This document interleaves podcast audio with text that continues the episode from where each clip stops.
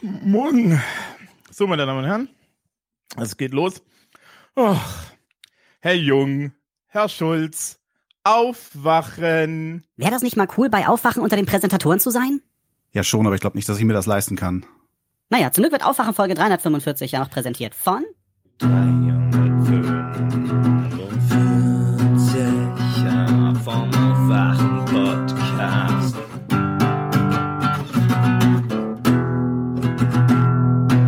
Wird präsentiert von Herzlich willkommen. Heute gibt es kulinarische Spezialitäten für den Verstand. Ob mild oder scharf, in jedem Falle würzig, der Aufwachen-Podcast 345. Und er wird heute präsentiert von Hendrik. und Stefan. Uh, jetzt geht's los. Und ein herzlicher Dank auch allen Mitgliedern der Präsidien und Bundesvorstände seit dem Jahr 2000, schlichtweg allen Weggefährten für Unterstützung, für Kritik, für Ideen, für Beistand, für Verbundenheit. Danke. Und jetzt ist es an der Zeit, ein neues Kapitel aufzuschlagen. Heute, in dieser Stunde, in diesem Moment bin ich von einem einzigen, alles überragenden Gefühl erfüllt, von dem Gefühl der Dankbarkeit. Es war mir eine große Freude. Es war mir eine Ehre. Ich finde es ja schön, dass wir Denkfabriken in Deutschland haben, aber ehrlich gesagt, die natürliche Denkfabrik der Politik, das muss die Volkspartei sein, das muss die CDU sein. Wir brauchen einen Strategiewechsel im Umgang mit den Themen, im Umgang mit unseren politischen Wettbewerbern und vor allem in der Kommunikation mit den Menschen in unserem Land. Auf Friedrich Merz empfehlen 482 Stimmen.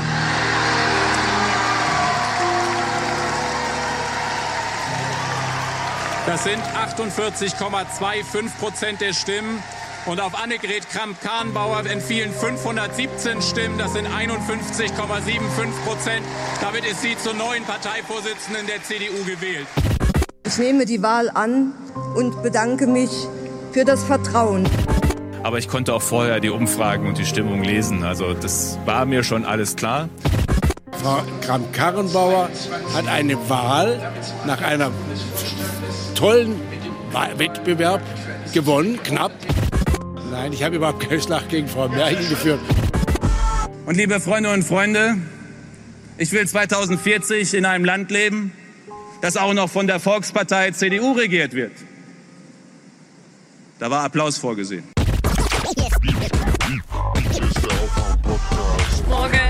Guten Morgen. Moin, moin. Hallo.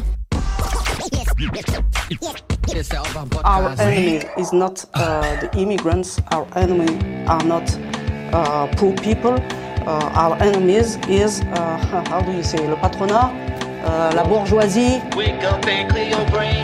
Time to listen to what people are saying. Government is lying again, and the media is acting insane. It's good to stay in bed. And I know. Annegret Kramp-Karrenbauer. Annegret Kramp-Karrenbauer. Annie Grete Kramp Karrenbauer. Mini Bauer. Mini Merkel. Karrenbauer. No, I didn't really get it. Mm, ja. Mein Liebling ist ja Kramp-Karrenbauer. Ja, ich frage mich, was machen die denn da bei Übermedien? Gucken die das alles oder wo haben die das her? Es muss jemand sammeln. Keine Ahnung. Wir können ja, ja irgendwann mal... Ja in wir die müssen Boris eingeben. Rosenkranz mal einladen. Der kann uns das mal, Der da muss uns mal aufklären. Ja. Was heißt Morgen. dieses Zeichen hier? Wenn man mit den Händen so wedelt? Jazz Hands. Nee. Ich habe ja CDU TV geguckt. Und äh, ganz äh, modern wird dann natürlich die ganze Zeit Gebärdensprache eingeblendet. Und wenn so viel Applaus ist wie bei der CDU, dann steht sie natürlich die ganze Zeit nur da und schüttelt ihre Hände so. Applaus, Applaus. Fünf Minuten später weist sie nur noch darauf hin. Immer noch Applaus. Gab irgendwie neuneinhalb. Minuten Standing Ovation. Neun Minuten, so. 34 Sekunden, nach meiner Rechnung. Ich habe keine Ahnung. Bis Merkel es dann abgebrochen hat, sonst wären es auch zwölf geworden. Aber Das ist- Daniel Günther hat dann gesagt, so Leute, Der, hat gesagt, Moin, moin, Landwirtinnen und Landwirte. sowas. ganz genau, ja. Ja, da war einiges los. Aber darum kümmern wir uns später, denn Oh, gut, du hast es, oh, du hast Mhm. es geguckt. Oh, ich hab, ich hab das ja vollkommen an mir vorbeigehen lassen. CDU-Parteitag, Ja. Kleines Kind zu Hause. Ich habe keine Stunde verpasst von den elf, die YouTube übertragen hat. Ich war nicht zu Hause und habe jede Stunde verpasst. Okay, sehr gut.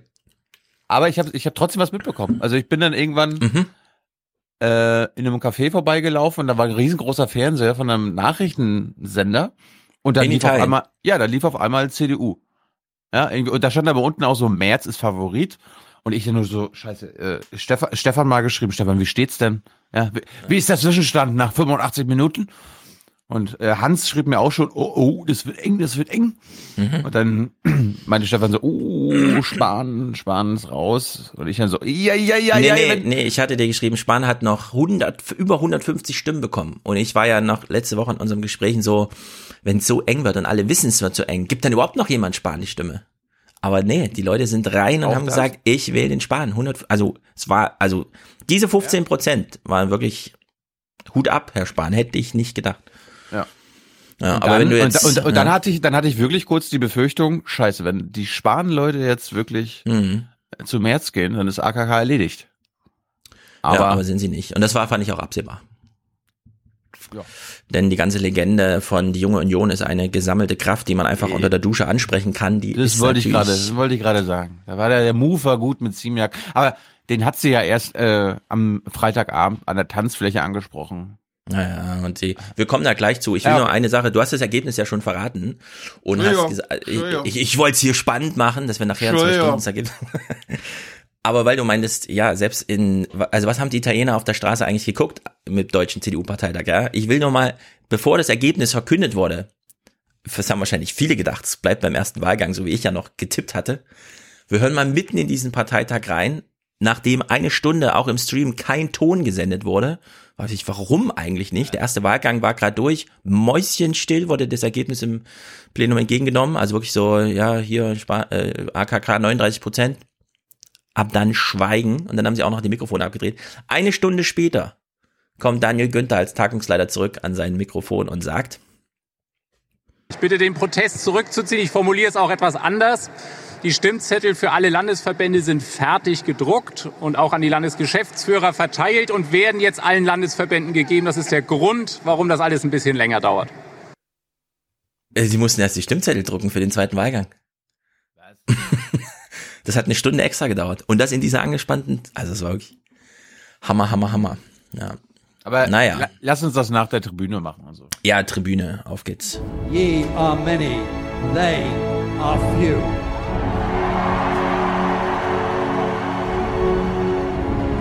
Willkommen im 1% Club.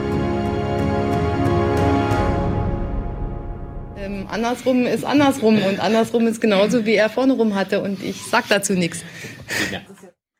Besser ist, Merkel. Ja. Da stellt man sich ja doch die eine oder andere Hat die Frage. Alte gerade einen Joint geraucht oder was ist los? Ich habe ihn zuerst abgespielt. Thilo hat ihn auch, aber ich habe ihn zuerst abgespielt. Gut. Diese kleine Das- Siegesrunde. Das war, glaube ich, zum ersten Mal, dass wir beide aus einem Interview denselben Clip rausgenommen haben. Und zwar nur den einen, weil dein Gespräch mit, wie heißt der nochmal? Äh, Mats. Mats. Also ich äh, frage mich ehrlich gesagt, warum hast du das so angeteasert? Was fandst du daran so toll? Weil es so unterhaltsam doof war. Ach, das war unerträglich. Ach. Ich habe jetzt gedacht, hä, meint er das ernst? Hat er wieder so eine Faszination für ältere Frauen wie äh, Goro und so, dass er das alles super geil findet? Oder war das jetzt ein Scherz? also ich habe nichts in diesem Gespräch gelernt. Es dauert zwei Stunden. Ich habe genau nichts Ich, davon gelernt. ich habe ich hab nichts Null. gesagt. Ich habe nicht gesagt, Okay. dass es in, in irgendeiner Weise inhaltlich oder Gut. politisch, äh, haltungstechnisch spannend sein könnte. Ich finde, sie ist eine sympathische Frau. Sie ist mir viel lieber als FDP-Chefin als Christian Lindner und dabei bleibe ich. Ja. Und dass da inhaltlich nicht raus, nichts rauskommt, also Ja, sie ist natürlich. das hätte ich ja schon vorher sagen können. Ne? Sie ist kein FDP-Mitglied, sondern sie ist Christian Lindner unterworfen. Und sie ist so eine Untergebene, glaube ich. So oft wie sie betont hat, erstens, ich bin cool, ich fahre 60 und fahre Motorrad. Äh, ich bin 60 und fahre Motorrad. Also ich fahre 60 und bin Motorrad. Und dann, äh, da, ich war so froh, dass der Lindner mich gefragt hat. Der Christian hat übrigens mich gefragt. Der Christian hat mich gefragt. Landespolitik finde ich langweilig. Ich wollte gleich im Bundestag und Christian hat mich gefragt. Okay, jetzt wisst ihr, kennt ihr das ganze Gespräch. Ich habe ein bisschen, ich habe ein bisschen was dabei. Aber wir warten auf Mhm. Tyler, der kann auch uns Hintergrundinfos liefern. Aus Harvard. Alles klar. Gut, Hendrik. Ähm, Also Hendrik ist unser Präsentator Nummer eins heute. Äh, also wir haben natürlich zwei super geile Präsentatoren. Allerdings reiht sich Hendrik ein in die Piloten, die in A320 fliegen und uns deswegen 320 Euro schicken. Und wow. er ergänzt es nochmal. Das ist Pilotensteuer. Also 320 Euro von Wir- Hendrik. Wir, wir nennen das die Pilotensteuer. Ja, und er ergänzt uns nochmal in einem ausführlichen Audiokommentar. Also heute sind die Audiokommentare wieder super geil. Es beginnt mit Lynn, dann kommt Henrik. Henrik erklärt uns und rechnet das im Detail durch. Flugzeug auftanken in Amsterdam macht es Sinn? Und die überraschende Antwort ist, ja, macht Sinn teilweise. Also, das ist wirklich sehr gut. Das geht dann so ins Detail, dass wir sogar noch was erfahren zu dem, was wir bisher noch nicht erfahren haben. In Bayern hat eine Raffinerie gebrannt. Das betraf nämlich auch die Flugzeuge. Ja, Denn da wurde auch Flugzeugbenzin hergestellt. Im Herbst war das, ne? Genau. Wir hatten ja, aber so eine ich- kurze Meldung. Ich möchte aber nichts Neues erfahren in den Audiokommentaren. Also, Ja, das, das man muss ich ja schlecht. abschalten vorher. Also Audiokommentare heute sind wieder spektakulär. Können wir, können wir Lynn nicht als Ehrengast einladen für unsere Folge, Live-Folge am 15. Januar, die wir jetzt einfach mal, liebe Hörer, 35X nennen werden, weil wir uns einfach Mach mal. nicht, wir wollen uns aber nicht beschränken darauf, bis ja, zum, wir lassen uns doch hier nicht von den Zahlen diktieren. bis zum 15. Januar keine Folge mehr machen zu können, weil wir haben mal ausgerechnet, wir müssten jetzt, glaube ich, in den nächsten sechs Wochen sechs Folgen machen. Das heißt, es wäre unfair. Also, gegen, also gegenüber euren Ohren. Merkt euch nur den 15. Januar. Und ja, wir können Lynn natürlich einladen. Wir stehen in, mit Lynn auch nur über diesen Podcast in Kontakt. Also sie hört uns jetzt gerade zu und du kannst ihr jede Botschaft sagen. Also ich, ich habe jetzt, Liebe Lynn, komm. Ja, ich behalte mir das jetzt vor für entweder heute, wenn wir noch irgend, wenn wir noch Zeit haben, über den Wolf zu sprechen, weil es gibt natürlich wieder Wolfsnews. Mhm. Ansonsten nächste nächste Folge. Da werde ich noch mal was zu Lynn und der Einladung sagen. Ja. Ähm, ich finde, Aber du bist Lynn, eingeladen. Fühl dich eingeladen, Lynn. äh, du bist Aber auch- sehr herzlich eingeladen. Aber auch Nicole, Jenny, alle. Paul, Ja. also also alle, die am Intro Intro mitmachen, bekommen freien Eintritt. Alle anderen auch, aber äh, die ganz besonders. Äh, heute das Intro Intro Mhm. kam von unter anderem Johnny, Volker, Frederik und natürlich Thomas. Den hast Ja. du ja auch erkannt. Mhm. So kann es gehen. Und ich habe langsam das Gefühl, dass sich äh, das zu einer Art Battle ausartet. Ne? Die ungeraden Zahlen sind ja für die Männer reserviert. Da Mhm. geht's jetzt langsam los. Ne? Vier an einem Stück heute. Und bei den Mädels oder bei den Frauen, bei den Hörerinnen war es ja letztens Jenny und Nicole. Ja, Mal gucken. Jetzt ihr seid jetzt wieder dran, ne? 346, liebe Hörerinnen.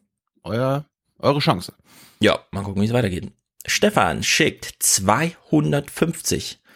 Und für, falls ihr das Video schaut, könnt ihr euch jetzt Tilo kurz angucken als Motivationshilfe für Tilo, weil ich ihn zum ersten Mal an einer Dampfe hab ziehen sehen. Heute zum zweiten Mal. Sehr gut, hänge die Kippen wie ich auch an den Nagel. Das ist gut für Deutschland. Ja, ich habe jetzt eine Woche, seit einer Woche keine Zigarette gezogen, aber es ist kein Vape oder irgendwie Dampf, es ist eine Elektrozigarette. Aber es ist trotzdem. Das ist gut für unser Land. Hm. Ja, ist einfach spektakulär. 90 Euro von Ole, er nennt es sein Jahresbeitrag. Wir sagen herzlichen Dank. Lieber Ole, 59 von Daniel, wie immer ohne Kommentar. Wir wissen nicht, was hinter der 59 steckt. Warum nicht 60? Warum nicht 58? Gut, also 59. 52,50 von Nils. Äh, dank der, das ist ungewöhnlich, GEZ-Rückzahlung kann ich jetzt endlich meine Schwarzhörerschaft beenden. Auf viele weitere Folgen aufwachen. Danke. Mhm. Und das ist gut für Deutschland, sage ich dazu nur. Ja, aber wieso eine GEZ-Rückzahlung? Wir wissen doch alle. Rundfunk und Fernsehen kosten Geld. Ja, kostet auch Geld. Aber wer weiß. Wir profitieren davon. Sehr gut. 50 von Ulrich. Danke und weitermachen. Okay. 50 von Martin. Energiewende jetzt in Bayern. Ja, wo die Raffinerie abgebrannt ist. 50 aus der Aufwachen-Hörgemeinschaft Anne und Jens aus dem wunderschönen Berlin. Ist Ja? Berlin eigentlich ein Fünf-Sterne-Land? Nee. Nee, das ist, nee. Da, da wird's pervers. Oh, hier. Daniel schickt 45. Über den Schnitt. Und ja? äh, äh, äh, warst du auch, äh, am Wochenende eigentlich auch? Ja? Es waren so 45 Euro über den Schnitt. Bereut? Na, überhaupt nicht. Wir haben Riesenrad gefahren und haben schön Puffjes gegessen. Ja, wie man auf meinem Puffis-Bild sah, es war dunkel und dunkel heißt, Weihnachtsmarkt ist voll, macht wenig Spaß mit Kindern, deswegen gehen wir nochmal, wenn es hell ist. Und in der Woche. Hast du den Puff jetzt gegessen? Nee, mache ich aber. Ich mache ein Foto davon. Hast du Riesenrad gegessen? Nee, gab kein Riesenrad, gibt nur Karussell. Aber Karussell ist, hat zwei Stockwerke. Da, das ist, liebe Hörerinnen, wieder, das ist Frankfurt, ja. Ja, wir müssen jetzt Also- mal kurz Service-Podcast machen. Daniel will ja nicht nur über den Schnitt hören, wie wir alle, sondern er braucht noch Hilfe bei folgender Recherche. Und zwar, habt ihr zufällig Infos darüber, ob es beim FC Bayern Demokraten gibt? Also ich weiß es nicht. Lass mich mal überraschen. Also die Frage allein, ja, die ist eigentlich. Das war widerlich. Oh. Schäm dich. Aber ich, äh, Mhm. die Antwort ist. Ich überlasse natürlich jedem Einzelnen, das anders zu sehen, weil ich ein großer Demokrat bin. möchte vielleicht in diesem Zusammenhang mal daran erinnern an Artikel 1 des Grundgesetzes. Da heißt, die Würde des Menschen ist unantastbar. Die Würde des FC Bayern ist unantastbar. Ja, sehr gut. Das gute Grundgesetz, 70 Jahre ist es alt geworden, so wie ich das gelesen habe, oder was? Na gut. Menschenrechte. Wird es, wird es, wird es. Die Menschenrechte sind 70 geworden, genauso rum. Die waren ein bisschen früher dran, ein Jahr. Julia schickt 40 an diesem Tag, bleibt wohl nur, äh, sich ein Trio in Jingles zu wünschen. Amtor in Ägypten, Wolf und Ziege. Du spielst jetzt Amtor, dann spiele ich die Hymne. Und dann kommt Wolf und Ziege. Erstmal wird aber gesungen. Vaterland.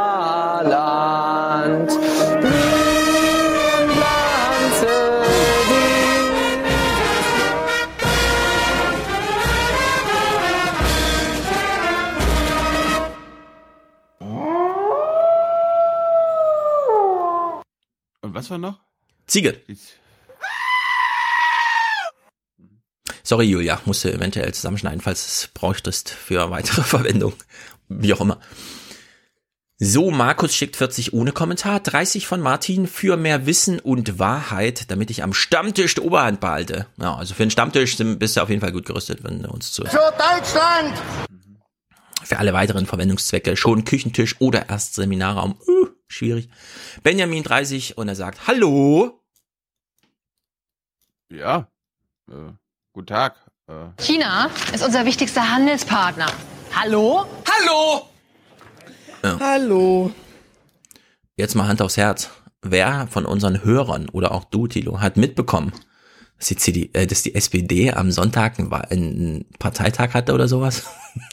äh, doch, hallo, die haben doch im Willy Brandt-Haus eine geile Party gefeiert. War das ein Willy Brandt-Haus? Ich dachte erst im Bundestag-Kabinettssaal, weil das war so ein Mit großes Katharina Barley und dem Genau. Äh, hören wir jungen- gleich rein, ja. äh, jungen Typen, den jeder kennt. So, wo waren wir? Ah ja. Jennifer schickt 20, ohne Kommentar. André, eure Nachrichtenaufbereitung der letzten Wochen zaubern mir ein wolfisches Grinsen ins Gesicht. Liebesgrüße aus Herne.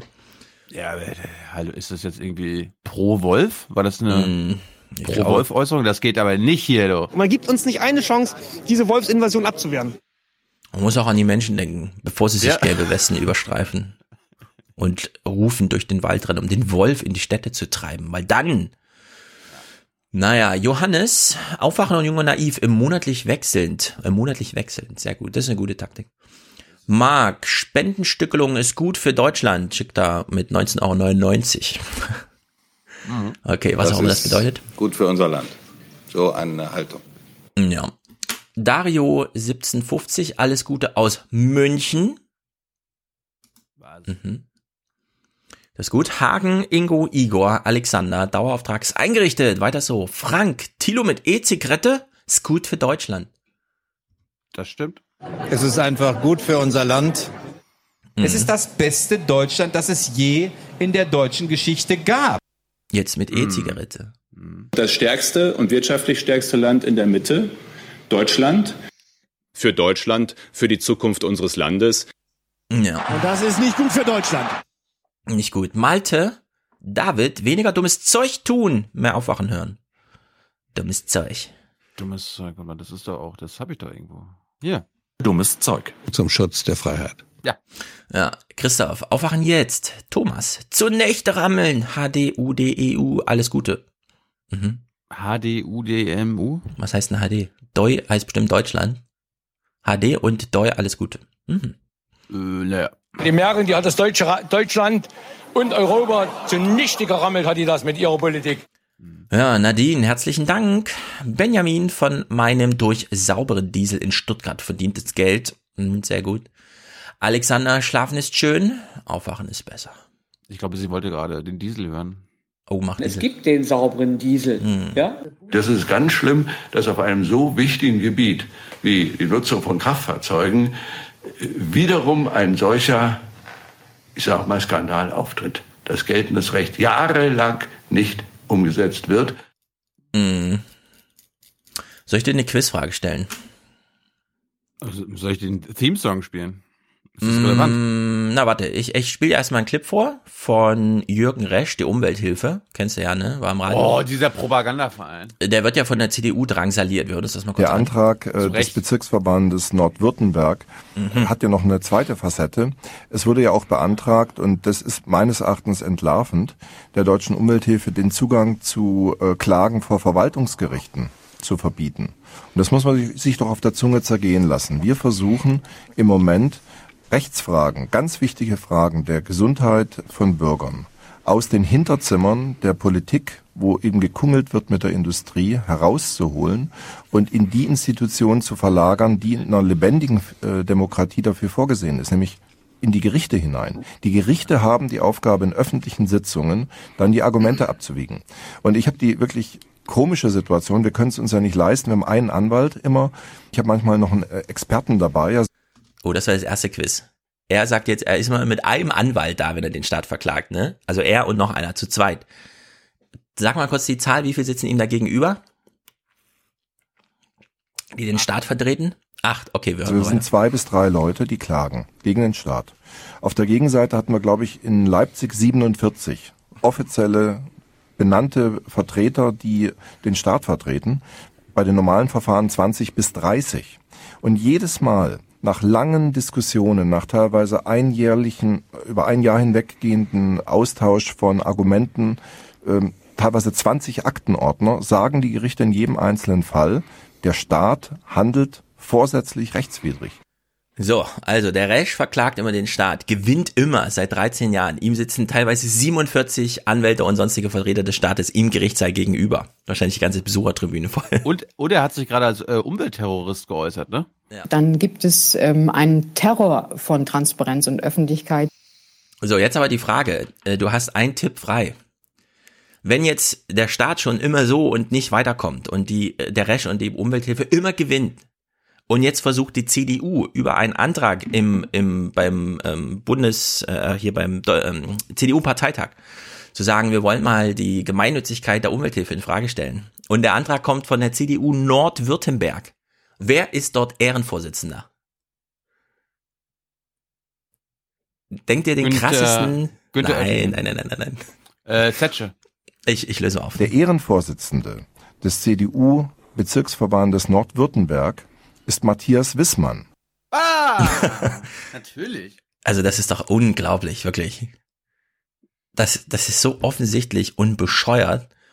Also hier auch Solidarität von unserer Seite an die Umwelthilfe. Die braucht 10 Millionen im Jahr, kann man zu 90 Prozent spendenfinanziert, kann man auch ein gutes Weihnachtsgeschenk draus machen für irgendwie. Ich finde Ja. das wirklich völlig unglaublich und in keiner Weise akzeptabel. Gut, zurück auf die Tribüne. Alexa und Daniel. Alexa, stopp. Einmal Puffies fahren, bitte. Liebesgrüße aus Bremen von Johanna und Simon. Gut, dass ich das vorhin andersrum gespielt habe. Es waren so 45 Euro über den Schnitt. Bereut? Na, überhaupt nicht. Wir haben Riesenrad gegessen und haben schön Puffjes gefahren.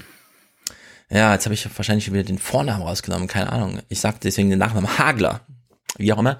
Das ist auch gut für die Schweiz, sagen sie zu Recht. Sehr gut. Es gibt ja manchmal irgendwelche PayPal-Überweisungen, wo der Nachname zuerst kommt. Also, Ja, es ist immer, es ist bei Commerzbank auch, es geht drunter und drüber, man- manchmal mit Komma, manchmal mit irgendwas und so. Es ist, Also, es ist kompliziert. Verzeiht es uns, liebe Hörerinnen, wir meinen es ja. Ja. nur gut. Ja. Ja. Das Gegenteil von gut ist gut gemeint. Ja. Genau. Ich lösche die Nachnamen immer raus, damit ich es auf gar keinen Fall sage und manchmal lösche ich einfach den falschen. Der ist dann einfach weg. Marius, Moin Thilo und Stefan, mir missfällt zwar manchmal eure tribunalhafter Ton und manchmal und nicht immer mache ich mir eure Interpretation, du machst dir nicht immer unsere Interpretation zu eigen. Äh, Was? unglaub, unglaubliche Unhörigkeit, dieses So Publikum. ein Blödsinn. Ja. Trotzdem ist euer Podcast wichtig und richtig und gut für unser Land. Anbei eine kleine Spende mit einem roten Geldschein. Rot, rot, rot. Viele Grüße äh, an Ludwig, sagt er, Marius. Rot, rot, rot! Rot Ja. Big time. Kati, sehr gut. Hanna, sehr gut. Oh, hab ich schon wieder einen Rücken. Also Volker. Ist nicht Volker mit K, sondern Volker ist deren Nachname. Kleiner Jahresbeitrag und Grüße an alle äh, Rouladenkutscher. Hab das wohl an, wohl immer falsch verstanden. Hm. Keine Ahnung. Spiel's, spiel's ihm doch nochmal ab. Ja. Wohlan, Kutscher. Spanne er die Pferde ein und spute sich, denn springend klingt die Münze. Genau. Hm, wo waren wir hier? Michael, äh, Michael und Tatjana für den greatest podcast of all times. Die Stimme der Goat. Sie wollen die Goat hören. Die haben wir Ja, natürlich. meinst du jetzt Trump oder die Ziege? Okay. And I love the king, King Solomon, but I said, King, we're protecting you. You might not be there for two weeks without us. You have to pay for your military. Pay, pay, pay, macht er doch. David, Grüße an den liebsten Chris und die liebe Lena, die kleine Freiburger Hörgemeinschaft für Deutschland. Jawohl. Für Deutschland. Für Deutschland. Für Deutschland. Ja, Bernhard und Jessica, ab jetzt gibt's Schweizer Franken. Aufwachen 335 bis 344. Freue mich auf die Schweiz-Folge. Ja, das Schweizer Fernsehen, sobald hier ein bisschen weniger los ist, Brexit, Frankreich, CDU-Parteitag, wir kommen noch dazu. Sina, herzlichen Dank. Cora, 1% vom BAföG-Höchstsatz für eure aufweckende, interdisziplinäre Bildungsmaßnahme beim Zugfahren und daheim. Liebesgrüße. Ja, das ist hier nicht nur eine Maßnahme. Arbeit, Leute, Arbeit und nicht eine Maßnahme. Arbeit und nicht eine Maßnahme. Arbeit bekommen die Leute, Arbeit. Und Arbeit, das ist Würde. Das ist Würde für diese Leute. Das wäre schön für Deutschland. Ja, wir können mal ein bisschen drauf achten. Digitalpakt Schule, ob mal ein bisschen was zur Bildung abfällt an Clips, weil wir sind hier unterversorgt, was Bildungsclips angeht. Bildung ist einfach kein gutes Thema im deutschen Fernsehen. Olga, für die allgemeine Ja, Lebensfreude. es, da, da ist halt das Problem, dass die Zuschauer der Nachrichten schon längst nicht mehr in der Schule Ja, sind, eben. die Kinder der Zuschauer schon längst Eben. nicht mehr in der Schule Genau. sind und die Macher der Nachrichten nochmal in die Schule müssten, aber nicht mehr Ganz sich genau. dort einfinden. Ist alles Ja. ein bisschen schwierig. Ja, und ehrlich gesagt, was das Publikum des Öffentlich-Rechtlichen angeht, da muss man dann auch Da mal. muss man einfach äh, dann so, so seriös sein und sagen, das Publikum liegt komplett falsch. ich bin dann abends auch gegen halb acht schon ein bisschen müde. Dann nicke ich dann so langsam weg und dann wache ich wieder auf, wenn ich Klaus Kleber mit der hängenden Schulter rauskommen sehe. Und dann sage ich, äh, ach, Kinders, bin ich froh, dass es diesen Qualitätsjournalismus noch bei uns in Deutschland gibt. Ja, wenn dein letzter Zuschauer Harald Schmidt mit einer abgeschlossenen Vermögensbildung und fröhlichem Rentnerdasein ist, eh, stimmt irgendwas nicht. Gut, Katja, monatliche Sinninvestition. Christina, vielen Dank für eure tolle Arbeit, schreibt sie. Kerstin, erst aufwachen und dann aufstehen. Mhm. Und dann die Partei, Ja, richtig. oder? Ähm, Ja. Erst das Land, dann die Partei und dann man selbst. So war's. Ah. Sonst kommen wir ja ganz durcheinander. Alicia, 1% vom Elterngeld für den 1% Club. Ihr seid mein Al Alternativprogramm zum täglichen Haichi Bombaichi. Lesen wir auch schon eine Weile vor. Wir hoffen, aus Haichi Bombaichi kann mittlerweile auch ein bisschen mehr werden. Also im Sinne von auch mal was vorlesen oder so. Wenn man zu lange ein Haichi Bombaichi Kind hat, dann ist er auch langweilig. Vielleicht läuft es schon. Vielleicht haben wir es schon begleitet, bis es jetzt schon läuft und so, weißt du? Wir sind voll dabei hier bei Alicia. Annalena, good night and good luck and I'm sorry. Sie war lange eine Schwarzhörerin. Mm, oh Gott, habe ich da noch was? Na, die, die liebe May. Ist May nicht sorry? Ja, aber die habe ich jetzt gerade nicht mehr. Ah. Hast du Gollum gesehen als Theresa May? Ich habe ich hab sogar mit. Oh, sehr gut. Dann Wollen schließen wir erstmal hier die Tribüne. For the many. For the many, not, not the few. The few.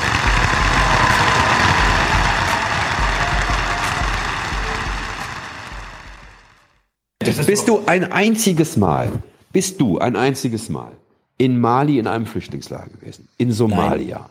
Nein. Bist du dort gewesen? Hast du Nein. dir angeguckt und hast du mit Menschen gesprochen? Nein. Gut. Brexit. Dann machen wir Ja, gleich mal Brexit. Ja, lass mal am Ende der Woche da uns darauf konzentrieren, aber ich habe diesen Clip mitgebracht, ja. Sollten wir uns aber nicht ganz angucken. Nee, das Ende sollten wir uns angucken. Machen wir Okay, die letzte also, Minute. so, Also Andy Serkis, bekannt als äh, Darsteller von unter anderem Gollum aus den Herr der Ringe Filmen. Oder King Kong. Spielt im Grunde alles. Oder, ja, bei beiden King Kong Filmen, ne?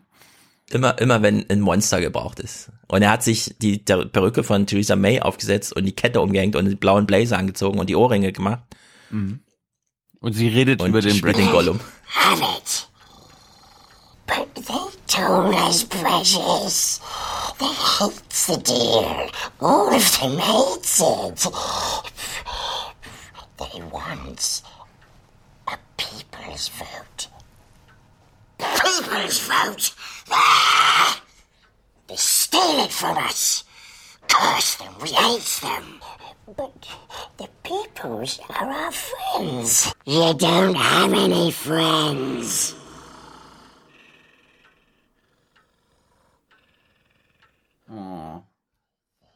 Jetzt hat er den 600 Seiten Vertrag gefunden. Endlich.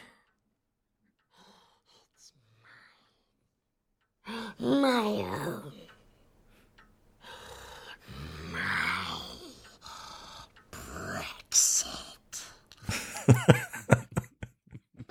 Ja, ist wirklich, also ist herausragend. Gut, Brexit, steigen wir mal so ein. Im Parlament ging's hoch her. Ich habe einen neuen Order-Clip für dich. Dabei bestimmen die renitenten Abgeordneten die Agenda. Order! Ja, jemand ist gestern ins Parlament gegangen, beziehungsweise als alle rumstanden und ist Die tatsächlich Mace, ne? zu diesem und hat die Mace geklaut. War natürlich so ein symbolischer Akt, aber das Mace kennt ihr noch aus meiner Besprechung mit Thomas.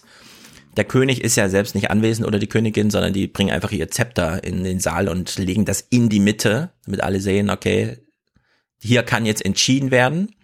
König ist symbolisch anwesend und gestern ist tatsächlich jemand einfach hingelatscht und hat das Ding ein bisschen transportiert. Naja. Oh, oh, order! There's far too much noise on both sides of the chamber. I say in all candor and friendliness. Ich spiele die so selten. Ja, so zwei Fragen an dich. Zum einen. Und zwar ausschließlich zum Thema der EUGH hat gestern entschieden, 9 Uhr kam die Eilmeldung, wie der Generalanwalt oder wie auch immer das schon vorher empfahl als Richterspruch, ja, Großbritannien darf einseitig ohne Rücksicht auf die anderen 27 Was? stimmberechtigten Mitglieder Was? oder 26, nee 27, vom Brexit zurücktreten unter der Bedingung, es gibt noch keinen Ausdingsvertrag und die zwei Jahre sind noch nicht abgelaufen. Man müsste also bis März, bis zu diesem Termin, so ein Ding machen. So, erste Frage. Was gelänge, wenn Corbyn irgendwie, ich weiß nicht, welche Partei sonst noch in Frage, aber irgendeine Partei müsste jetzt mal so auf diesen Brexit-Exit-Zug aufspringen. Es gab ja ein Votum beim Parteitag hinsichtlich, ja, Labour strebt ein zweites Referendum an. Jetzt ist der Weg dafür da. Hast du irgendwas mitbekommen, dass Corbyn sich da bewegt oder so? Ja, darum am Wochen, äh, am Ende der Woche bringe ich da was mit. Ah, okay, gut. Zweite Frage. Wie finden es so die anderen europäischen Länder, wie zum Beispiel Deutschland, dass nach diesem, dass das Theater einseitig von Großbritannien beendet werden kann? Das möchtest du wissen, ja? Gab es da Verlautbarungen in dieser Bundespressekonferenz oder wie sie heißt? RECPK? Ja. Okay. Äh, auch auch sehr, sehr qualifizierte natürlich. Äh, wir überspringen mal ein paar Eingangsstatements von Frau Demmer, aber Hans und ich, also Jans Jessenschow und ich, haben uns da ja auch informiert. Engagement in den Brexit-Gesprächen bedankt. Äh, Nur gemeinsam ist Europa stark und nur gemeinsam kann es seine Interessen vertreten. Ja, bitte. Wenn Sie jetzt sagen, äh, dass Warte mal, nur Europa ist gemeinsam, Europa ist nur gemeinsam, das war ihr eigenes Statement zum Thema, ja. Bei dem Rest wartet ihr jetzt auf Fragen, was kommt oder was? Ja, es, es, gibt ja immer so eine, was sagen Sie zum EuGH-Urteil und dann hat sie halt was vorbereitet gehabt. die Machen wir. Bundesregierung den EU-Austritt bedauert, der britischen Regierung. Und wenn jetzt ein Urteil kommt, das besagt, dieser Schritt könnte doch noch rückgängig gemacht werden seitens der, der britischen Regierung, der müssten Sie doch dieses Urteil eigentlich auch begrüßen des EuGH und nicht nur zur Kenntnis nehmen. Ich glaube, ich hatte es gesagt, spekulative Fragen beantworte ich jetzt hier nicht. Nee, das ist jetzt ja keine spekulative Frage. Das Urteil gibt es ja. Ja, aber das äh, Also, Sie- ich- Sie, geht ja nur um Sie das wissen schon, dass Ihrer Frage trotz allem eine Spekulation innewohnt, oder? Nee. Gibt es. Äh, Herr Schulz, wie, be wie bewerten Sie diese Aussagen von Frau Demmer? Aber nicht spekulieren, okay? Nee, ich finde die blöd.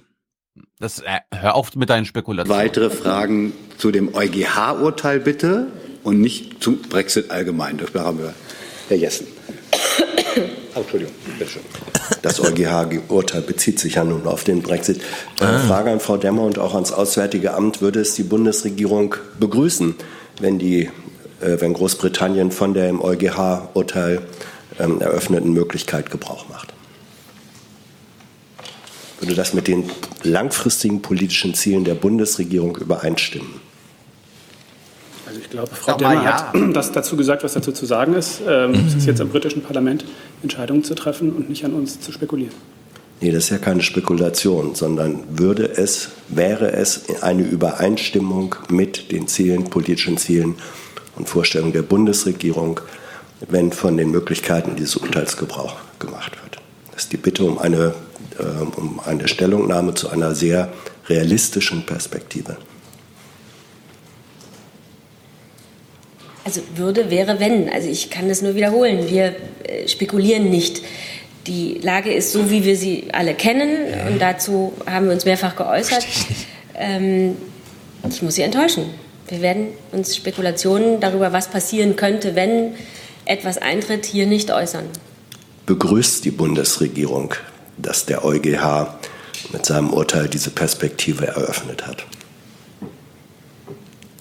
Das ist kein Konjunktiv. Herr Jessen, ich habe gesagt, wir haben diese Entscheidung zur Kenntnis genommen und wir respektieren natürlich jede Entscheidung dieses äh, Gerichts. Aber begrüßen Sie sie? Das ist eine andere, konkrete Frage. Ich glaube, ich habe Begrüßen jetzt Sie sie? alles dazu gesagt, was dazu Herr Jung dazu? Demmer, ist der politische Wille der Bundesregierung, dass Großbritannien in der EU bleibt? Ja. Wir haben hier vielfach uns dazu geäußert, äh, dass wir es sehr bedauern. Ich habe es gerade ja. noch mal wiederholt. Also ja. Äh, für uns gilt aber das, äh, was Großbritannien äh, uns vorgetragen hat. Äh, Sie haben den Austritt nach Artikel 50 erklärt. Seitdem ist sehr viel passiert. Alles andere darüber hinausgehende ist jetzt zu diesem Zeitpunkt Spekulation. Gibt es Wieso macht sie sich denn so schwer? Das verstehe ich jetzt wirklich nicht. Ich weiß Seibert steht bestimmt auch an seinem Schreibtisch. Wäre ich doch bloß gern hingegangen. Wo ist denn das Problem zu sagen, wir haben immer gesagt, wir bedauern, dass Großbritannien rausgeht, aber jetzt ist es Aber Aufgabe der Nur weil Großbrit- du bedauerst, dass, du, dass, dass ich jetzt gehe, Ja. heißt es nicht, Stimmt, wenn ich dass nicht ich will, dass du gehe, bleibst. dass, dass du. Also ich würde sagen, liebe Frau Demmer, hier kann man in dem Fall einfach sagen, wir finden das ähm, gut, dass der Weg jetzt eröffnet wurde, aber, und das ist das Wichtige, Großbritannien muss diesen Weg jetzt gehen. Ja. Aber gut, man kann da auch äh, wieder so rumdrucksen aus irgendwelchen Gründen. Wahrscheinlich dachte sie, hm, unklar, ah, dann druckse ich mal rum. Eine Instruktion. Ist doch sinnlos. Also wirklich. Aber sowas passiert halt, ja, wenn das Urteil 9 Uhr irgendwie verkündet wird, es stand zwar sechs Tage vorher schon fest, dass der Generalanwalt in diese Richtung geht und so empfiehlt, aber da kann man zwei Stunden danach schon noch mal ein bisschen verwirrt sein. Naja, gut. Ich, ich habe ich hab jetzt noch was zum Brexit äh, vom Heute-Journal vom Wochenende. Mhm. Jetzt gehen sogar die Nazis in London für den Brexit auf die Straße. Es ist der bislang größte Aufmarsch rechter Brexit-Fans in London. Sie fordern einen harten Schnitt mit der EU und machen Brüssel und Theresa May für einen Betrug am Brexit verantwortlich. Die EU wird uns den Hahn schon nicht abdrehen. Die haben doch Panik. Sie versuchen verzweifelt, uns vom Gehen abzuhalten. Und Theresa May kapiert es einfach nicht. Ein abgekartetes Spiel. Jetzt hat der Europäische Gerichtshof auch noch gesagt, Großbritannien dürfe selbst entscheiden, doch noch zu bleiben. Wenn das passiert, dann wird sich das, was man hier jetzt sieht, in etwas sehr viel Hässlicheres verwandeln. Angeführt wird die Demo von einem in Großbritannien bekannten Rechtsextremen, Tommy Robinson. Die EU-feindliche UKIP, Nationalisten, Islamophobe und Identitäre profitieren von dem Unvermögen, das die etablierte Politik in Sachen Brexit an den Tag legt. Und es sieht nicht so aus, als ob die nächste Woche das ändern würde. Wenn man sowas sieht, denkt man sich wieder, ach komm, dann haut doch ab. Aber es sind halt nur, es ist eine kleine Minderheit. Ja. Wir ja gut, wissen- also die, die Brexit, also Brexit-Befürworter, das sind keine, ist, ja- ist keine kleine Minderheit. Also ich habe jetzt gestern auch, äh, auch viel gelesen und die aktuellen Umfragen, Remainers sind bei 53 Prozent. Also Äh, 53 Prozent reicht aber und es gilt, es gilt ja, aber es ist, es ist vor der Polarisierung. Also angenommen, es gäbe ein zweites Referendum, wer weiß, was Mhm. da alles wieder passiert. Ja, also, aber, also- aber, aber lass uns da am Freitag ein bisschen Ja, mehr ich will nur noch mal eine kurze Erinnerung machen. Wir kommen am Freitag ausführlich drauf zurück, aber wir hatten schon mal ein Brexit-Votum vor zwei Jahren, zweieinhalb Jahren, bei dem vorher nicht so viel drüber nachgedacht wurde. Und es war auch ziemlich knapp. Und seitdem gilt einfach diese so, sozialstrukturelle Logik, die wir schon mal gehört haben. Eines ist klar, inzwischen sind sehr viele, die ähm, für Brexit äh, gestimmt haben, einfach gestorben. Es besteht jetzt die Chance, also Remain würde jetzt obsiegen. Es muss nur, und das ist halt das Wichtige, politisch vorbereitet werden. Und es steht keine politische Kraft bereit, die sich hier darum kümmert. Das, das ist das eigentliche Drama. Ich glaube ja mittlerweile, dass mein Bauchgefühl von vor einem Jahr, vor anderthalb Jahren, vor zwei Jahren, als ich gesagt habe, am Ende kommt Brexit doch nicht, dass das äh, vielleicht gar nicht schlecht war. Ja, Brexit darf ja gar nicht kommen, aber ich sehe den politischen äh, Weg noch nicht. Zwischen darf nicht kommen und äh, wird nicht kommen. Ja. Lass, uns am, lass uns am Freitag mal drüber spekulieren. Wenn, muss es jedenfalls bis März entschieden werden, weil danach sind die zwei Jahre um. Falls irgendeine Hörerin weiß, wann ich oder wann wir darüber geredet haben, vielleicht kurz danach oder so weiter, kann uns das ja mal vorschlagen. Das bringt mich übrigens auf die Idee. Mhm. Wir machen ja, wir machen ja eine Weihnachtspause, ne? Mhm. Also das, das müssen uns unser Publikum auch mal gönnen, dass wir mal am Weihnachten mit unserer Familie Ja. Aufwachen feiern, äh, Weihnachten feiern. Ähm, bei Hey, No die Agenda, Sommersonnenwende feiern bei No Agenda fand ich dann, oder Chanukka-Fest oder Zuckerfest, sowas, ne?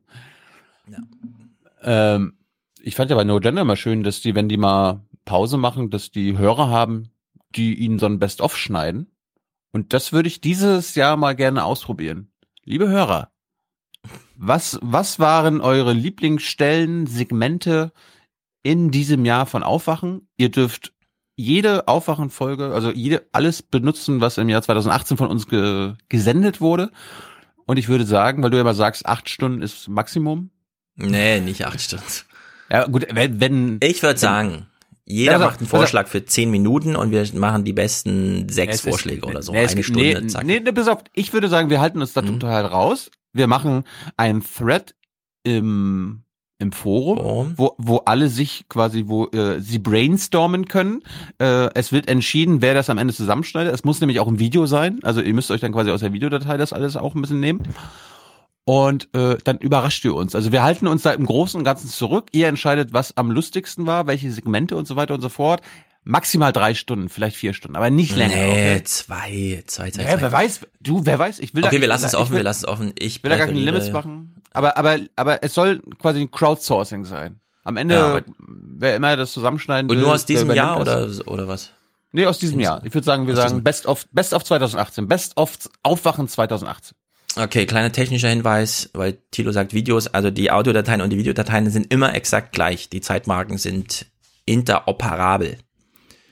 Gut, aber ich wollte nur darauf hinweisen, nicht, dass einer dann uns quasi eine Audiodatei schickt und dann so, äh, ja, wir brauchen das Video jetzt auch schon. Ja. Ja. Okay, mal Also. gucken, was bei rumkommt. Jemand macht den Thread bitte auf, ja? Einfach. Mach ich auch. Einfach. Mach- mach ich machst auch. du, okay.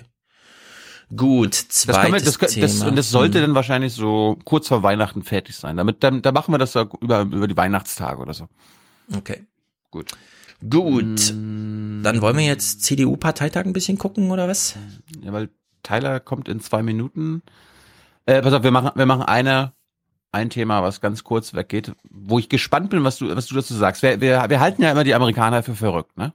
Wir, Ja, haben, ja sind ja wir haben ja letztens mit Abtreibung und so weiter, haben wir uns ja auch ein bisschen mokiert. Mhm. Ja, äh, das würde die CDU, die würden nie so wie die Republikaner sein und irgendwie äh, den Mhm. Frauen ihre Selbstbestimmung abnehmen wollen und so weiter. Nein, nein, Mhm. nein.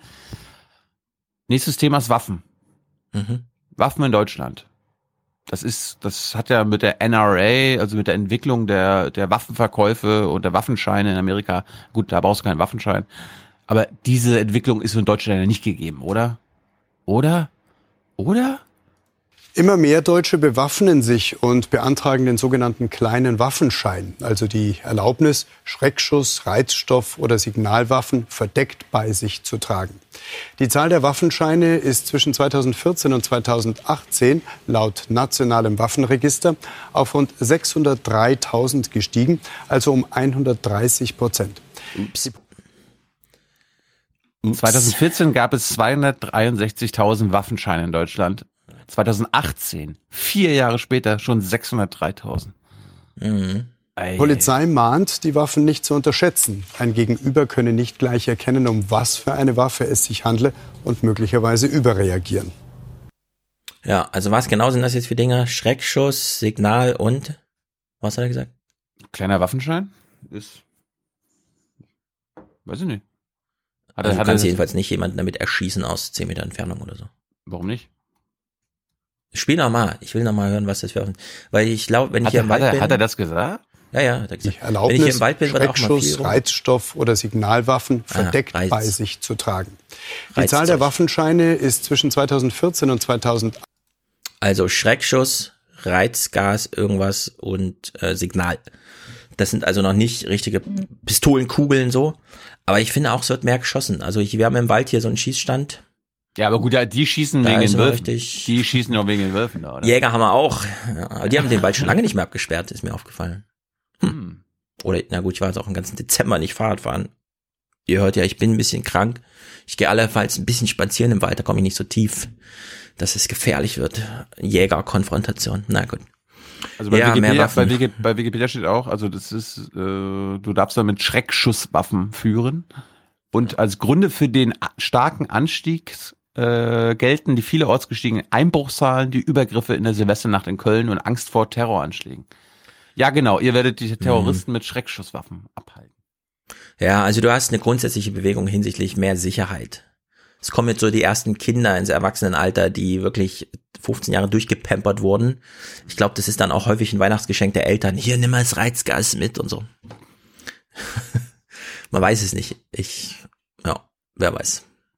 Flüchtlingswelle kann durchaus, die Flüchtlingswelle kann durchaus Anlass in vielen Regionen gewesen Oh Mann, sein. oh Mann. Ja, gut. So, wir haben den Alexander Tyler zu Gast und endlich ist er wieder da. Wir spielen seinen Song. Er war nie weg. Der Podcast noch ein bisschen geiler. Macht mal alle auf mit Alex Tyler. Moin, moin. Moin. Moin, moin. Lebst, So. lebst, lebst du jetzt eigentlich in einem anderen Land, Tyler? Fühlst du das, da wir jetzt eine andere CDU-Chefin haben? Äh, Wie ist die Lage? Kann man atmen? nee, wir haben ja Merkel Junior, also Mini-Merkel bekommen. Deswegen fühlt sich genauso an wie vorher. Hm, aber Mini Schäuble wurde dadurch verhindert. Hm? Ja. Mini Schäuble wurde verhindert. Ja. Jetzt haben wir dafür hab Mini der- Merz als Generalsekretär. Bei der ganzen Berichterstattung über das Thema auch schon wieder fast vergessen, Ja. worauf ich mich ganz am Anfang festgelegt hatte. Ach so. Nämlich auf Mini-Merkel. Mhm. Also daher. Mhm. Ja. Hast du mal wieder recht gehabt. Ty- Gut. Tyler, Tyler hat Nee, darum Berichterstattung geht's, gesehen? darum geht's mir gar nicht. Äh, Naja, um diese Regionalpressekonferenz, Regionalkonfer Regionalkonferenz, Pressekonferenzen sind auch gut, ja. um die Regionalkonferenzen für die Presse und Ja. die Bürger, äh, nein, für die Delegierten der CDU, Die äh, Delegierten, ist ja. die Dirigierten von der CDU, Mhm. weil sie hat ja einen ne, Stab bekommen als Abschiedsgeschenk. Ein Äh, Taktstock. Genau. Ein Stock. Einen taktlosen Stock Ein Stab. hat sie bekommen. Dirigierstab. Ja. Ich, ich sehe schon, ich sehe schon, Tyler hat mehr mitbekommen als ich. Ich habe ja eigentlich, ich war im Ausland, ich habe davon ganz, ganz wenig mitbekommen. Ich Ja, das lief ja auf RTL 2 in den Nachrichten, ne? Diese, äh, Ach so. Das, ich habe das quasi bei Freunden, da lief dann einfach irgendwas und auf einmal CDU-Regionalkonferenz. Und alle so, mhm, ja, ja. Und ich so, wisst ihr eigentlich, was das ist? Und die so, nee, nicht wirklich irgendwas. Kan Kanz Kanzler, wer wird neuer Kanzler? Ich so, das, das wird eigentlich vom Bundestag nach der Bundestagswahl festgelegt, ja. Nicht Äh, von den, aber Ja. Ja, aber das kann man ja mal kurz festhalten. Niemand in Deutschland wusste, was passiert. Das ist wirklich ganz erstaunlich. Du hast hier was nun mit Annegret Kramp, Angela Krank-Karrenbauer gehabt und du hast eine Quotendelle gehabt. Vorher haben mehr Leute CDF geguckt, nachher haben mehr Leute CDF geguckt. Ne, Die Sendung selbst voll Beim abgestürzt. Ja. 400.000 Leute weniger. Ja, aber Ich das ist doch, das ist doch Ich hab's dieses, auch- ich will hab's- ich mit hab's auch nicht- Ja. Aber das ist doch dieses, ich will nicht mit Politik belästigt werden. Bei der wissen wir einfach, dass alles, alles okay ist, was sie sagt. Deswegen können wir da Ja. auch kurz den Müll rausbringen oder so. Ja. Ich habe im Radio, ich im Auto am Radio gehört und dann Straßenumfrage zum Thema AKK, was das heißt. Keine Ahnung, noch nie gehört. AKK 47. Irgendwas mit Konsum, irgendwas mit Pistole. Können Sie diesen Namen aussprechen? Annegret Kramp-Karrenbauer. Das ist ja ein lustiger Name, habe ich ja, noch nie gehört. aber das ist halt auch Straßenumfrage, da fragen sie 100 Leute und dann schneiden sie die zehn bescheuertsten Antworten hintereinander Ja. und dann hast Ja, du diese, ja. ja. Also mein persönlicher Eindruck war, dass die Leute mit AKK äh, mehr anfangen können als zum Beispiel mit März. Also da konnten sich dann, wenn du dann so Mhm. Bierdeckel früher und dann so, ja stimmt, da war irgendwas, aber Ja, das hat mich auch überrascht, wie unbekannt er auch in der CDU selber noch war. Also wieder jetzt war. Naja, ist halt doch eine lange Zeit, diese 16 Jahre. Gut, wir lassen uns mal kurz mehr von Merkel begrüßen. Es wurde ja, jeder in diesem Saal namentlich aufgerufen, selbst der ungarische Vizepräsident der Vereinigung von irgendwas und so. Deswegen, Also ich bin, ich bin froh, dass du den Job übernommen hast, dass du Ja. das für uns geguckt hast. Du hast 23 Stunden am Stück geguckt, oder? ich habe nur den ersten Tag geguckt. Applaus, Applaus, Herr Schuss. Also nur den, ersten Tag? Nur den AKK-Tag. Den, den, den geilen Zugabetag mit Paul Zimjak. Ja, da gibt's nichts zu gucken, ehrlich gesagt. Das kann man einfach so kurz wegkommentieren. Wir hatten es ja auch in Vorbereitung mit Albrecht schon besprochen. Gut, dann Gut, habe ich, mal. dann, dann, Hm? dann, dann habe ich den Clip des zweiten Tages dabei. Okay. Gut, wir lassen uns mal von Merkel begrüßen. Ich begrüße die Vertreter von Presse, Rundfunk und Fernsehen, genauso wie Blogger und Vertreter aus dem Social-Media-Bereich.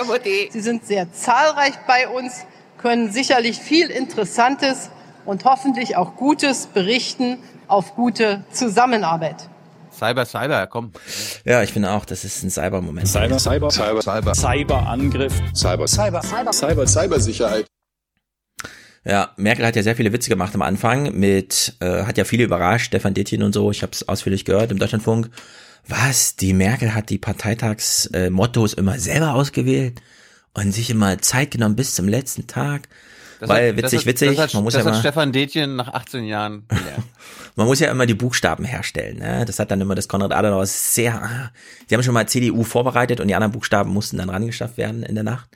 Jetzt Aber, äh, allerdings, Ich, äh, ich, ich sehe jetzt gerade zum ersten Mal diese, Buchst diese, diese Buchstabenkombination zusammenführen und zusammenführen. ja, das ist das Motto von diesem Mal. Alter. Zusammenführen und zusammenführen. Wer ist denn unser Zusammenführer jetzt hier? Ja. Sie hat ja ganz, also sie hat ganz ausführlich darüber gesprochen. Der erste Parteitag von ihr als Chefin war zur Sache. Das ist ja gar nicht Merkel-like. Wo ist denn da Deutschland? Wo ist denn da Zukunft? So hat sie Witze gemacht. Ich will nur kurz anmerken, weil wir gerade einen Cyber, Cyber, Cyber-Moment hatten. Hinter ihr eine 9K-Leinwand. 9K. Wow. Ja, mit dem speziellen Feature. Also war sehr breit und sehr Abgefilmt schön. Full HD. äh, naja, jetzt kommt's, genau. So, pass auf. Volker Bouffier verabschiedet sie natürlich nachher, ne? Und hat einen Film vorbereitet.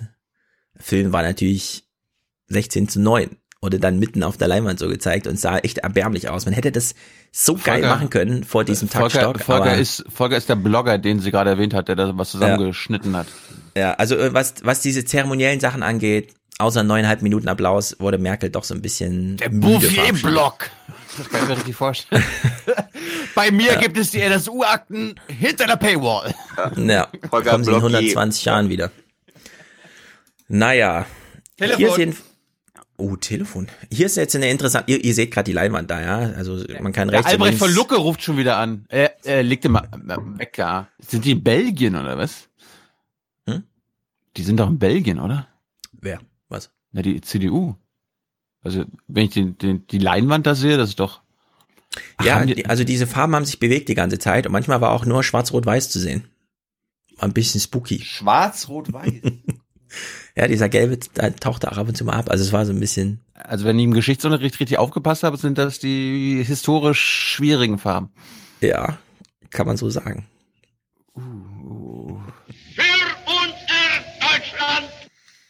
Ansonsten, also wirklich eine super geile Halle. Ich glaube, also die haben ja wirklich minutenlang Leute begrüßt aus dem Oberhaus, aus dem Unterhaus in England und so. Und die waren, glaube ich, schon alle schwer beeindruckt. Eine riesige Messehalle, wissen wir ja, 400 mal 400 Meter oder so. Riesige Leinwand und dann die ganze Halle abgehangen rundherum. Wenn ich mich an die Geiles Tory Plenum. und die Labour-Parteitage erinnere, die sind noch größer. Also so von der Masse. Ja, größer, aber so was Hallengestaltung angeht, so war das. Also es war superb. Es war, sah wirklich geil aus im Fernsehen. Tyler, hast du Albrecht von Lucke weggeschickt? Ja. Aber hast ihn auch später vertröstet, ne? Wir begrüßen ihn ja gerne. Ah, gesagt, jetzt, ich habe gesagt, jetzt nicht. Ja. So. Der Verlierer ist die SPD. Das wollte dir nur Genau. sagen. Ihr, ihr redet jetzt über die CDU, oder? Also nochmal hier. Verlierer ist die SPD. Und damit hat er recht. Damit hat er auf jeden Fall recht. Gut, wir, wir steigen mal richtig hart ein in diesen Parteitag, nämlich in die zehnte Stunde. Hard Entry, ja. Ja, es wurden noch ein paar inhaltliche Sachen geklärt am Ende. Es wird jetzt ein Tagesordnungspunkt aufgerufen. Wir verstehen natürlich nicht, worum es da geht. Wir lassen ihn trotzdem mal aufrufen. Dann kommen wir zum Tagesordnungspunkt B3. Ja. Den finden Sie auf Seite 110. Dazu liegt eine Wortmeldung vor, und zwar von Antonia Haufler aus dem Landesverband Hamburg. So, Tagesordnungspunkt Moin, moin. 3b liegt ja in Ihrem Zettel, da können Sie nachlesen. Ne? Also, dass man es hier nicht versteht, okay. Jetzt kommt aber Antonia von der Jungen Union Hamburg und stellt uns mal ihren Antrag vor und wir fragen uns ein bisschen, sag mal, du bist hier in der geilsten Halle überhaupt, wirst hier abgefilmt und so weiter, kannst du nicht einfach mal erklären, worum es geht? Sie macht es so und wir rätseln danach mal, was will sie von uns? Ja, meine sehr geehrten Damen und Herren, wir hatten in den letzten Jahren viele Wahlkämpfe und es kommen auch noch viele Wahlkämpfe auf uns zu. Diese Wahlkämpfe werden nicht gewonnen durch den Spitzenkandidaten allein, nein, sondern durch sein Team, durch die Menschen, die hinter ihm stehen Mhm. und viel wichtiger, durch unsere Mitglieder, die auf der Straße stehen, die auf der Straße stehen, um die Menschen für uns zu begeistern, zu überzeugen, für uns zu kämpfen, für diesen Ach so, also die Mitglieder, die hier nicht mitwählen dürfen. Spitzenkandidaten für die CDU. Und diese Menschen werden auch nach jedem Koalitionsvertrag, sind das auch diejenigen, die dann samstags am Infostand stehen und wieder das Gleiche tun. Gebetsmühlenartig verteidigen sie das, was gegebenenfalls nur 30 Personen beschlossen haben in einem Koalitionsvertrag. Und um es nach Jens Spahn Worten zu sagen, der Bundesparteitag sollte nicht das Ende der Demokratie sein, sondern der Anfang. Deshalb bitte ich doch, gegen das Votum der Antragskommission zu stimmen und für uns und mehr Demokratie hier zu stimmen. Dankeschön. So, also Thilo, bist schon auf dem richtigen Weg. Worum geht's? Mitgliederentscheid? Basisdemokratie?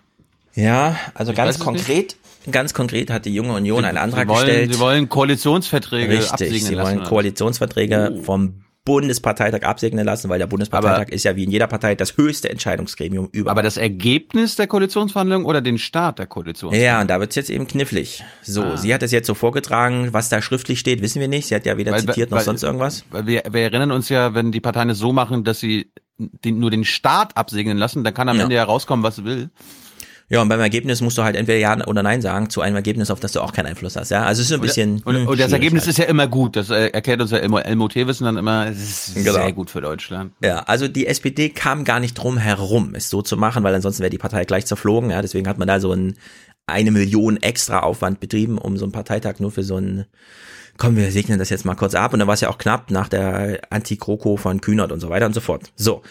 Sie hat jetzt gesagt, liebes, naja, 55 oder so, oder? Zwei Drittel. Die haben mit zwei Drittel den Kroko-Vertrag angenommen? Okay. Also ich weiß die, nicht mehr. die, die Delegiertenkonferenz Mhm. zur Annahme der Koalitionsverhandlungen war viel knapper. Das war irgendwie 52, 48 oder so. Erinner dich. Ja, so war das wahrscheinlich. Na gut. Ja, also das Theater, was wir bei der SPD schon kennen, wird jetzt Best auch für die 2018, CDU vorgeschlagen. Genau, sie empfiehlt jetzt, ähm, liebe, liebes Plenum, bitte stimmt doch gegen die Antragskommission, die uns diesen Antrag nämlich aus der Hand schlagen will. Wer vertritt die Antragskommission? Thomas de Maizière. Ist Also ein harter Hund. Nee, Thomas de Maizière steht auf der Bühne. Tom. Ja, Tyler, wir hören Tyler, Tyler, Tommy, Tommy kommt im Januar. das hast du uns schon so oft gesagt. Jetzt einmal. Jetzt ist er ja frei, ja. Das Jetzt ist muss mein begeistertes Gesicht. D- Dann kannst du ihn gleich mal hier, ähm, Thema, was kann man ihn so fragen? So, was kann man ihn fragen? Also Thomas de Maizière wirbt jetzt auf der Bühne dafür, diesen radikalen Vorschlag aus der Basis, aus der jungen Unionsbasis abzulehnen. Meine Damen und Herren, liebe Freunde, ich möchte trotzdem kurz begründen, warum wir Sie alle bitten, diesen Antrag abzulehnen. So sympathisch er vorgetragen worden ist und so berechtigt das ist. Ja, das ist so, so gönnerhaft, ne? Ja, es ist eine hübsche Frau da unten, aber wir Das können das jetzt das- nicht machen. Ich wollte gerade sagen, das ist so alt. Wo kommen wir denn da hin? Das ist der Bundesparteitag hier, nicht die Hölle. Der Vorschlag Aber- sagt nämlich, Ja. Was, was meinst du denn? Also ich fand ihre Performance und ihre Begründung ja ganz gut gerade. Weil du meintest gerade, äh, da kommt man hin und äh, erklärt das nicht und so. Ja, sie hat überhaupt nicht gesagt, worum es geht. Sie hat nur gesagt, Ah. äh, es stehen Leute auf, äh, machen Wahlkampf und die sind danach ihrem Publikum, nämlich den Wählern, ausgeliefert, anstatt dass die auch nochmal danach sagen dürfen, ja, ich stehe zu diesem GroKo, ich habe ihn auch mit beschlossen. Es wurde aber gar nicht klar, Ja, aber, dass es aber um es gibt doch diese Antrag, diesen geht. Antrags, aber es gibt doch diese Antragskommission, der dann sagt, okay, jetzt geht's hier um den Antrag so und so von so und so. Ja, die werden aber nur B3-mäßig aufgerufen und man soll Ah, dann selber, hat er ja gesagt, nachlesen, um was es da geht. B3 auf Seite 110. Ja, und wir wissen noch bei der SPD, Ja, das Antragsbuch war 2000 Seiten stark, ja, und niemand blättert da die ganze Zeit mit. Und ich finde, wenn man so einen Saal vor sich hat, die also die Junge Union hat es danach nochmal besser gemacht. Der Typ ist dann, also der das mitvertritt, ist auch nochmal auf die Bühne und hat vom Podium aus erklärt, worum es da geht. Aber eben zu spät, finde ich. Sie hätte gleich ab auf die Bühne, zwei Minuten erklären, GroKo, Bundesparteitag, Verbindung herstellen, alle legitimieren, so dass alle auf der Straße dann auch erklären, das ist mein Ko Koalitionsvertrag, ja, also so. Warum, Gut, darf, also warum, warum darf Tommy auf die Bühne und sie nicht? sie durfte ja auf die Bühne, sie wollte so. nicht. Sie hat sich unten ans Saalmikrofon gestellt und nicht gesagt, worum es geht. Das ist, ich verstehe das halt nicht. Deswegen kritisiere ich das ja hier auch so. Gut, also Thomas de Maizière steht auf der Bühne und sagt, was er nicht will. dass in zukünftig immer nach jeder Koalitionsvereinbarung der Bundesparteitag beschließen muss. Und das halten wir für übertrieben. Mhm. Das hält er also für übertrieben. Ich würde sagen, nicht, was kann er denn nicht nach haben? jeder Koalitionsverhandlung, okay? Also nicht alle vier Jahre, okay? Ja. Also er lehnt das hier erstmal ab unter so einem, ja, das ist zu aufwendig. Immer der Parteitag. Ja, also ich finde es Ey, fast respektloser Umgang mit dem Plenum, dass das ist. Ja, das ist für ihn vielleicht persönlich zu aufwendig, weil er ja in so viel Aufsichtsräten mittlerweile sitzt, dass er da gar nicht mehr nachkommt. Terminfrage. Ja. Ah, Ich bin so selten hier, um das durchzupeitschen. Ich habe da nicht so viel Zeit. Können wir das nicht einfach hier zu 30 machen in Berlin? Naja, er argumentiert mal noch ein bisschen weiter. Wir wollen uns ja nicht gleich streiten am Anfang, deswegen versuche ich Ja. mal eine Brücke zu schlagen. Ähm, in So, jetzt beginnt so langsam, dass er sie verarscht. Pass der mal jetzigen Antragsformulierung ist, ich weiß nicht, ob dem Antragsteller das klar ist, die Möglichkeit einer Mitgliederbefragung über einen Koalitionsvertrag ausgeschlossen. Mhm. Nach der jetzigen Regelung könnte man das machen. Ähm, ich halte das für richtig, finde es richtig, wenn das ist der Bundesparteitag Blendkerze, macht. Der Antragsteller muss sich nur darüber im Klaren sein. Ähm, ich habe gesprochen über die Unschärfe des Antrages, dass da steht über die Beteiligung. Man könnte natürlich dann sagen, über das Ergebnis der Koalitionsverhandlungen entscheidet der Bundesparteitag. Dann hieße das immer Bundesparteitag, jedenfalls auf Bundesebene. Ob das Rückwirkung hat für die Landesebene, müssen dann die Landesparteien entscheiden. Und das heißt dann Ausschluss von Mitgliederbefragungen. Und bevor ich das sozusagen für die Antragskommission übernehme, würde ich mal gerne den Antragsteller fragen, ob er denn mit dieser Lösung leben könnte. Das heißt auf Deutsch gesagt, immer Parteitag, aber über das Ergebnis und nie mehr Mitgliederbefragung. So. Aber jetzt hat er sie vor aber- die Wahl gestellt. Aber warum Ja. nennt er sie denn Antragsteller? Ja, Kilo, sie weil es wahrscheinlich eine Gruppe, mehrere. Okay. Na, die Antragsteller. Die, die Junge Union Hamburg hat es, glaube ich, Ja. initiiert. Die waren da auch zu dritt. Philipp Amthor steht da auch gleich noch mit dabei. So, also die wollen ab jetzt immer der Bundesparteitag als Gremium, das über einen Koalitionsvertrag entscheidet. Und Thomas de Maizière sagt, naja, so ganz ausgeschlossen war das ja bisher nicht, nur es war eben auch noch offen, dass nämlich in Berlin die Partei entscheidet, der Bundesparteitag entscheidet mal darüber oder da machen wir sogar eine, ja, parteiweite Befragung. Und jetzt hat er sie darauf hingewiesen, also wenn ihr jetzt sagt, festschreiben wollt, dass immer der Bundesparteitag entscheidet, ist damit gleichzeitig ausgeschlossen, dass jemals die Basis noch mitentscheiden darf. Derzeit ist noch alles möglich. Man muss es nur vorher beschließen. Also er nagelt, er sagt jetzt ungefähr, ihr wollt hier mehr Basisdemokratie? Na gut, bis zur Ebene des Parteitags gehen wir runter. Wenn wir das aber machen, gehen wir auf gar keinen Fall noch eine Etage tiefer und lassen jemals die Parteimitglieder mitentscheiden. Und das finde ich interessant, wie die das jetzt im Dialog klären. Das ist ein bisschen ungewöhnlich, aber Thomas de Maizière fährt jetzt hier so einen 2-0-Sieg ein. Was sagt der Antragsteller? Darf ich die Antragstellerin noch einmal ans Mikro bitten? Das ist jetzt eine un ein ungewöhnlicher Dialog, aber ich glaube, er ist zielführend, darum sollten wir ihn führen. Mikro 2 bitte. Ähm, Herr de Maizière, ich sehe da definitiv gar keinen Widerspruch drin, weil auch zu unseren Regionalkonferenzen und Ähnlichen haben sich auch viele Landesverbände, sei es auch nur JU, hinreißen lassen, eine Mitgliederbefragung zu machen. Das ist auch gerade gut so, dass dann die Delegierten auch ein Votum erhalten, wie sie dann auf dem Bundesparteitag über den Koalitionsvertrag abstimmen. Damit machen wir es noch demokratischer. Das eine schließt das andere in keinster Weise aus. Doch leider doch, weil, ähm, weil die, die Satzung sieht vor, dass es auch eine Entscheidung durch Mitgliederbefragung geben kann. Die würden wir dann unterlassen. Äh, wenn Sie damit einverstanden sind, dann würde ich das so übernehmen. Dann, dann beschließen wir, äh, der Bundesparteitag beschließt über das Ergebnis von Koalitionsverhandlungen. Dann können wir das machen. Genau das. Ist das, nicken Sie dazu? Ja. Gut, dann übernehme ich das für die Antragskommission und dann stellen wir das zur Abstimmung. So, ja, ja. so. wollten wir das wirklich? Hat uns gerade verarscht? Ja. Ja, er hat euch verarscht. Es Wir wollen ja mehr ihr Demokratie. Von vorne bis hinten verarscht Genau. werdet. Vor allen Dingen, wenn es ums Thema Basisdemokratie geht. Ja. Wir wollen ja mehr, mehr Demokratie, Herr de Maizière. Ja, dann machen wir auf, machen wir für Sie mehr Demokratie, weil im Parteitag kriegen wir immer gedreht.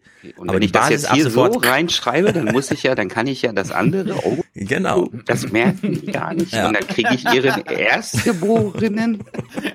Genau so. Rumpelstilzchen. Genau.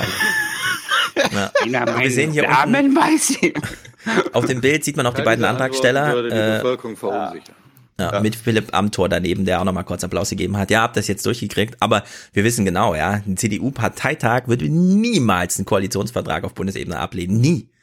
Also damit ist jetzt auch wieder ein bisschen Macht zentralisiert worden, denn die Basis ist jetzt immer raus. Das steht jetzt in der Satzung, der Satzung drin. Es kann gar nicht die Basis entscheiden, da der Bundesparteitag entscheidet. Bisher war es ein Kann und dann muss halt vorher, je nach öffentlichem Druck und so weiter, wie bei der SPD, geguckt werden, schaffen wir es noch mit dem Bundesparteitag oder müssen wir es doch an die Basis geben? Nee, ist ab sofort ausgeschlossen. Und dann stehen da auch diese drei, vier glattgeleckten Goldlöckchen da und gucken, wie der Ja. Schulsprecher, an dem man am ersten Tag Schulsprecher war, quasi, und direkt beim Direktor vorsprechen durfte. Ja, ja, ja, das ist So, ja, wir haben hier einen Antrag. Es ist Äh. allerdings auch die zehnte Stunde. Allerdings, ja. Es ist ja alle Ich die zehnte Stunde. Ich habe mal hier, ich habe mal geguckt, diese 1000 Delegierten, da kamen Mhm. 14 aus MacPom. Ja. 14. Ja. Und MacPom was ist das? ist klein. Fühlst du dich als Mecklenburg, als Nein. Mecklenburger, Ich, der Ja, die Basis- verraten hat und nach Berlin gezogen ist? Fühlst du Mhm. dich, fühlst Ich du dich verraten. quasi nicht, rep- was denn? Also ich, ich feature hier in meiner Heimat wöchentlich im Podcast. Also Ja. Weil es Was mir so tust du- leid tut, was dass ich sie verraten Was tust habe, du für ja. die Binnenwirtschaft von Mecklenburg-Vorpommern, für die Nachfrage? ich schicke Geld zurück. Naja. Ja. Ich will nur noch kurz äh, die 1,4 Prozent Repräsentation von MacPom auf dem Parteitag. In der Basis wären es auch nur 1,4 Prozent. Also die Gewichtung scheint.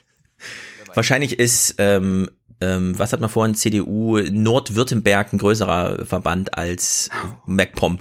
Ich hatte mich aber, ich hatte mich mal informiert, wie denn diese Delegierten ausgewählt wurden für diesen Oh ja, rede mal Parteitag. drüber, genau. Und der, und das wurde nicht, also man, ich fände ja, ich hätte es ja dann akzeptabel gefunden. Okay, das wäre eine, eine Wunschvorstellung von mir, Basisdemokratie, Mitgliederentscheid, aber okay, gab's nicht.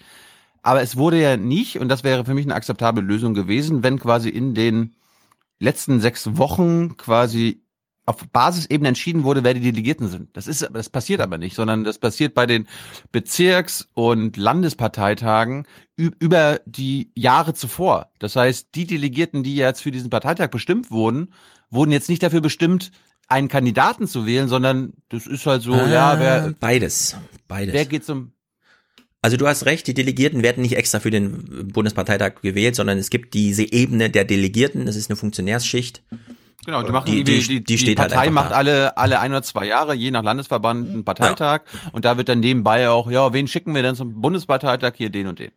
Genau, Meine, trotzdem. meine, meine Kritik ist ja, dann hätte ich es wenigstens gut gefunden, wenn diese Delegierten quasi sich selber auch demokratisch legitimiert hätten für diese Wahl der Parteivorsitz. Genau, und das ist jetzt ein wichtiger Punkt, denn 1100 Delegierte, das heißt, es gab in ungefähr 2.000, 3.000 deutschen Gaststätten zuletzt in den letzten Wochen und Monaten Veranstaltungen der jeweils regionalen CDU, bei dem die Delegierten kamen, die Basis eingeladen war. Jeder, der wollte, durfte kommen. Und dann wurden in sehr vielen Fällen, also es gab sehr viele Reportagen darüber, ich habe jetzt keine mitbekommen, aber es gab sehr viele Reportagen darüber, kann man äh, sich angucken, wie in so einer typischen zur Krone Gaststätte einen Abend lang darüber diskutiert wurde. Und dann gab es einen Wahlgang, mit dem die Delegierten auch gebunden wurden an eine im ersten Wahlgang abzugebende Stimme. An die muss man sich nicht halten. Also es steht nicht in irgendeinem Gesetz drin, dass es jetzt und so weiter, ja, wie bei den Wahlen in Amerika. Super Delegates halt. Genau, aber trotzdem wird das natürlich respektiert so weiter. Also kein Delegierter geht da irgendwie hin und sagt, ich habe hier gerade ein 80 Prozent Votum für März und ich will jetzt aber AKK, kann ich mir nicht so ganz vorstellen. Also ich habe deswegen ich ja auch diese große. Ich, ich, nein, Moment, ich, ich habe ja. gestern mir trotzdem viele Clips angeguckt, hier auch vom Parteitag selbst, äh, Mhm. für das Intro und da gab es jede Menge Parteimitglieder und Delegierten, die gesagt haben, also als ich hierher gefahren bin, habe ich noch nicht gewusst, wen ich wähle. Jetzt nach diesen Reden weiß ich's. Ja, also es, genau, der Parteitag soll entscheiden, das ist ganz wichtig. Das finde ich auch wichtiger, als dass die Delegierten zu Hause. Also ich, ich bin ja wie gesagt kein Fan davon, dass irgendwelche Basisleute, nur weil sie ein Interesse haben und einen Beitrag für eine Partei zahlen, als so auserwählt gelten und entscheidungsbefähigt, dass sie plötzlich darüber befinden können, sondern dafür gibt's die Delegierten. Nee. Da, dafür gibt's eine Mitgliedschaft bei der Partei. Mm, Tilo, wir leben ja auch in einer repräsentativen Demokratie. Ja, es ist repräsentativ, genau. Aber warum, warum soll das da nicht anders sein? Legitimation durch Verfahren lautet das Zauberwort, nicht durch Basisvotum. Na gut, ich sag ja ist nicht, dass aber das scheiße ist oder undemokratisch. Ich finde, es geht noch viel besser. Ja. Okay. Ohne Frage. Ja. Also ich finde, ich finde das erstmal gut für die CDU. Es ist halt, Also wir die wissen, CDU ist noch nicht im 21. Jahrhundert angekommen. So. oh, das würde ich jetzt nach diesem Parteitag nicht sagen, ehrlich gesagt. Ja, das war schon neuen richtig mit hammerhart. neuen und K-Wand, so. die sind also, in den neuen K-Wand. ja, also Ja, bitte. Ja, und das, also das Ding auch im Vergleich zu vielen anderen deutschen Parteien war schon ziemlich 21. Jahrhundert, das muss man glaube ich sagen. Ja, Unter okay, anderem okay. Entschuldigung. nach, also kurzes Quiz, ich muss kein Jingle spielen, aber was glaubt ihr, war das allerletzte Thema am ersten Tag? Wir wissen, auf Parteitagen werden ziemlich viele Themen durchgepault. Da nimmt man nicht so das Attraktivste, um die elfte Stunde nochmal kurz zu öffnen und dann möglichst schnell abzuschließen. Was war das allerletzte Thema am ersten Tag? Allerletzte Thema am ersten Tag. Ja. Richtig, der Migrationspakt, erstaunlicherweise. Und als die Frage kam, wollen wir das auf morgen vertagen, wie der Mietsch wollte? Nee, räumt das mal jetzt ab. Da sind wir voll dagegen, das ist noch weiter zu vertagen. Deswegen gucken wir kurz in den Migrationspakt rein. Nur äh, 50 Sekunden. Philipp Amthor hat gesprochen. Also Ziemiak war am Pult. Amthor, Brinkhaus, alle waren da. Der Mietsch unten als Antragsteller vom Saal aus. Stefan, hier bevor du anfängst, hast du äh, das Interview mit Marie-Agnes Strack-Zimmermann gesehen, der FDP. Ja, habe ich gesehen. Hm. Vize. Habe ich Hast vorhin schon kommentiert. Soll ich nochmal? Zitat, ne, Es geht ja, es geht ja nicht um sie, sondern was sie über, über Philipp Amthor gesagt hat. Ach so, ja. Pff. Also was ich so eine war- coole. Ja, Ja, pass auf, ich hab's. ja, sag mal. Obwohl der tut immer so, als ob er der beste, der bessere Bundeskanzler wäre. Das mu- muss ich jetzt doch mal rauslassen. Ähm, also der sitzt im Bus nicht hinten. Ja, das ist diese typische Neid-Diskussion. Der ist so jung und so erfolgreich. Ich wurde erst jetzt vom Christian gefragt, also ich buche das mal unter Neid ab, weil Christian, äh, Philipp Amthor ist der bessere Bundestagsabgeordnete, nur leider mit der falschen Einstellung in der falschen Partei. Aber da kann man nun wirklich, also diesen Respekt zoll ich ihm. Wir hören kurz in seiner Aussprache, er wollte das Thema da auch einfach abräumen im Sinne von, ich weiß, eure Basis drückt da immer mit irgendwelchen Migrationspakt-Scheiß, aber ich er erkläre euch jetzt mal kurz, was hier Sache ist. Also wir hören mal kurz 50 Sekunden Philipp Amthor zu. Mit unserem Entschließungsantrag im Deutschen Bundestag haben wir das Beste und das Maximale erreicht, um dieses Thema in eine richtige Richtung zu führen. Und ich will mhm. immer wieder sagen, entgegen all der Mythen, die es gibt zum Thema Protokollerklärung und anderes, eine Protokollerklärung wäre weit weniger wirksam als das, was wir gemacht haben, nämlich eine selbstbewusste Äußerung im deutschen Parlament. Und ich finde, wir müssen müssen sagen, der Deutsche Bundestag ist der Ort, an dem solche Debatten geführt werden und man kann nicht austreten aus diesem UN-Migrationspakt. Eine Protokollerklärung ist wirkungslos, sondern ich sage allen Kritikern, wenn man austreten wollte aus diesem Pakt, dann könnte man nur aus den Vereinten Nationen gesamt austreten. Das ist in niemandes Interesse. Ja, also wie man den, das Wort wollte als Konjunktiv da unterbringt und niemandes Interesse auch noch richtig grammatikalisch verwendet. Das ist schon mal ganz großes Kino. Ja. Dann der Hinweis, der Bundestag hat entschieden. Kann ja schön Deutsch, der Philipp. Mit der Partei ja gar nichts zu tun, sondern das ist der Deutsche Bundestag, da sitzen noch mehr Parteien. Die CDU kann zwar eine Meinung dazu haben, aber es ist nicht das entscheidende Gremium dafür und erst recht nicht die Basis, sondern wenn dann der Parteitag. Also in der Hinsicht, gutes Thema abgeräumt am Ende nochmal. Es war ja ein bisschen äh, fraglich, wie gehen sie jetzt damit um, wenn der Jens Spahn vorschlägt, das sollte man nochmal behandeln und der Mietsch das dann auch wirklich vorschlägt. In der Hinsicht können wir zum nächsten Thema gehen. Spätestens, wenn sich Philipp Amthor für den Migrationspakt aus, ausspricht, mhm. sollte man dann auch mal reingucken, was da drin steht. Ne? Ja, eben, das würde ich auch mal sagen, ja. ja.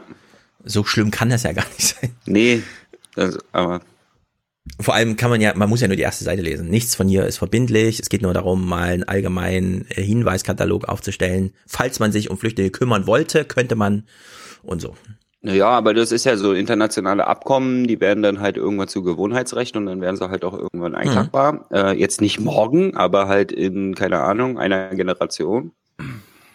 Und in diesem Migrationspakt, da stehen halt auch ganz viele Sachen drin, die der CDU gefallen, ja. Also ja. Äh, stärkere Außengrenzen, ja, und das, ja. und das mit dem, das mit dem legalen Fluchtwegen, das lassen wir einfach mal ein bisschen schleifen und konzentrieren uns mal auf die Sachen im Migrationspakt, ja. äh, die uns gefallen. Ja, ja also Asylpaket 1, Asylpaket 2. Äh, legale Fluchtwege, ja da sitzt Seibert seit vier Jahren im, im, in der RecBK und sagt, ja, ja, da sind wir voll für und so. Ja, da, ist ihm, da fällt ihnen einfach ja, nichts ein. Ob das, das dann nochmal irgendwo steht, ist Wir haben in den letzten drei, drei Jahren 800 Menschen aus der Türkei uh, legal hierher. Ja, ist wirklich ja. spektakulär. Hast du nicht die ganzen bilateralen Abkommen von Horst Seehofer mit den belasteten Staaten? Mit Griechenland hat er ein Abkommen. Ja, das mit Italien, Italien ist es so ein bisschen. nur noch nicht unterschrieben. Kriegt man gar nicht mit mehr so Spanien mit. Spanien ne? hat er eins, ja. Und dann die bayerische Volkspolizei, passt auch ja. an der Grenze das auf. Das mit Spanien betrifft auch vier Leute schon. Ja. Ja, also in ja. der Hinsicht. Das Migrationsthema also das wurde läuft, wirklich ja. legale Migration. Ja, also das Migrationsthema wurde gut abgehandelt beim Bundesparteitag der CDU, fand ich wirklich gut im Sinne von Amtor hat einen Nagel draufgehauen, Brinkhaus auch.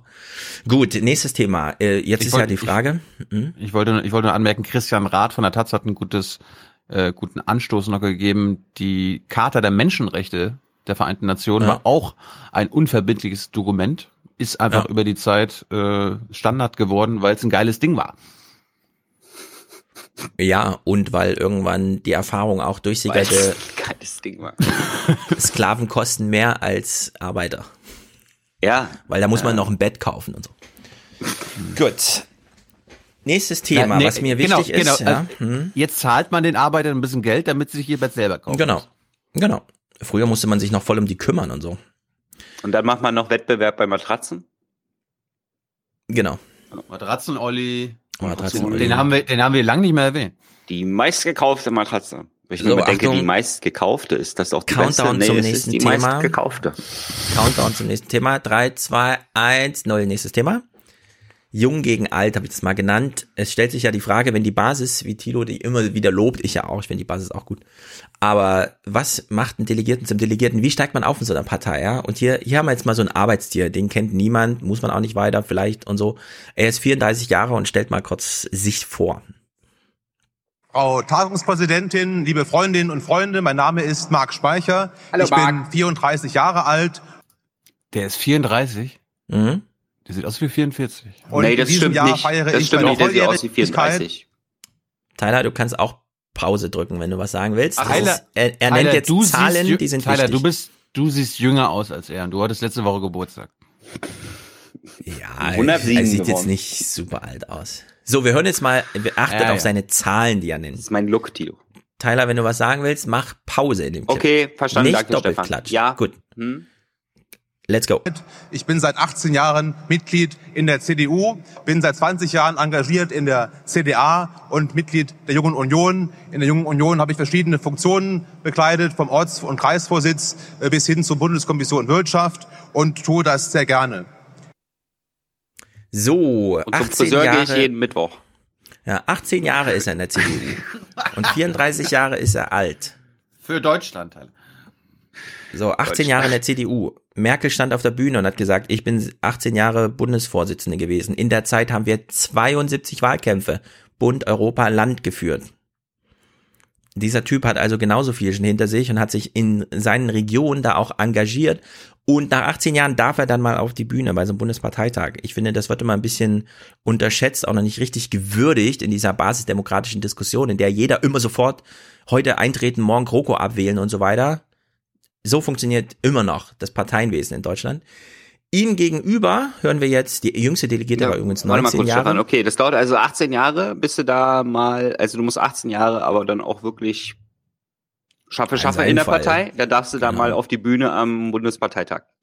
Jetzt waren wir ja schon mal auf solchen Bundesparteitagen und ich weiß ganz genau, wie die Aufmerksamkeitsspanne der Abgeordneten dort ist, wenn eben nicht einer der Mhm. Großen in der Partei Ja. dort spricht, sondern wenn halt hier, ich hab, weiß nicht mal mehr, wie er heißt, spricht. Ja. Mhm. Das heißt, es dauert doch jetzt noch mal 18 Jahre quasi, bis ihm einer zuhört. Auch. Im Grunde ja. Deswegen habe ich auch maßlos Respekt für Philipp Amthor und so, weil es, das sind solche Beschleuniger. Das ist wirklich Mhm. erstaunlich da. Ja, da kann man quasi vor der Karriere kann man Respekt haben, aber Mhm. vor ihm selbst sollte man keinen haben. Denn er hat Ja, auch wenig voran. Er- Er macht ja, es ist ja sein Werk. Was? Die, die, seine Biografie ist ja sein Tätigkeitsbereich. Deswegen würde ich jetzt Person und äh, Dings nicht so trennen. Nicht so scharf jedenfalls. Ich, ich also ich, ich, ich kann einfach sagen, ich habe Respekt vor Philipp Amthor. Das ist eine erstaunliche Leistung, sich in dieser schwierigen Aufmerksamkeitsökonomie so in den Vordergrund zu spielen. Was ich allerdings hier zeigen wollte, er, er, das ist der Junge. Im Plenum saßen Delegierte im Alter von 19 bis 86 oder so, keine Ahnung. Wir hören jetzt mal den ähm, Otto Wulff. Kennt ihr ihn? Der ist 1886 geboren, ne? Kennt ihr Otto Wulff? Otto Wulff schlage ich euch als äh, jung und naiv äh, Gesprächspartner vor. Er ist Vorsitzender der Seniorenunion. Meine Freundinnen und Freunde, Sie haben zu Recht heute die Jüngeren angesprochen. Und unsere Partei braucht die Jüngeren. Aber ich sage auch, vergesst die Alten nicht. Äh, vergesst die Alten nicht. Das Ja, muss, das, die muss, Alten. das muss auf dein Soundboard. Ja, also vergesst die Alten nicht. Wir hören mal noch ein bisschen weiter in seine Rede. Er hat einen, er hat einen ganz guten Singsang, glaube ich. Die Seniorenunion ist nicht dafür da und will es auch nicht, für eine Altenrepublik oder für eine Altenpolitik zu werben. Nein, sie will eine Politik betreiben, gemeinsam mit den Jüngeren. Und wenn alt und jung in der Generation der Union zusammenstehen, ist das die beste Garantie für die Sicherheit unserer Gesellschaft, der deutschen Nation. Deutschen Nation. So, ich empfehle ihn euch aber. Für- für Deutschland. Ja, ja, ja, ja, ich weiß, ich weiß, ich weiß. Aber ich empfehle ihn euch, weil er wirklich ein großer antinazistischer Kämpfer ist. Er ist im Grunde Antifa. Klang jetzt hier nicht so, aber. Ja, ja, das habe ich gleich gesehen. Da fehlt nur noch der richtige Button, fehlt ihm nur noch. Nein, ich meine das ernst. Also, Drei Button Oberteil. wir hören mal den letzten Clip. Danach empfehle ich ihn euch nochmal. Er war nämlich dabei, als die CDU gegründet wurde. Ich war dabei, als am 14. November 1945 in einer Küche in einem bürgerlichen Haus in einem westfälischen Dorf die Union von neun Personen gegründet wurde, die alle Gegner des Nationalsozialismus gewesen waren. Das war ein Schreiner, das war ein Friseur, das war ein Bauarbeiter, ein Eisenbahner, ein Kaufmann und ein Bauer. Alle, die die Union vertreten haben. Und die haben aufgebaut. Mit Stolz. Und ich sage Ihnen auch in meiner 66-jährigen Parteimitgliedschaft in der Christlich-Demokratischen Union habe ich immer und zu jeder Zeit großen Stolz ver verspürt, Mitglied in dieser Partei zu sein und für sie zu werben, weil ich ein Sohn des Vaters bin, der damals die Union in Deutschland mit gegründet hat. Ja, das ist ja jetzt Aber- die Generation Aufbau gewesen, ne? Was er jetzt leider nicht weiß, ist, dass halt gerade Abriss ist, ne? Weil um wieder was aufzubauen, müssen wir ja, erstmal abreißen, ja? Da war, Deswegen würde ich ja sagen, ein intergenerationales Gespräch, Thilo mit dem Otto Ja, Wolf. Ich habe es mir schon aufgeschrieben. Also, es ist geil. Also, er lag Aber- aber- in der Ecke in so einem kleinen Körbchen als sein Vater die Union mit einem Bauern und einem Das wollte ich, das wollte ich gerade fragen. Also er war quasi äh, auf dem Schoß vom Papa und Ja. Äh, Ja, wie man das halt früher gemacht hat. Das Kind lag in der Tasche, wurde in die Ecke gestellt und dann wurde die Partei gegründet und Deutschland aufgebaut. Er ist jedenfalls ein ganz großer, er ist Antifa, das kann man sich nicht vorstellen. Aber ich will auch nochmal darauf hinweisen. Wir haben ja immer gefragt, wo ist denn hier der linke Populismus und so. Ich finde, wenn man als Linker jetzt rausgeht und sagt, man will die deutsche Nation zurückhaben, um sie Euro zu europäisieren oder sowas, ja. Aber das eben mit diesem, er hat auch immer hier diese Hand, ja. Die zwei Finger, die so Geißbockartig, das kennt man wirklich nur von Hitler äh, in der Rede. Ja, es ist wirklich erstaunlich. Und natürlich hat er maßlos überzogen. Es war ja, glaube ich, der Einzige, dem dann auch wirklich gesagt wurde, jetzt ist aber mal gut. Also guter Typ. Otto Wolf, ich wünsche mir äh, Junge Naiv mit Otto Wolf. Aber, steht schon äh, in unserer Redaktionsliste. Also Stefan, das mit der Hand, das ist glaube ich so ein Altersding. Wenn du irgendwann kannst du halt nicht mehr richtig eine Faust machen. Nee, er konnte ja eine Faust machen, aber er hat trotzdem ab und zu diesen hier gemacht. Also ich, ich, vielleicht kann man sich das mal raussuchen und das sich angucken, eine halbe Stunde oder nee, 20 Minuten hat er geredet, keine Ahnung. Bisher hatte er da fünf Minuten, also hat er sich 15 genommen. So, damit ist haben egal. wir die Abriss. wichtigen, wichtigen Und Reden Generation abgeschlossen. Aufbau brauchen wir nicht mehr. Genau, kommen wir mal zu Merkel. Merkel hat in ihrer Rede im Grunde, finde ich, Wer? nur ein, Wer? diese Ange Angela Krank Merkelbauer. Vorgängerin von AKK. Äh, Genau, die Vorgängerin. Keine Ahnung. Die baldige Ehrenvorsitzende und Commencement Speech oder wie das heißt, der Dings von Harvard ist ja. Alle sind schon aus dem Häuschen. Die große Merkel. Das, das Video, Alter. Ey. Ja, wieso hat es nicht gefallen, wie sie von hinten so langsam ins Licht und so? Die gute Merkel. So, Merkel hält eine Rede. Da müssen wir mit unseren Harvard-Leuten sprechen, das kann ja nicht sein. Ja, sie hat sich auf fünf Sachen konzentriert, nämlich warum gehe ich jetzt, warum liebe ich euch und so weiter und so fort. Sie hat hier, Ich liebe euch doch alle! ja, eine Sache fand ich aber ganz interessant, nämlich was, ha was haben wir uns vorenthalten voneinander? Was haben wir uns vorenthalten?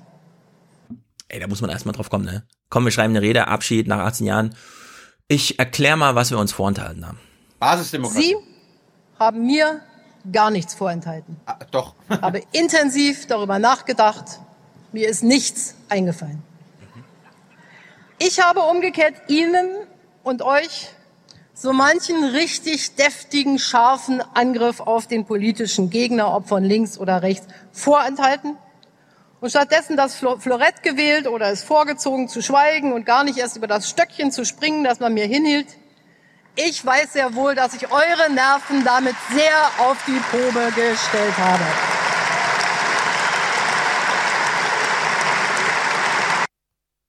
Ja, gab einen ganz ordentlichen Applaus dafür. Fand ich auch gut.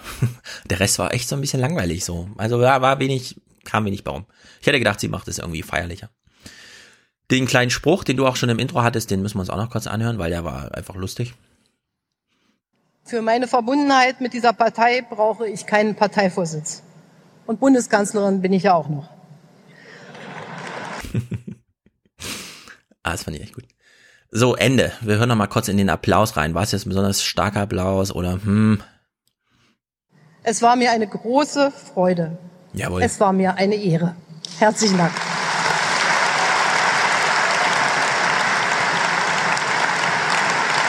Komm, Hymne. Komm, sing die Hymne. Hymne?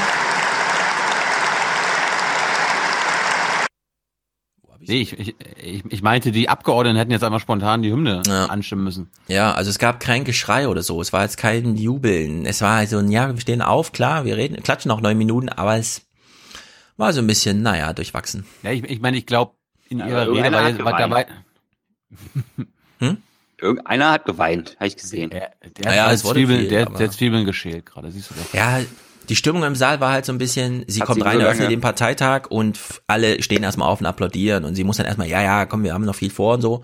Äh, In dem Sinne gab es dann auch so dieses, ah, wir sind wirklich traurig und so, aber sie hat nicht so richtig geerntet aus dieser Situation, fand ich. aber da, ich, ich wollte ja so noch- vermuten, dass sie ja quasi den dreien jetzt nicht irgendwas ab, also quasi die Aufmerksamkeit abnehmen wollte, indem sie einfach Hm. ganz low-key eine Rede hält, am Ende Aber- Danke sagt, weil sie ja eh weiß, okay, sein. abends in der Nachricht kommt ja eh nur das Danke, weil da gar keine Zeit für sein wird. Also, Also, wenn ich da ein. Delegierter wäre, ich hätte nach der Rede, also ich hätte meinen Stuhl und meinen Tisch mit rausgenommen, draußen eine Barrikade gebaut und die angezündet, weil Angela Merkel hat's erlaubt. Ja, ich quasi, sie hat uns das so lange vorenthalten, Ach so. dass wir hier Radau, Angriff, politischen Gegner zunichte machen, ja, also quasi alles Naja, animalische. Rammeln. Das ganze Animalische, das hat sie einfach zivilisiert, jahrelang, ja. Und das Mhm. kann sie auch verstehen, das tief in uns drin, das quasi, das will raus, ja. Hm. Also, hat da jemand danach eine Barrikade aufgebaut und die Nein. angezündet? Ja oder nein? nein, nein, nein, nein, nein, okay. nein, nein, leider nicht. wo waren Was die Gelbwesten, leider? wenn man sie mal braucht? Ja, genau. Ja.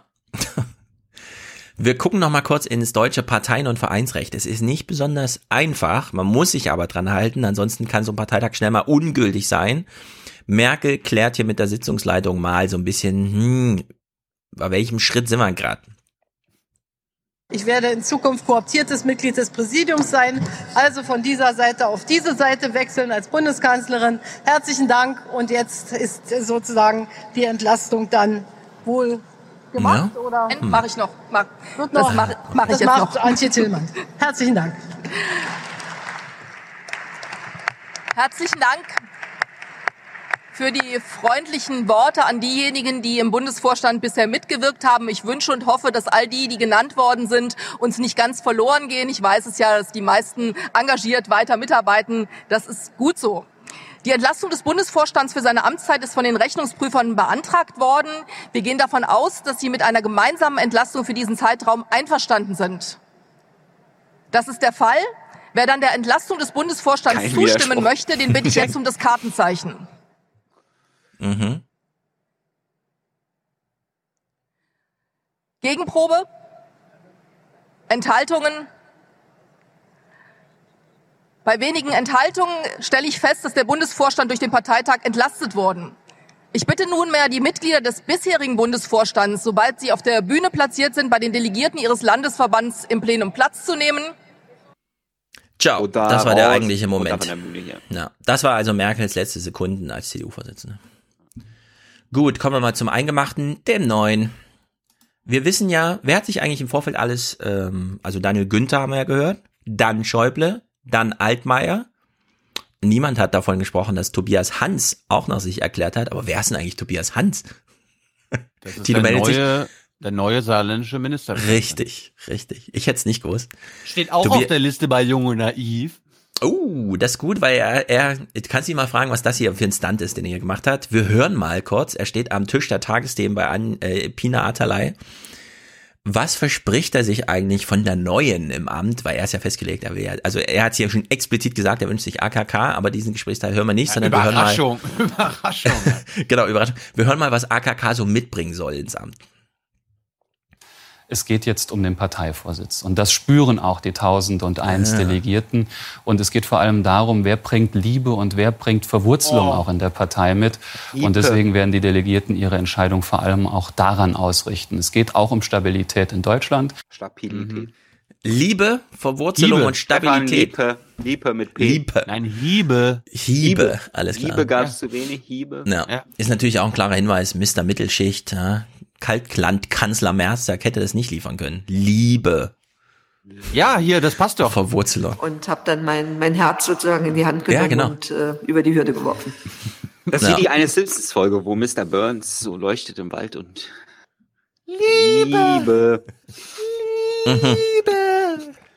Vielleicht nicht ganz schlecht die Analogie, auch wenn ich das nicht kenne.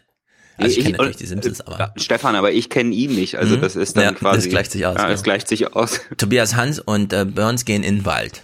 Einer fängt an zu leuchten. Wer war's? Da muss man überlegen. so, wir gucken jetzt mal die Reden. Alles, was ihr über die Reden wisst, ist wahr, weshalb wir die Reden nicht gucken. Annegret Kamp-Karrenbauer hat eine spektakulär gute Rede gehalten. Sie hat mir außerordentlich gut gefallen. Ich war ganz aus Das dem habe ich Häuschen. bisher nicht gewusst, ne? Es ist nicht meine Partei und so. Von mir aus können die machen, was sie wollen. Aber ehrlich gesagt. Die regieren Deutschland, Stefan. Das weiß ich. ob Die regieren. Deutschland, genau, deswegen ist das für uns Ja. wichtig.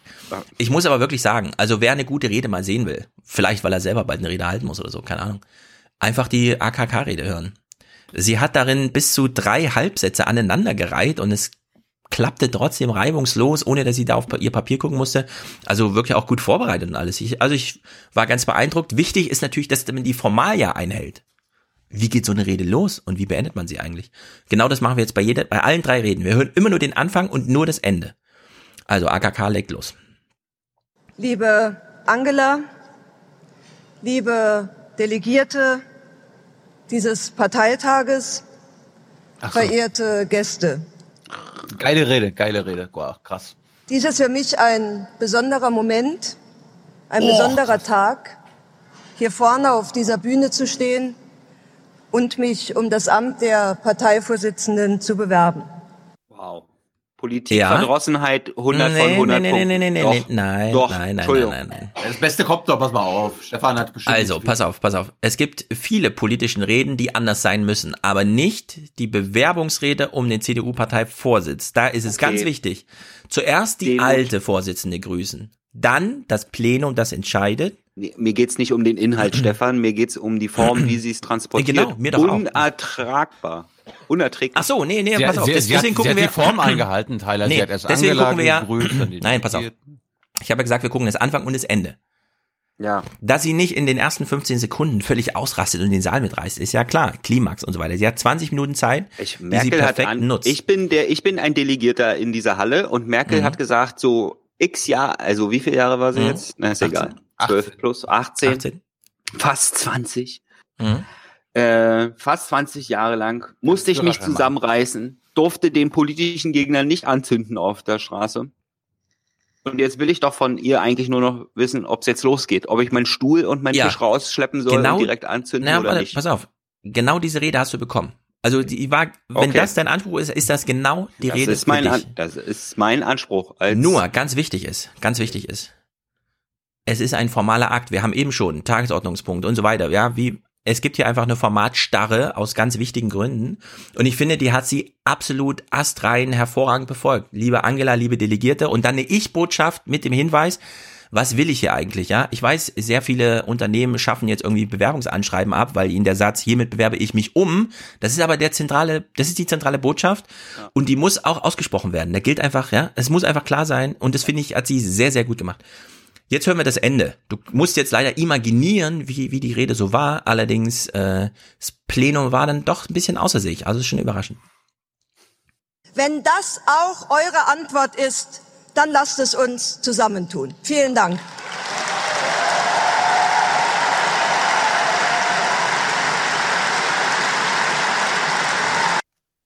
Also da war richtig Stimmung. Da wirklich könnt ihr mir jetzt glauben, das war richtig Stimmung nach der AKK-Rede. Jetzt vergleichen wir das mit Friedrich Merz. Wie beginnt er? Ich wollte nochmal, ich, Hm? ich wollte Tyler nochmal vorspielen, wie AKK im Ausland genannt wird. Annegret Kramp-Karrenbauer. Annegret Kramp-Karrenbauer. Annegret Kramp-Karrenbauer. Das war japanisch. Ja. So, Friedrich Merz, wie eröffnet er? Ich finde es nicht gut gelungen. Und alles, was ihr über die Rede gehört habt, im Sinne von, äh, das war echt lame, stimmt. Ja, äh, pass auf. Hm? Er hätte eigentlich, äh, kam er nach AKK? Ja, ja. Dann hätte er AKK anfangen Spahn, müssen, äh, er hätte äh, anfangen müssen Spahn. mit, Liebe Freunde, das ist alles dummes Zeug. das wäre, ja. das wäre ein Einstand gewesen. Ja, wenn er sich getraut hätte, so einen Trump-Moment zu machen, im Sinne von Ja. jetzt mal Butter bei die Fische und klare, nicht verschwurbelte äh, Botschaften, sondern ganz klar, hat er aber nicht gemacht. Also es war wirklich super. Tagungspräsident, lieber Daniel Günther, Frau Bundeskanzlerin, liebe Angela Merkel, liebe Parteifreundinnen und Parteifreunde, meine sehr geehrten Damen und Herren. Dieser 31. Parteitag der CDU Deutschlands wird in die Geschichte eingehen als ein ganz außergewöhnlicher Parteitag. Ja, okay, du Ja, hast was recht. soll das? Also, das, das ist ja schlimm. Vor allem, was ich, was ich richtig scheiße finde, ist so dieses, liebe Frau Bundeskanzlerin, liebe Angela. Weißt du? Ich finde, das muss in Personalunion entweder liebe Angela oder liebe Frau Merkel oder liebe Bundeskanzlerin, aber nicht lieber Tagungspräsident, lieber Daniel Günther. Diese Doppelung ist, ist super albern, die braucht da niemand. Formal alle nennen, ja, aber nicht in diesem verschwurbelten Doppel. Eigentlich mag ich dich nicht, deswegen spreche ich dich erstmal als Amt an und registriere danach noch, ja, du bist ja auch eine Person und so. Ja, das ist einfach daneben. Hat AKK, hat AKK Daniel Günther zuerst angesprochen? Nee, sie hat ihn gar nicht angesprochen. Das ist Eben. ja auch, das ist der Tagungspräsident. Ja gut, einer ist der Zeremonienleiter, aber entscheidend ist ja die Vorgängerin und dann das Plenum, das entscheidet. Deswegen, ich fand AKK das von vorne bis hinten einfach perfekt gemacht in dieser formalen Fragestellung. Er nicht. Und entsprechend war auch seine Rede scheiße, wurde auch nicht als, hier will jemand CDU-Chef werden, sondern es war so, ach, da fühlt sich einer schon als Bundeskanzler und erklärt uns jetzt nochmal das Problem mit China und so, ja. Völlig, völlig daneben inhaltlich und entsprechend war dann auch der Applaus, da hat man schon gesehen, ah, okay. Deshalb bitte ich um Ihr Vertrauen. Herzlichen Dank. Kaum Jubel, keiner steht auf. Das Ding ist vergeigt in dem Moment, da konnte man aber sehen. also im Vergleich zu den anderen Sachen, die du uns vorher abgespielt hast, ist da schon mehr. Jetzt nicht so viel wie bei AKK, aber Ja, es war natürlich der immer noch, ja, die große, der große Moment, aber im Vergleich zu AKK, also AKK war ich hier mein, einfach. Und am äh, Ende, am Ende war das Ding gespalten. Also da war quasi, sagen, da war, das war da war ja quasi die AKK Lautstärke vielleicht ein bisschen irreführender als das, was wir gerade gehört haben. Genau, Also, die- aber also es gab das, was wir beim März gerade gehört haben, war ehrlicher als bei AKK. Äh, Ja, was aber auch bedeutet, äh, Merz hätte das durchaus mit so einer guten Rede noch drehen können. Das stimmt. Also er hat's hier selbst verspielt. Stefan, das jetzt war doch so geplant, dass das so rüberkommt, als Ah, wenn ja. das knapp war, dass es da eine Diskussion, eine interne um die Linie gibt und so. Also jetzt kannst du hier nicht behaupten, dass das alles quasi ganz glatt war. Ja, sondern da gab's, das war knapp, knapp, Stefan. Das ist wichtig, dass die Leute merken, dass das knapp war. Ja, Ja, also das nee, Wichtigste. d- d- dieses Knappsein ist ja jetzt wichtig für die nächsten Theaterfestspiele, beziehungsweise die nächsten Kapitel dieser äh, Endlossaga CDU, weil nach Parteitag ist vor dem nächsten Vor dem. Ja, also ich will das nochmal ernsthaft jetzt sagen. Spaltung? Der CDU-Parteitag. Ist die Partei gespalten? Entschuldigung, ich kann die, ich kann die nicht. Ich habe auch äh, zum, ich habe lange überlegt, ja, ob das jetzt quasi jetzt neu losgeht, ja, Merkel, ob das was Neues ist, ja, ob ich jetzt mich mal zusammenreiße und mal die ganze Kack, äh, die ganzen Blödsinn ernst nehme. Und eintrittst. Ja, und dann kam halt dieser Antrag äh, der Umwelthilfe, die Gemeinnützigkeit zu entziehen, und da habe ich Ja. entschlossen, nö. Darüber Ja. haben wir vorhin schon gesprochen. Ja. Hab da vorhin, ist ja, ist ja, auch Ja. nicht so schlimm, aber das war für mich äh, quasi der Knackpunkt, wo ich gesagt habe, nö, Also sonst wärst du eingetreten, wenn, oder was? Nee, wenn ihr das macht, dann reiß ich mich auch nicht zusammen. Ja? Ach so. Ja, du kannst nochmal deine ja. Solidarität bekünden. Wir haben vorhin schon unsere Solidarität der Umwelthilfe bekundet, auch mit dem Hinweis, die brauchen 10 Millionen im Jahr. 90 Prozent davon sind Spenden und Unterstützungen. Ja. Es steht Weihnachten an. Man kann also durchaus die Umwelthilfe tatkräftig, nicht nur durch einen Nicht-Eintritt in die CDU, sondern Ja. Auch mit einem Absolut. Geschenkgutschein und so weiter. Auch alles, was Stefan sagt, bin ich auch voll dabei. Äh, das Ding ist ja, dass auch die CDU entscheidet das auch nicht, ja, sondern äh, Ja, dann- das kommt noch dazu. Das jeweilige Finanzamt, ja, und die prüfen das auch nicht. Finanzamt, Genau. Die prüfen das auch nicht, weil die, der CDU-Parteitag das beschlossen hat, sondern wenn Ja. die halt selber einen Verdacht haben, dass die, Wir können ja- dass, dass, dass das nicht mehr gegeben ist. Wir wiederholen das nochmal ist das einfach- Quiz, das weil ist es vorhin einfach- sehr erfolgreich war. Aber umso, umso mehr weiß man Moment, ja, dass Moment. das eine Blendgranate ist. Ja, Ja, ja und wiederholen eine das Quiz. extrem undemokratische Blendgranate. Ja, Deswegen, sehr richtig, Tyler, aber das können wir abkürzen mit einem ganz super Quiz. Mal gucken, ob du die Jetzt beginnt wieder die Aufwachen-Quiz-Show. Heute mit Teilnehmer Alexander Theiler. Richtig. So, pass auf. Der Antrag, die Umwelthilfe, die Gemeinnützigkeit zu entziehen, für die der Bu Bundesparteitag der CDU nun wirklich nicht zuständig ist, kam von dem CDU-Bezirksverband äh, Nordwürttemberg. Nordwürttemberg. Wer ist dort Nord. Ehrenvorsitzender? äh, der ehemalige Verkehrsminister. Richtig, Ja. Matthias Wissmann, der dann sehr lange VDA-Chef war, zehn Merkt Jahre. mir eure Namen nicht, ihr Vögel. Ja, also Matthias Wissmann. Also wir haben es alles vorhin schon geklärt. Äh, dieses, dieser Ja, Stand der. CDU ist bescheuert und Ist, ist auch, Ich wollte jetzt nicht nochmal konkret genau darüber reden, sondern ich wollte nur nochmal erklären, warum ich mich entschieden habe, obwohl es quasi ja jetzt alles neu beginnt, äh, mhm. genauso drauf zu sein wie vorher. Ja. Okay. Gut, lass ich erkläre das lass, nicht, weil es ist halt so. Jens ja. Spahn eröffnet mal seine Rede. Und ehrlich Spahn gesagt, wir springen jetzt nicht mitten in die Rede rein, sondern das sind tatsächlich die ersten Worte von Jens Spahn. Hört euch das darf mal ich, an und fragt da, euch dann. Da, darf ich ja? raten? Darf ich raten? Aber so bin ja. ich halt. Ich muss mich auch nicht korrigieren. Ja, so? also wir, wir haben es schon geklärt, wie es richtig sein müsste, ne? Jetzt hören wir mal Jens Spahn. Ich habe in den letzten Tagen viele, auch ich. in den letzten Stunden, ich. viele Ratschläge erhalten. Sei doch nicht so ungeduldig, nicht so ehrgeizig. Sag doch mal, liebe Angela. nicht so überambitioniert. Ach so. Zieh doch zurück. Du hast doch sowieso keine Chance. Und vor allem, du hast noch so viel Zeit. Der Spahn ist ein richtiger Demagoge, ja. Das merkt man daran, dass quasi er gleich am Anfang die, die schärfste Kritik und auch die berechtigste Kritik an ihm er selbst ausspricht, um sie zu delegitimieren. Stefan, war das das wirklich das allererste, ja? was er gesagt hat? Dann hat er, er mit ich angefangen. Er, er hat mit, mit das angefangen. erste Wort ja. war ich, um CDU-Chef zu werden. War das erste Wort ich? Passt, mit dem Hinweis, ich höre ja. immer, dass ich so arrogant und egoistisch rüberkomme, bin ich aber gar nicht. Ich, ich, ich, ich, ich. Ich will in einem Land leben 2040 und so weiter. Und du denkst, ey Jens, so, so geht's halt nicht, ja?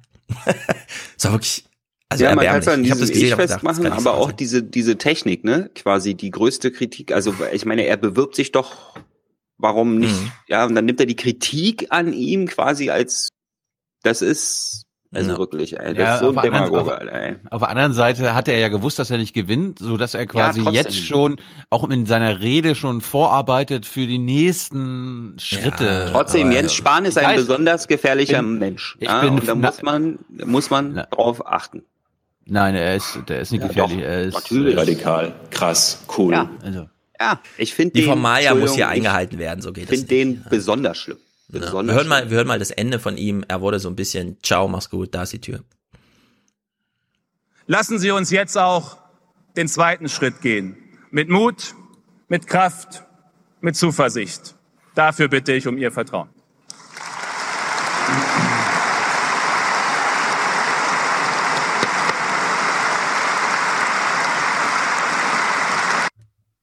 Da schlägt man noch die Zeitung zu, weil man merkt, ah, Rede ist vorbei, alles klar, gut. Ciao. Hat er, äh, Stefan, du hast, hast du mhm. die, die Reden geguckt, ne?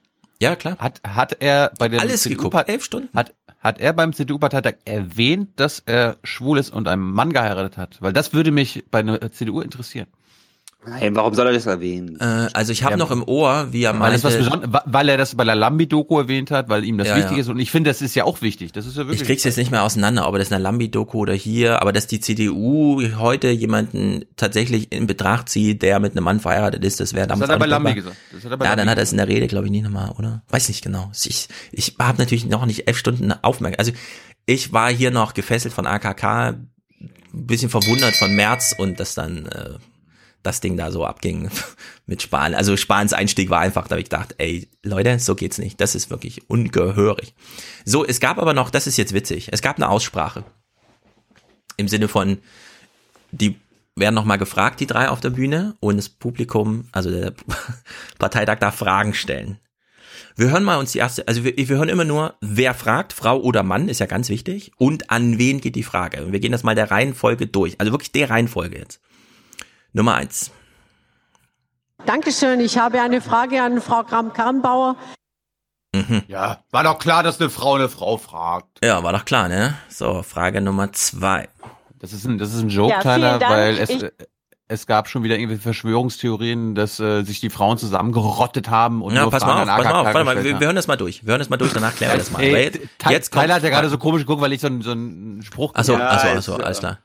Gut, Klären wir gleich auf. Jetzt kommt Frage Nummer ich zwei. Ich habe eine Frage an Frau Kram-Karrenbauer. Also wir wissen, in dieser Partei gibt es nur 20 Prozent Frauen, ne? Plötzlich stehen die alle am Mikro. Frage drei. Ähm, mich würde interessieren, wie Frau Kramp-Karrenbauer sich vorstellt, die Wähler, die wir an die Grünen verloren haben, zurückzuholen. Alles klar, eine Frage an Frau Kramp-Karrenbauer von einer Frau. Äh, Jetzt nee, Frage nee, vier, nee, ne? nee, spule mal zurück, was sie gesagt hat. Karen ba äh, Barrenbauer? Naja, aber geil. Frau Kramp-Karrenbauer sich vorstellt, die Wähler, die wir an die Grünen verloren ja. haben, zurückzuholen. So, das war Frage Nummer drei. Jetzt kommt Frage Nummer vier. in Einklang bringen. Und die Frage ist an Frau Kramp-Karrenbauer. So, der Parteitag wird so langsam unruhig. Vier Frauen hintereinander fragen ausschließlich AKK, die auch als einzige dann antwortet. Wurden die Hm. Fragen gesammelt oder hat sie jeweils immer sofort geantwortet? Nee, nee, es gab immer sofort eine Antwort. Also es war ein mega Aufmerksamkeitsspiel für AKK hier. Frage Nummer fünf. Ja, vielen Dank. Ich kann meine Frage zurückziehen. Das Thema wurde behandelt. Herzlichen Dank. Mhm. Das war ihr dann zu peinlich, äh, auch noch mal eine Frage an AKK zu Deswegen stellen. sagen sollen Go AKK oder so. Ja, so Frage Nummer sechs. Der erste Mann. Es ist Bernhard Vogel, mein ehemaliger Ministerpräsident in Thüringen, nachdem er auch sehr lange Rheinland-Pfalz und so weiter. Ihm kann man es ja nicht übel nehmen, wenn er, und der Parteitag will dann eigentlich auch mal eine Frage an die anderen hören, ja, aber wir hören mal Bernhard Vogel. Ich habe eine Frage an Frau Kramp-Karrenbauer. Das also, oh, 20 Minuten um, nur AKK reden. Also das war die sechste Frage, nur an AKK. Fünfmal von der, nee, einmal wurde zurückgezogen, ansonsten ja, ausschließlich von Frauen, bis auf Bernhard Vogel, an AKK gestellt. So, Nummer sieben. Wir hören jetzt einen Mann, der auch seine Frage zurückzieht, allerdings mit, Seven. Lucky Seven. allerdings mit diesem Nachgang hier. Ich ziehe meine Frage zurück, ohne die Debatte abwürgen zu wollen. Vielleicht möge der eine oder andere bei dem Programm, was wir noch vor uns haben, meinem Beispiel folgen. Wir haben drei sehr gute Kandidaten, möge die bessere gewinnen. Oh. Guck mal, Merz Gesicht. Ja, Merz so, äh, ganz schön lustig. Ja, also wir sind jetzt schon bei der siebten Frage gewesen. Eine wurde zurückgezogen, alle an AKK und die letzte auch nochmal zurückgezogen im Hinweis, ja, möge mal die bessere gewinnen. Wollen wir jetzt nicht mal aufhören hier, ja? So, Nummer acht, eine nächste Frau. bereits beantwortet ist, ziehe ich auch meine Frage zurück. So, also nur zurückgezogen oder an AKK gestellt, ne? Jetzt Nummer neun. Ein Mann fragt mal alle. Das ist die interessante Frage. Da war auch kurz Stille im Saal. Meine Frage Ah, nee, ist noch ein anderer. geht an alle Kandidaten. Wow! Ja, also einer fragt nochmal alle. Jetzt kommt die entscheidende Frage, die uns auch sehr interessiert, nachdem wir mit Albrecht gesprochen hatten. Meine Frage richtet sich an alle drei Kandidaten. Sie ist, äh, die Antwort ist für meine Stimmentscheidung von erheblicher Bedeutung. Wen würden Sie im Falle, dass Sie Parteivorsitzender werden, zum Generalsekretär, zur Generalsekretärin vorschlagen? Hm. So, und da wir ja in der Reihenfolge jetzt immer ein bisschen variiert haben, würde ich mal sagen, Friedrich Merz freut sich schon auf die Antwort. Daniel Da Günther hätte, nochmal ganz clever. da hätte er jetzt ja auch punkten können. Er hätte, sagen wir, einen raushauen können, weil er. Naja, aber du weißt ja, welche Diskussion im Raum stand. Dass AKK Ja, ja, ich nämlich Ziemiak vorschlägt. Und dass Günther dann hinten sitzt und sagt, uh, na dann lassen wir jetzt mal März zuerst antworten. Damit AKK noch ein bisschen überlegen kann oder dann einfach sagen kann, ich sag's wie die ganzen anderen, nämlich ich mache morgen einen Vorschlag, weil das war nämlich dann, März hat so angefangen, Spahn auch, ja, ich mache eventuell dann morgen Vorschlag und AKK dann noch. Hören wir noch Hast mal du, kurz. hast du Hm? diese Szene dabei, wo äh, Merz angeblich das Mikro abgestellt wurde? Darüber reden wir gleich mal. Es ist das ähm, originäre Recht der Vorsitzenden oder des Vorsitzenden, einen Generalsekretär oder eine Generalsekretärin vorzuschlagen.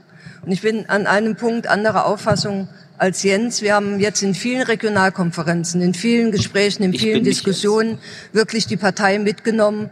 Und ich bin der Auffassung, der Parteitag hat auch das Recht darauf zu wissen, wer die neue Vorsitzende oder wer den neuen Vorsitzenden in einem Team als Generalsekretär oder Generalsekretärin mit begleiten soll. Und im Falle meiner Wahl würde ich das entweder heute Nachmittag noch oder je nachdem, wie wir uns hier auch verständigen, morgen früh spätestens dann auf dem Parteitag mitteilen.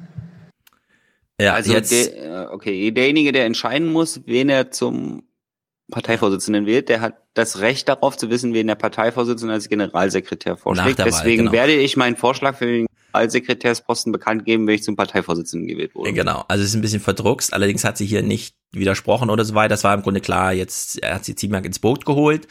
Also was, was auch ich- so eine Botschaft natürlich ans Plenum war. Was ich mich immer frage, ja, also ich meine, das normale Mhm. Bürger, ja, die Mhm. in irgendeinem Job nachgehen und nicht quasi Politikern zuhören den ganzen Tag, dass die das denen entweder durchgehen lassen, weil sie denken, sie verstehen es nicht oder sonst irgendwas. Aber da in der Halle, da sitzen doch lauter Politiker, dass die denen das auch noch durchgehen lassen.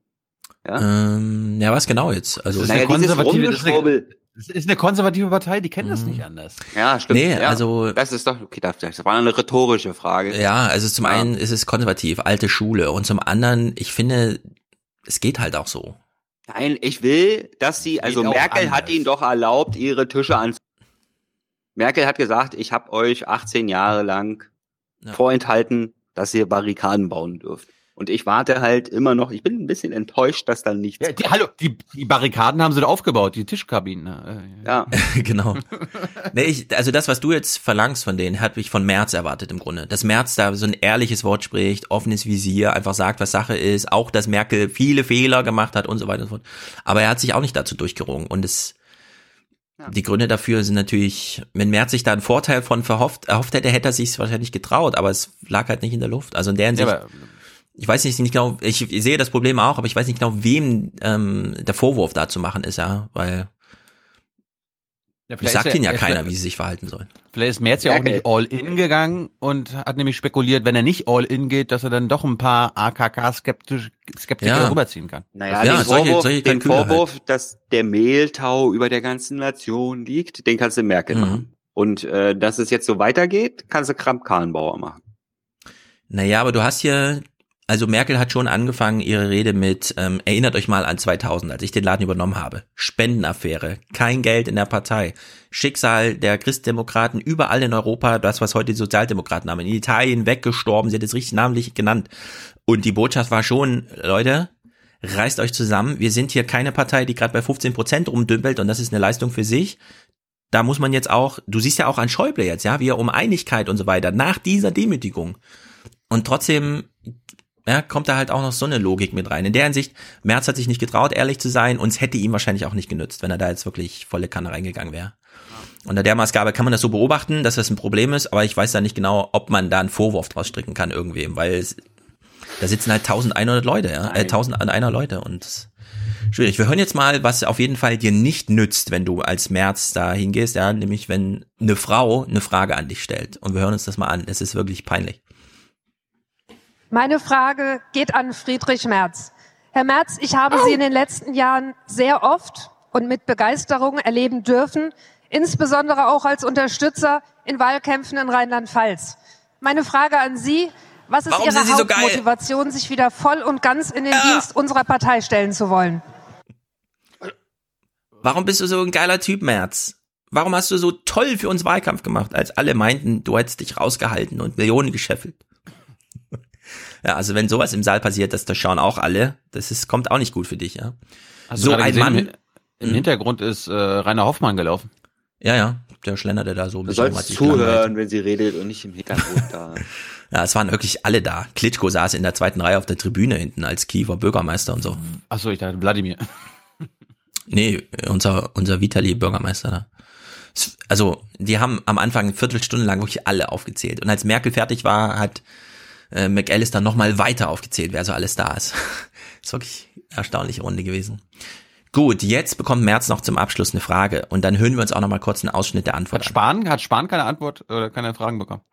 an. Ja, doch, diese eine, die an alle ging und so. Ah. Spahn, Spahn und Merz fanden da eigentlich nicht statt. Bei diesem. Ja, Frage an Friedrich Merz zur Stabilität und Dynamik der Europäischen Union. Im Grunde die erste inhaltliche Antwort, äh, Frage, die gestellt wurde. Stabilität der Europäischen Union. Merz sagt jetzt, wir hören mal genau zu, müsste im Grunde auch ein AKK-Programm sein. Diese Frage muss auf die europäische Agenda. Und das ist übrigens der Grund, Volker Ahrens, dafür, dass ich mich an diesem Aufruf beteiligt habe zur Zukunft Europas und dass ich in diesem Aufruf auch mit unterschrieben habe, dass wir eine gemeinsame Arbeitsmarktpolitik in Europa entwickeln. Wenn wir das in Europa nicht hinbekommen, dann können wir so gute Arbeitsmarktzahlen in Deutschland haben, wie wir wollen. Wenn die Jugendarbeitslosigkeit in anderen Ländern Europas bei 25, 30, 40 oder gar 50 Prozent liegt, dann wird es auch keine Stabilität für Deutschland auf Dauer geben. Und das ist deswegen meine ganz feste europäische Überzeugung. Wir müssen helfen, damit auch diese Länder aus ihren großen Schwierigkeiten herauskommen. Hat er, hat er Also gerade dieses, die- dieses leichte Lächeln am Ende, ne? Also man ist. Mhm, das meint er schon ernst. Ja. Aber hat er diese Erklärung, die er jetzt gerade meint, auch mit den Arbeitnehmer- äh, bzw. Arbeitslosenversicherungen und so weiter, davon hat er sich doch eine Woche nachdem er seine Kandidatur verkündet hat, erstmal distanziert, weil er damit irgendwie Ärger bekommen hat. Er gesagt, nein, nee, also sorry. Ja, weil er auf seine Basis Rücksicht genommen hat, obwohl es richtig war, das so zu machen. Ja. Ja. Ich sag ja, man darf der Basis hier nicht so viel Zugeständnisse machen. Ansonsten hast du solche Regionalkonferenzen wie in Halle und alle reden nur über Migration, obwohl es so viel wichtigere Themen gibt. Das war sieben von acht Regionalkonferenzen waren wie in Halle. Ja. Ja. Also er hat es hier nochmal verteidigt. Europäische Arbeitslosenversicherung und so weiter war in seinem Programm vorgesehen. Allerdings, und jetzt, das ist jetzt das große Problem von Friedrich Merz, weshalb er wahrscheinlich schneller Rückhalt verliert, auch von denen, die jetzt immer noch nicht überwinden und so weiter. Daniel Günther fragt ihn jetzt nach der Wahl von AKK. Ich möchte jetzt gerne die beiden unterliegenden Bewerber fragen, ob sie für die Wahl der stellvertretenden Vorsitzenden oder für das Präsidium oder für einen der 26 Beisitzer kandidieren wollen. Und ich würde zunächst den Zweitplatzierten Friedrich Merz fragen und ihn auf die Bühne bitten. Und So. er so ausgestreckte Mittelfinger. Ja, warte, wir hören, uns, wir hören uns das an. Wir hören uns das an. Es war nicht ganz der ausgestreckte Mittelfinger, sondern es war halt wieder so ein verschobelter Scheiß. Aber wir wissen ja, ich weiß nicht, ist das Parteienrecht oder so, du kannst als Unterlegener durchrutschen und dann halt auf andere Gremien, ja, Tilo versteckt den Mittel, ja, so ein bisschen, also die Hand wurde nochmal vor dem Mittelfinger gehalten. Wir hören jetzt mal, wie Friedrich Merz auf diese Frage, wirst du dich weiter als Funktionär in dieser Partei engagieren, ja, wie Merz da antwortet. Ich persönlich bin gerne bereit, auch in den nächsten Jahren dort, wo es gewünscht wird, diese Partei zu unterstützen und ihr zu helfen. Mhm. In welchem Posten? Aber, aber da, da, da, darf ich raten? Nur bei einem Posten, wo er Geld bekommt. Hier Ah, Ehrenamt warte ist nichts für ihn. Der ist- hat die Taschen voll. der kann Und ich möchte, möchte auch an Jens Spahn ein herzliches Wort des Dankes richten. Das war eine gute Zeit.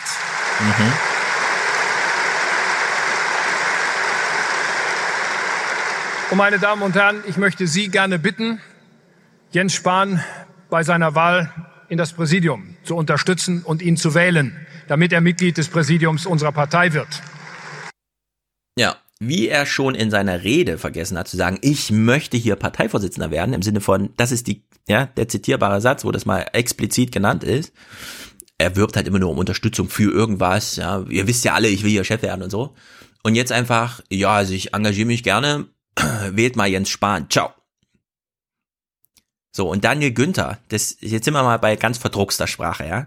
Daniel Günther sagt jetzt im Grunde übersetzt auf normal Straßendeutsch, März, pack deine Sachen, hau ab, fick dich, du alter Hurensohn. Klingt allerdings beim CDU-Parteitag so. Ja, vielen Dank, Herr Merz, für diese klaren Worte auch an, nicht nur an Bord zu bleiben, sondern weiter daran mitzuhelfen, dass wir eine starke CDU in Zukunft sind. Ich glaube, das ist das Signal, was sich dieser Parteitag gerade nach dieser knappen Entscheidung auch genauso erhofft hat. Lieber Jens Spahn, jetzt hast du das Wort. Ja. Also Daniel Günther meinte, das, was ich mir gewünscht habe, hast du richtig gesagt, hau ab. Ja, Wir wollen dich hier nicht mehr sehen in unserer Partei. Also in der Hinsicht, ähm, März geht Naja, einfach. Ja, ich bin da so leicht. Es war nicht so leicht rauszuhören, was äh, Stefans Straßen, Straßenübersetzung. Aber was halt rauszuhören war, ist, dass das, das brauchte, das, das brauchte dieser Basiskörper hier jetzt, ja. Du hast, so jetzt deine, du hast jetzt deine Rolle erfüllt. Ja, Ich glaube, das war, das war, Günther hat so ein bisschen erleichtert geklungen. So, ah, Ja. okay. Mhm. Der stört uns jetzt nicht im Vorstand. Ja, na, wir können ja mal kurz äh, Hans-Ulrich Jürges oder wie er heißt, ne, hat im Schweizer Fernsehen, wir hören mal, wie er dort die Frage beantwortet. Ist eigentlich witzig. Wir hören mal die Frage einer ausländischen Journalistin an Hans-Ulrich, heißt der Hans-Ulrich? Ja, ne? Ulrich Jürges halt. An Ulrich Jürges oder wie auch immer heißt, vom Stern. Dingsbums. Der, Das ist übrigens ein Mann, der, der sitzt überall, der ist eigentlich auch mal öfter irgendwo dabei, aber der recherchiert nie. Ich sehe den immer nur beim Ja. Trinken mit irgendwem. ja, ja, der hört dann Das so zu. ist recht, also Thilo, dass Der schreibt gerade doch immer nur du, Kommentare. dass gerade du anderen Journalisten vorschreiben willst, wie sie recherchieren. Ja. Nein, Der es hat ist ja so exklusive, der hat so exklusive Zugänge, Thilo. Der braucht gar nicht recherchieren, ja. Der ist ist halt ein, Thilo ist ein journalistischer Daytrader. Der steht morgens auf, sammelt die Sachen ein, bereitet sie auf und macht sie fertig, publiziert sie und geht abends ins Bett und am nächsten Morgen neues Thema, neuer Tag. Hm. Oh, ah, oh, Jürges im Grunde auch. ein, nee, Jörges ist ein Vermögensverwalter. Ein, wenn du, wenn du hier bei Daytrader und Also, Geistiges der, Vermögen. wenn du in, in der Welt bleiben, in, in diesem Bild bleiben willst, Ja, so Costellani-Style oder wie er hieß, so ganz lange Linien. Immer, Ja. was müssen die jetzt irgendwann mal machen und so. er hat Ja, jahrelang investiert und jetzt lebt er von der Dividende, Stefan. Ja. ist- Wir hören jetzt mal. Er, er, ist, er ist halt ein Journalistenpolitiker. Also die Journalisten, die eigentlich gerne Politiker Genau. geworden wären, aber Ja. so. Er sieht sich gerne bei Anne Will nach einer Wahl und so und so. Also er kriegt jetzt mal eine, Ant eine Frage aus dem Ausland, wo man ja denkt, naja, die wollen jetzt eigentlich einen großen Überblick, oder? Die tun so, als wen, wen in Österreich interessiert im Grunde. Und wir hören mal, wie albern ins Detail der Ulrich Jürges direkt in ihm Einstieg in der Antwort geht. Aber für uns als Deutsche, die uns das im Detail auch interessiert, natürlich interessant, aber dass das jetzt ein Clip des ORF ist, ist ein bisschen merkwürdig, aber gut. Herr Jörges, es war klar, dass heute in Hamburg eine Richtungsentscheidung getroffen wird. Personell heißt diese Richtungsentscheidung also Annegret Kramp-Karrenbauer. Aber was heißt das inhaltlich? Das heißt auch, darf man nicht äh, unterschätzen, dass Als hätten sie so die erste Antwortteil weggeschnitten, aber jetzt. eine alte Männerseilschaft, die seit Jahren gegen Angela Merkel gearbeitet hat und diesmal klar unter Führung von Wolfgang Schäuble, dem Parteigaranten, dem jetzigen Bundestagspräsidenten, gescheitert ist, das war sehr überraschend. Ähm, Wolfgang Schäuble hat vor ein paar Tagen klar in einem großen Interview für Merz Stellung bezogen. Da dachte man eigentlich, das gibt ihm den letzten Push. Und äh, noch heute Morgen, als der Parteitag losging, hieß es, es sind in der Nacht aus den vorangegangenen, am Abend vorangegangenen Landesgruppensitzungen der CDU Meldungen eingetroffen in der, im Kern der Parteiführung und der Kanzler, äh, des Kanzleramtes, dass äh, es eine klare Mehrheit für Merz gebe. Und diese Mehrheit hat er heute ganz überraschend durch eine sehr schlechte, sehr rückwärtsgewandte Rede zerstört. Er hat geredet, da weitergemacht, wo er 2002 aufgehört hat. Er hatte kein Stimmt. aktuelles Thema mit drauf. Und das war schon ziemlich enttäuschend. Und äh, dann hat er sozusagen alle, die ihn nicht gewählt haben, äh, am Ende auch noch dadurch bestätigt, dass er der Aufforderung nicht gefolgt ist, sich entweder als stellvertretender Parteivorsitzender oder als Mitglied des Vorstands der CDU zur Verfügung zu stellen. Er ist ihm einfach ausgewichen. Er wird keine Funktion mehr haben. Und ich habe das für mich auf die Formel gebracht, er stand vor der Wahl Kanzler oder Kohle. Er ist ja ein sehr wohlhabender äh, Manager in der Finanzindustrie gewesen und wird es jetzt wieder. Und für ihn war die Wahl, entweder wird er Kanzler oder er geht zurück zur Kohle und er hat sich für die Kohle entschieden. Und das ist für ihn äh, ein schlechtes Charakterzeugnis. Ähm, alle Reden, die wir in den letzten Wochen gehört haben, über ein, ein Team, ein Zusammenwirken der drei Kandidaten, hat er damit widerlegt. Ja, also der Hinsicht wird sehr schwer für die Unterlegenen äh, jetzt noch zu verteidigen im Sinne von im März wäre die richtige Wahl gewesen, weil er kann ja weiter an Bord bleiben, nur nicht als Chef, aber will er nicht, ja. Aber es sind ihm ja keine Türen zugeschlagen worden. In der Welt heute Morgen sehr interessant. Äh, Anhänger des bei der Vorsitzendenwahl unterlegenen Friedrich Merz hadern weiterhin mit dem Sieg äh, der neuen Parteichefin AKK. Der prominente Merz-Unterstützer Wolfgang Schäuble rief daher dazu Geschlossenheit auf, wer jetzt auf Rücksicht oder gar Rache sind, setzt sich ins Unrecht. Und wenn Schäuble sowas sagt, ist natürlich auch wieder verschwurbelter Scheiß, aber Schäuble, so wie er Merz vorhin unterstützt hat, ist er jetzt wieder ein CDU-Mann, der Ja, auch sagt, okay, ich habe verloren, aber die Einigung muss, ja, also jetzt kein Stress hier in der Partei, nur weil der Merz, Nee, weil dann müsste AKK sie ja öffentlich hängen, um ihre eigene, um ihre eigene Rolle zu stärken, wenn sie jetzt noch weiter rum. Also wenn sie jetzt Ja, noch weiter Widerstand AKK machen handeln, würden, genau, dann müsste ja. öffentlich, also jetzt nicht wortwörtlich, ja, sondern im parteipolitischen Sinne müsste sie sie ja eigentlich aufhängen quasi als ihre eigenen Kritiker, weil sie ist die neue Königin. Das kann sie ja nicht hier am Hofe. Ja? Ja, sie könnte jetzt Aber- Schäuble nicht aus dem Kabinett schmeißen, weil er da nicht mehr drin ist, aber, Aber das ist auch eigentlich, das ist ja nicht der Stil von Merkel. Ne? Sie macht ja den Stil von Merkel weiter. Ja, es war schon der Stil Da von wird ja Merkel, die Leute wie Röntgen auch einfach mal zu feuern, wenn die da versagen. Also in der Ja, Hinsicht. aber nicht so Früher. direkt, oder? Aber nicht so Früher. direkt am Früher. nächsten Tag, ne? Sondern Nee, nicht man direkt am wartet, nächsten Tag. Sondern man, man wartet halt, bis sie irgendein kleiner Mai, so einen Kleinstfehler machen, der normalerweise immer Ja. durchgehen würde und an dem hängen sie sie dann auf, so dass dann das Volk wieder denkt, ah, guck mal hier, ja. Ja. Da wird mal wieder Also- durchgegriffen, sehr gut. Genau, das war die Baden-Württemberg-CDU, die das so, also ist ja Schäuble, Strobel und so, ne, wir wissen ja, wie das alles verbunden ist. Äh, Strobel hat nochmal, der ist ja jetzt, hat sich auch wieder wählen lassen als Vize. Wir hören mal kurz, einen, er hat einen lustigen Spruch noch gemacht. Wir wollen nicht nur die AfD halbieren. Wir wollen auch die Grünen halbieren. Und dafür will ich als aus Baden-Württemberg stammender stellvertretender Bundesvorsitzender gerne meinen Beitrag leisten. Vielen Dank für die Unterstützung. Also Baden-Württemberg ist halb, grü halb grün, halb AfD. Habe ich es gerade richtig verstanden? So als Außenstehender. Ja, also, dass er das äh, seinem größeren Koalitionspartner so noch reinwirkt, finde ich ein bisschen erstaunlich. Auf der anderen Seite, die CDU Baden-Württemberg muss jetzt auch mal überlegen. Schäuble ist jetzt 100 Stimmt, halb quasi. grün sind sie ja schon in der Regel. Ja. Schäuble ist jetzt, mit dem kann man jetzt keine großen Kämpfe mehr machen. Das war jetzt seine letzte Schlacht. Mit Strobel kann man auch nichts mehr gewinnen. Ja, der ist jetzt schon gedemütigter kleiner Partner einer schwarz-grünen Regierung, einer grün-schwarzen Regierung. Und dieses ganze März unterstützen aus dem Süden da unten und Laschet ist jetzt auch kein Märzladen, nur weil er ihn da ein bisschen und so. Also das ist schon nicht ganz uninteressant, finde ich. Aus so einer, die gehen alle nicht ehrlich öffentlich miteinander um, aber da ist doch einiges in Bewegung. Ich bin mal gespannt.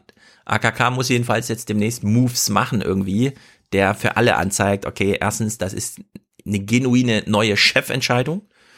Da hat die neue Chefin gehandelt und es muss halt substanziell inhaltlich dann auch passen zu den neuen Strömungen, die sie da will. Naja, so viel jedenfalls zum CDU-Parteitag. Es wird, bleibt spannend. Mhm. Das war's. Oder will, will jemand noch mal eine Basisstimme hören? Wollen wir noch mal kurz in die Basis reinhören? Wir hören noch mal kurz in die Basis rein. Ja. BR Alpha, Telefon, Fragestunde, irgendwas, keine Ahnung. Macht, macht eigentlich die CDU auch mal sowas Cooles wie so ein Debattencamp oder so? Also.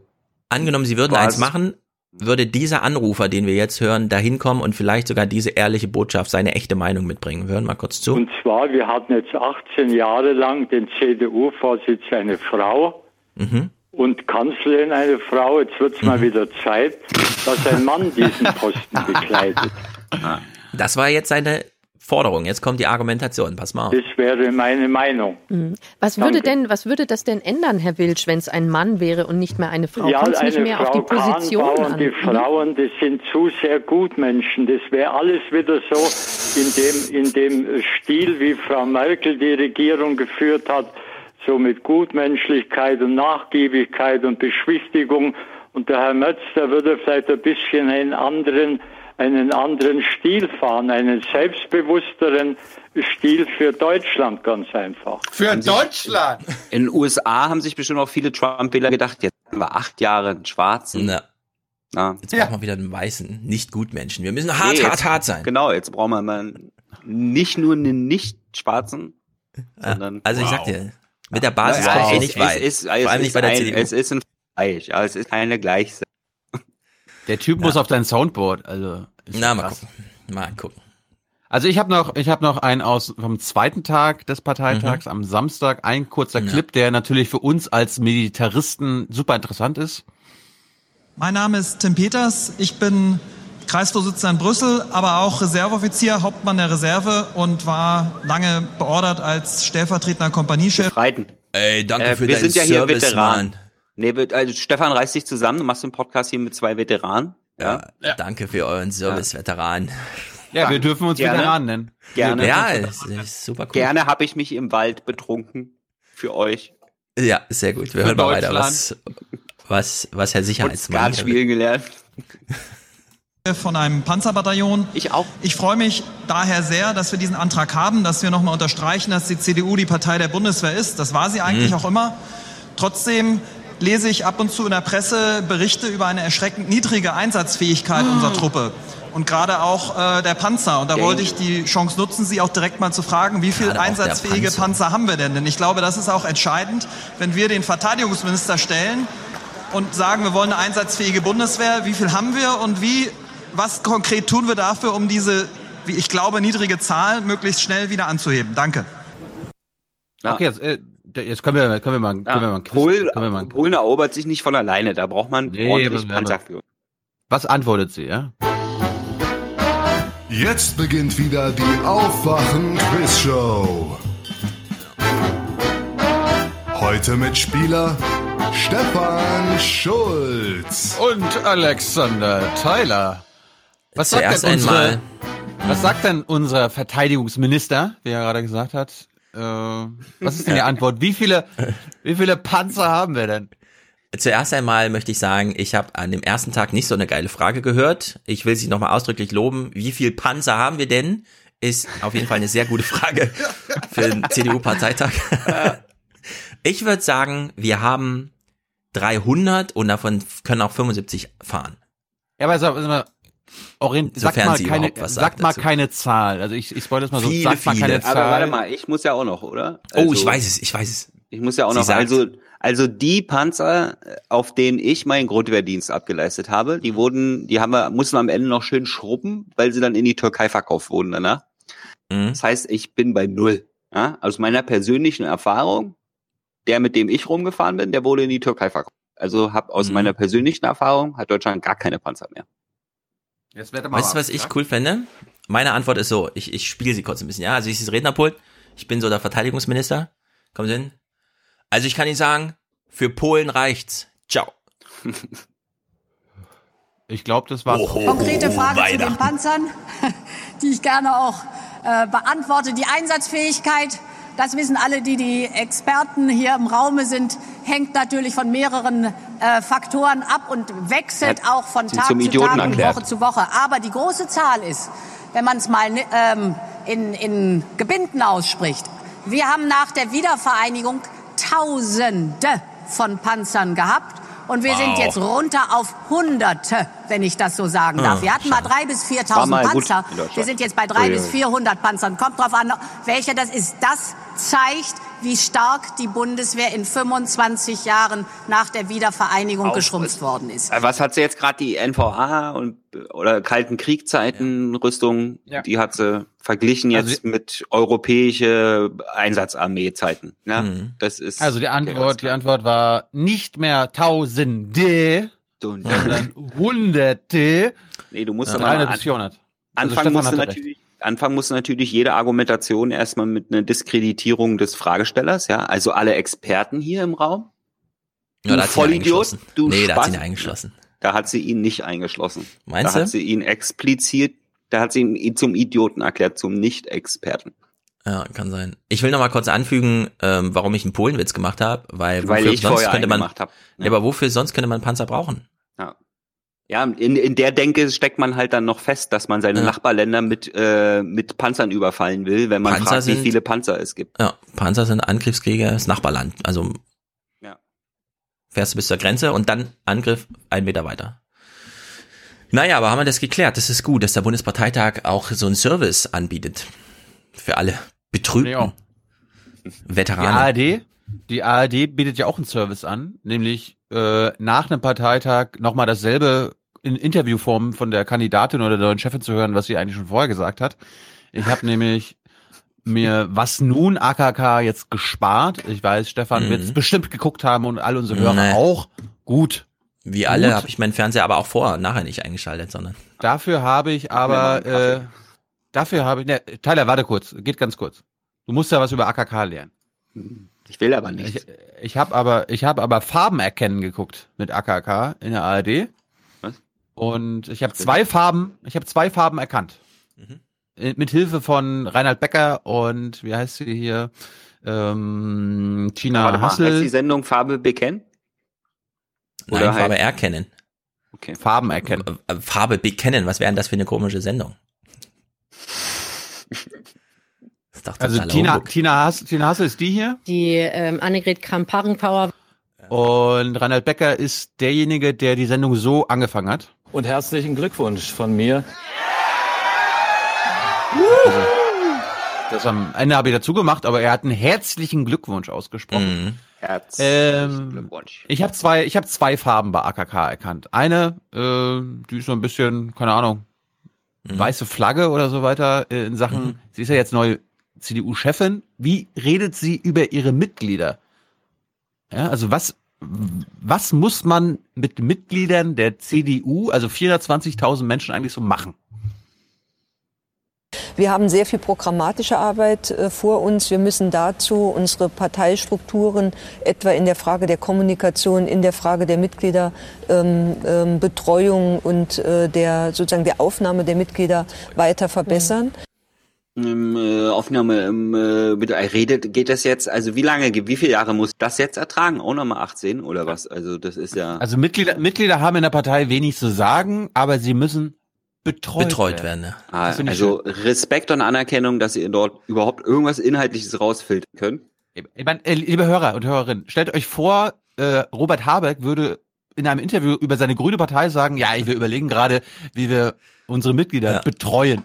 Da würden die auf die Ja. Barrikaden gehen und ihn rausschmeißen. Ja, da geht's eher um Kinderbetreuung, damit quasi auch junge äh, Mütter quasi Parteibetrieb weiter mitgehen. Da, aber bei der CDU geht's um die Betreuung der Mitglieder an aber, sich. aber das, das zeigt halt auch, wie dumm es ist, CDU-Mitglied zu sein, weil äh, hier Basis und so weiter hat einfach nichts zu sagen. Die müssten aber nur betreut werden, bei Laune gehalten werden und, Ja, ich hab äh, am, hm. und alle vier Jahre oder bei der Landtagswahl auf die Straße ein bisschen Wahlkampf machen und so. Du bist CDU-Mitglied? Wie dumm ist das denn? Thilo, weil du gerade sagst, äh, Robert Habeck, da wird ja anders kommuniziert. Das stimmt, er versperrt sich ja dem ein oder anderen Ich wäre Thema. froh, wenn wir über Inhalte und nicht über meine Haare reden. Ja, genau. Wir sind ja auf keiner Beauty-Messe.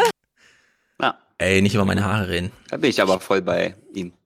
Hm. So, und jetzt ein Zukunftsthema, was uns junge Menschen ereint, ist ja die Klimapolitik. Hat AKK, ne, hier Merkel ist ja unsere Klimakanzlerin, die hat ja dafür gesagt, dass Deutschland der, das führende Land ist im Klimaschutz. Richtig. Mal sehen, was das Motto von AKK ist. Das, äh, das kommt auch auf mein Soundboard, weil das, das müssen wir uns merken. Generation Abriss.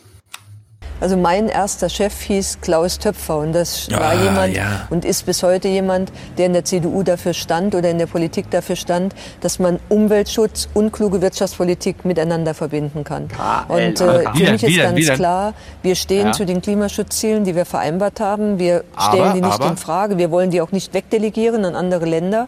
Aber die Frage ist, wie wir Klimaschutz und die Ziele erreichen können, ohne dass wir wirtschaftliche Grundlage, auf der unser Wohlstand, auf der viele Arbeitsplätze basieren, gefährden. Arbeitsplätze, Arbeitsplätze. Also wenn, wenn quasi als An Antwort auf die Frage irgendwas mit Arbeitsplätzen kommt, dann ist es immer nein.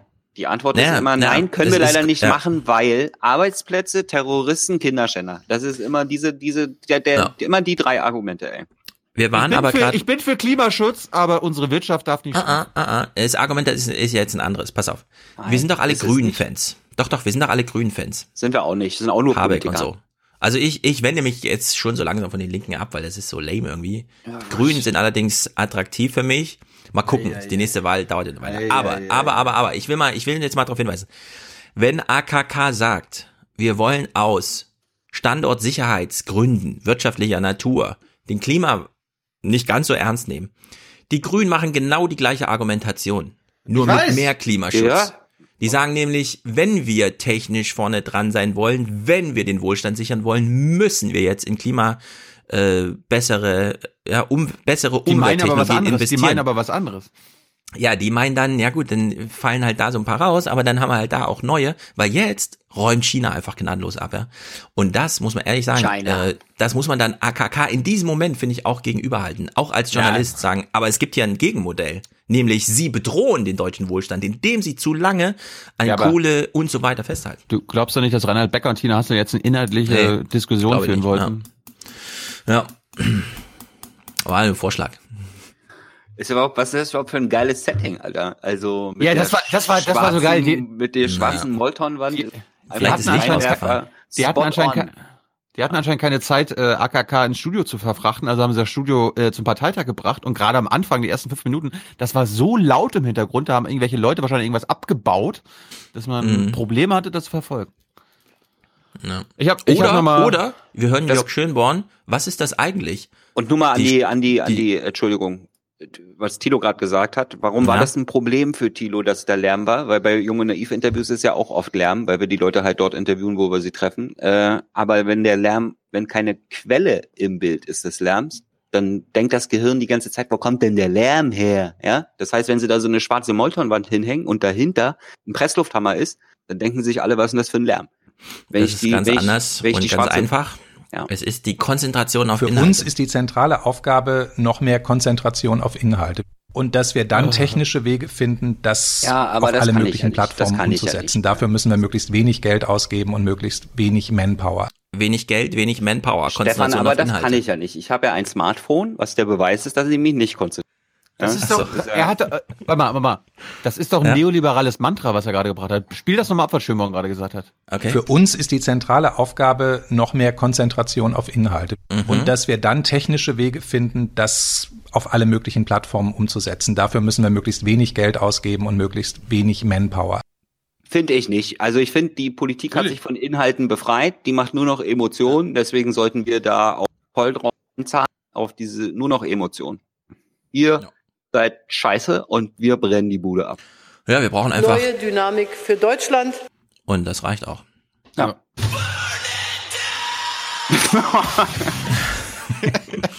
Okay, wir müssen kurz noch über die SPD reden. Nee, ich habe ich Ich hab hab, mal Entschuldigung, ich habe zu viele Videos aus Frankreich geguckt in letzter Mhm. Zeit. Das, ist- Ko- Na, kommen wir Frankreich noch kommen wir gleich noch, ja. oh, schön. Äh, ein, zwei kurze Clips aus dem Norden. Mhm. Äh, einmal hat das Nordmagazin daran erinnert, wie das war, als Merkel nur Chefin der CDU in MacPom war, was sie da so bei Pressekonferenzen für Sprüche abgelassen hat. Auch weil sie klare Worte findet und wie sich herausstellt, meist auch Sinn für Humor. Ähm, andersrum ist andersrum und andersrum ist genauso, wie er vorne rum hatte und ich sag dazu nichts. Ja. Ja. Und dann äh, gab es noch Bürgerreaktionen aus Merkels Wahlkreis. Ich hatte eigentlich das Bild hier noch sie dabei. Ja, jetzt, jetzt, jetzt halte ich fest. Hast du ein Taschentuch dabei? Ja. Wie reagieren Angela. Merkels äh, wirkliche Wähler, ne? also die, die sie, die sie tatsächlich direkt wählen können in Stralsund? Was sagen die so? In ihrem Wahlkreis mit der Nummer 15 registrieren die Wähler schon sehr aufmerksam, dass Merkel ihren Parteivorsitz abgegeben hat.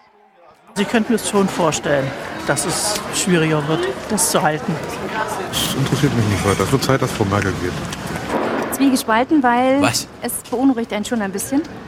Ich bin nicht unbedingt mehr auf ihrer Seite, schon gar nicht auf der Seite ihrer Politik. Also ich bin mit Angela Merkel wirklich sehr zufrieden. Ich bin überzeugt, dass Vormann dann im Ganzen also äh, ein bisschen in Vergessenheit gerät wieder, wie es schon immer mal gewesen ist. Wer weiß, wer als nächstes kommt, also ob der sich denn so, so hier interessiert für hier, also das ist dahingestellt. Mhm.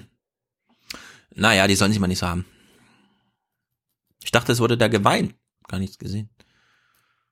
Ja, vielleicht haben sie das einfach nicht eingeblendet. Ich fand äh, schlechte Tonqualität, liebes Nordmagazin. Ja, das also ist das, schlecht, das muss besser Das werden. geht so das, nicht, Das ja, ja. Kann so nicht sein. Das kann so, das kann nicht sein so. Genau. Die ganzen Ausländer, komm hierher. Okay, SPD? Also, aber, äh, da- darf ich mit SPD einsteigen? Ja, mach mal. Obwohl ich gerade äh, Tyler vermisse, der hier gut zu passen könnte. Aber wir machen so. Also, das, wie redet die SPD jetzt? Ja, also was für eine Messages haben Mhm. die an das deutsche Volk, an Oma Erna und an Jenny, ja, die ja immer noch überlegt, in die SPD einzutreten? Womit Wirklich? kann man? Ist das wo- jetzt ein Nein, Scherz, oder? Das ist ein Okay, Scherz. okay, okay, natürlich, verstehe. ein Scherz. Ralf Stegner, sag uns doch mal jetzt die Parolen der SPD. Wie wollt ihr uns zurückgewinnen?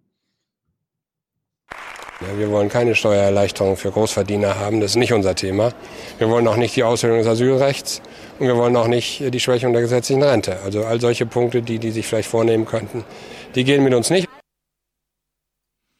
Mhm. Ich bin so richtig elektrisiert. Ja, also wir wollen das nicht und wir wollen das aber auch nicht und das andere Ja. wollen wir auch nicht. Also das, was So. die CDU will, wollen wir nicht. Ja, sinnlos. Er, er, er wollte wahrscheinlich diesen rhetorischen Kniff im Sinne von, ich sage jetzt, was ich nicht will und unterstelle damit, dass das die anderen wollen und wenn dann aber die Zuhörer das auch nicht wollen, finden die die anderen auch blöd. Kann man natürlich so versuchen, aber es ist Fernsehen, mein Lieber. So, die SPD hat also gewählt. Man hat es nicht so richtig mitbekommen, deswegen äh, Petra Gerster heute, wir lassen uns mal kurz einstimmen. Die deutschen Sozialdemokraten bestimmten ihre Spitzenkandidaten für die Mhm. Wahl zum EU-Parlament Ende Mai. Auf Platz 1 der Liste Justizministerin Katharina Barley mit 99 Prozent der Nein. Stimmen. Die ist viel besser als die Da AKK. gab's eine richtige Kampfabstimmung bei der Es war eine ganz enge Kiste. Ganz Europa hat gezittert. Timmermans war mit im Saal. Aber es ging nochmal gut, 99 Prozent. Ich glaube, sie hat mit ihrer Rede überzeugt. Ja. Deswegen hören wir mal kurz rein. Wir wissen ja, Hm. Die SPD macht das ja nicht im Vorfeld. Also, äh, also da entscheidet ja nicht der Vorstand. Also die Elite, die Elite der Partei wäre da jetzt, nee, die haben gelernt, die haben sich erneuert und haben gesagt, okay, wir lassen das hier die Basis oder die Delegierten machen, wir halten uns da zurück. wir gucken mal in den Saal. Du wirst sehen, wie groß er ist. Die ganze Basis ist anwesend. Wir hören mal in die Reden und wir wissen ja so ein bisschen, also die bei heute, die wollen ja auch eine attraktive Sendung machen. Die suchen sich schon die besten Ausschnitte aus so einer Rede raus, oder? Die lassen jetzt nicht die Kandidatin irgendwie auflaufen und zeigen ihre zwei Haspler oder sowas, sondern die, die mitreißenden Elemente der Rede, da wo es drauf ankommt, die geprobt sind und so, die kriegen wir jetzt serviert, ne? Ja. Also hören wir Ja. doch mal. Wir hören mal Katharina Barley, wie sie uns ah, ergreift.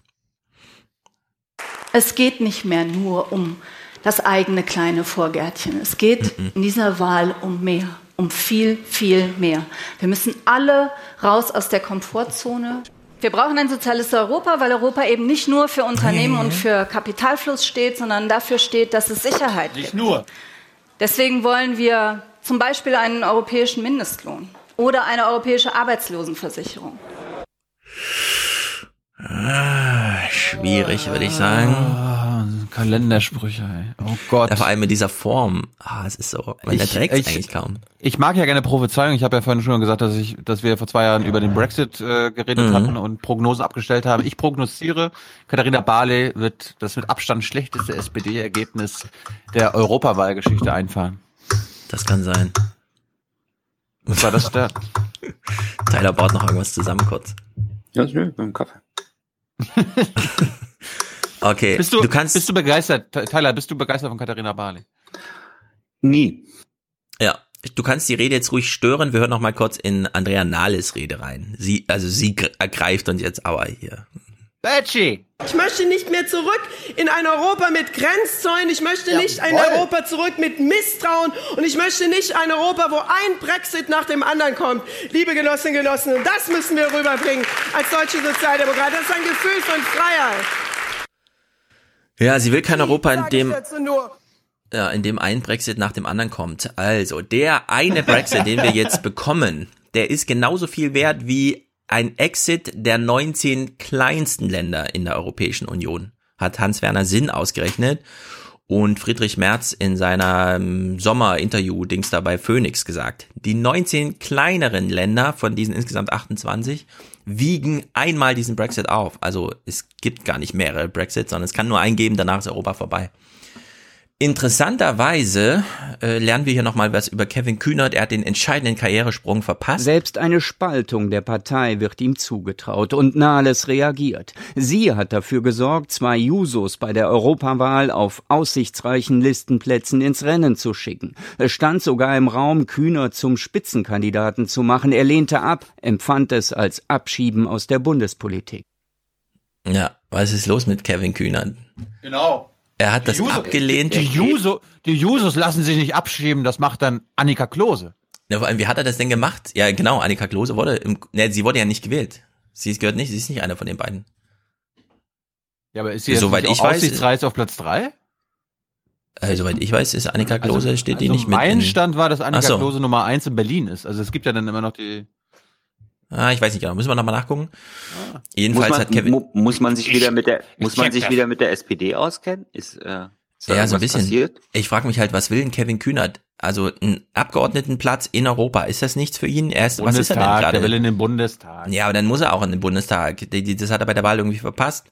Hat er irgendwie zu Nahles gesagt, ey, ich lasse mich doch nicht von dir nach Europa abschieben auf so einen Europaparlamentsposten, wo ich irgendwie nur 7000 Euro im Monat bekomme. Ich bin lieber weiter Halbtagsstudent und reise mit einer Barcard 100, die mir gönnerhafterweise die Partei finanziert, durch Deutschland, um Vorträge zu halten. Stefan, zehn Kevin Leuten. geht's um die Sache. Ja, das ist wirklich, also so langsam muss man sich da auch mal überlegen, Das muss dann auch mal weitergehen. Kevin Kühnert hätte wahrscheinlich ein bisschen mehr Standing, das hat man bei Ziemiak und so weiter gesehen, wenn er einfach mal ein Bundestagsmandat hätte oder irgendein Mandat. Aber dieses Rumgetoure mit, ach ja, hier, also mir geht's nur um die Sache, das finde ich wirklich nicht gut. Ulrich Jürges, hast du rausgefunden, ob Annika Klose? Noch nicht. Okay, dann hören wir mal Ulrich Jürges, der hat ja auch noch mal in diesem Dingsgespräch äh, zum Thema, ja, was ist denn jetzt mit, wann ist eigentlich der nächste große Termin für AKK? Ach so, Europawahl, was ist denn da mit der SPD? eine bedeutende Rolle in diesem Spiel, in dem Abwägen, wann ist der richtige Zeitpunkt gekommen, werden sicher die Europawahlen am 26. Mai sein. An diesem Tag finden in Deutschland auch noch Kommunalwahlen in neun Bundesländern statt und außerdem eine Wahl in Bremen. Da kommt noch ein anderer Spieler mit auf die Bühne, das ist nämlich die SPD.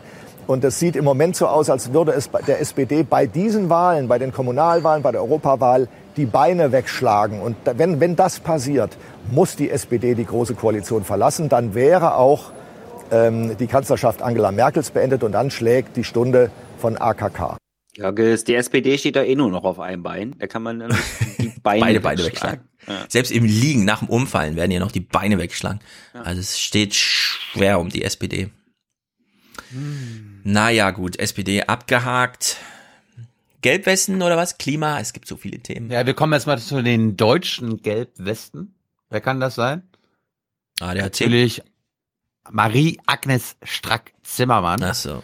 Mhm. Tyler, Tyler magst, du, magst, du mal, magst du mal kurz erklären, wie das zu dem Gespräch gekommen ist? Äh, na, die stand eher auf unserer To-Do-Liste, weil um mhm. mal wieder mit dem FDP-Vorsitzenden zu reden. Also die stand ja. auf meiner To-Do-Liste. Genau. Ja. Also wir wollten ja mal wieder nach Jahren, wir haben ja irgendwann schon mal mit äh, Christian Lindner geredet und sein Argument ist ja, dass bevor er nochmal mit uns redet, müssen wir erstmal wieder mit einem anderen SP, äh, FDPler reden. Weil ansonsten haben ja alle diesen Eindruck, dass die FDP nur aus Christian Lindner besteht. Uh. Deswegen hatten wir uns halt drum gekümmert, mal seine Stellvertreter vor die Kamera zu kriegen, eben unter anderem auch Marie-Agnes Strack-Zimmermann. Und dann war es halt, so wie der Zufall will, waren wir in, äh, in den USA. Ja, Thilo war auf dem Podium mit eingeladen, den Heusken zu interviewen. Und äh, da ist dann eben auf irgendeinem anderen Panel saß da eben auch Marie-Agnes Zimmermann rum. Und dadurch, dass die meisten, die dann da waren, halt nur für ihren einen Auftritt auf dem Podium da waren, hatten sie dann natürlich links und rechts davon ziemlich viel Zeit. Und dann haben wir dann gemeinsam mit ihr entsch entschieden, das Interview, was wir eigentlich schon vorhatten, können wir dann ja auch eigentlich jetzt schnell machen. Ist ja eh Zeit. Äh, und äh, dann haben wir uns da hingesetzt in die Kennedy School in Harvard auf dieser Studentenkonferenz und haben einfach mit ihr geredet. Stefan hat sich ein bisschen beschwert gehabt, er hat es ja gehört oder geguckt, ähm, dass ich es angepriesen hatte. Er hatte nicht verstanden, dass ich nicht inhaltliche Gründe angeführt habe. Nee, es ist einfach ja, die sehr formalen genauso wenig. Ja, es ist natürlich dann in dem Moment, es ist einfach, wenn man halt äh, vor kurzem mit Hubertus Heil geredet hat, dann freut man sich halt auf Marie-Agnes Strack-Zimmermann. Ja. Obwohl man beide inhaltlich völlig daneben findet. Meine Oma ist cooler als sie, kann ich nur sagen. Also ich dachte mir, äh, äh, was mir aufgefallen ist, weil wir ja hier im Aufwachen-Podcast sind, ich mhm. glaube, Marie-Agnes Strack-Zimmermann ist in einem Haushalt aufgewachsen, die damals auch schon den Aufwachen-Podcast gehört haben. Diese Wein bin ich nie vor, aber ich war Klassensprecherin. Das habe ich auch sehr gerne gemacht. Äh, ich bin ganz politisch groß geworden. In meinem Elternhaus wurde immer sehr viel diskutiert. Wenn die Nachrichten liefen, war, äh, musste absolut Ruhe herrschen wurde konzentriert äh, die Nachrichten geguckt. Ja. So soll das doch sein. Brav dann die Nachrichten ist, gucken. Dann ist mir aufgefallen, ein Stefan Schulz. Nee, das ist wirklich, das ist wirklich, das ist das, was eigentlich mit Mittelschicht gemeint ist, ne? Ordentliche Bürger aus irgendwelchen, alle haben irgendwie aus irgendeinem geschützten Stand kommt die ganze Verwandtschaft, ja. Und da hat man dann auch ganz bürgerlich Fernsehen geguckt, ganz aufmerksam. No, upper Middle Class, würde ich sagen. Nee, dass Arbeiter Mittelklasse sind, ist sie in der großen und in unserer Zeit und eine der großen Lügen des Neoliberalismus, Tilo. Ja. ja. Du bist nicht Mittelschicht, ich bin nicht Mittelschicht, unsere Eltern sind nicht Mittelschicht. Ja. Nur weil es noch Leute gibt, denen es noch schlechter geht, heißt es nicht, dass du Mittelschicht bist. Das hast du Stefan vergessen. Ist Stefan Mittelschicht? Weiß ich nicht. Stefan, was machen deine, was haben deine Eltern beruflich gemacht? Waren das äh, Also, haben die in geschützten Frage- Ständen, haben waren das Beamte oder haben die, äh, waren das Apotheker oder sowas? Ich liege jedenfalls nicht über der Million. Wie viele Flugzeuge hast du, Stefan? Äh, keins. Ich, äh, ich könnte mir schnell eins basteln aus Papier. Nee, ich bin so ein richtiges Arbeiterkind im Grunde. Ja. Aber Malocha, aus der DDR, wo noch richtig gearbeitet wurde. Nicht wir hier, sind ja alle Westdeutsche Proleten und so, ne? und da sollten wir auch stolz drauf Wir sind noch Trabi gefahren. Ja. Also. Ich heb die Tasse auf die Arbeiterklasse. Stefan hat ja in den letzten Wochen mal ein bisschen hier ein neues Motto eingeführt. Nicht hier, nicht wir. Und das ist Oh, mir beim, ja, da kommen wir gleich drauf zurück. Sehr das gut. ist mir beim, das ist mir beim, bei der Matz aufgefallen, wenn es um den Kohleausstieg geht, weil die FDP ist ja eigentlich pro Kohle, außer wenn es darum geht, wenn sie selbst betroffen sind, am Beispiel Düsseldorf. Wie ist das beim Thema Kohleausstieg? Wir Da haben- Bist du da auch so, ich habe jetzt realisiert, scheiße Kohle ist ganz schön dreckig. Also ich, wir, ich habe, als ich äh, Bürgermeisterin in Düsseldorf war, hatten wir eine dicke, eine große Diskussion. Wir haben ein Kohlekraftwerk in Düsseldorf gehabt.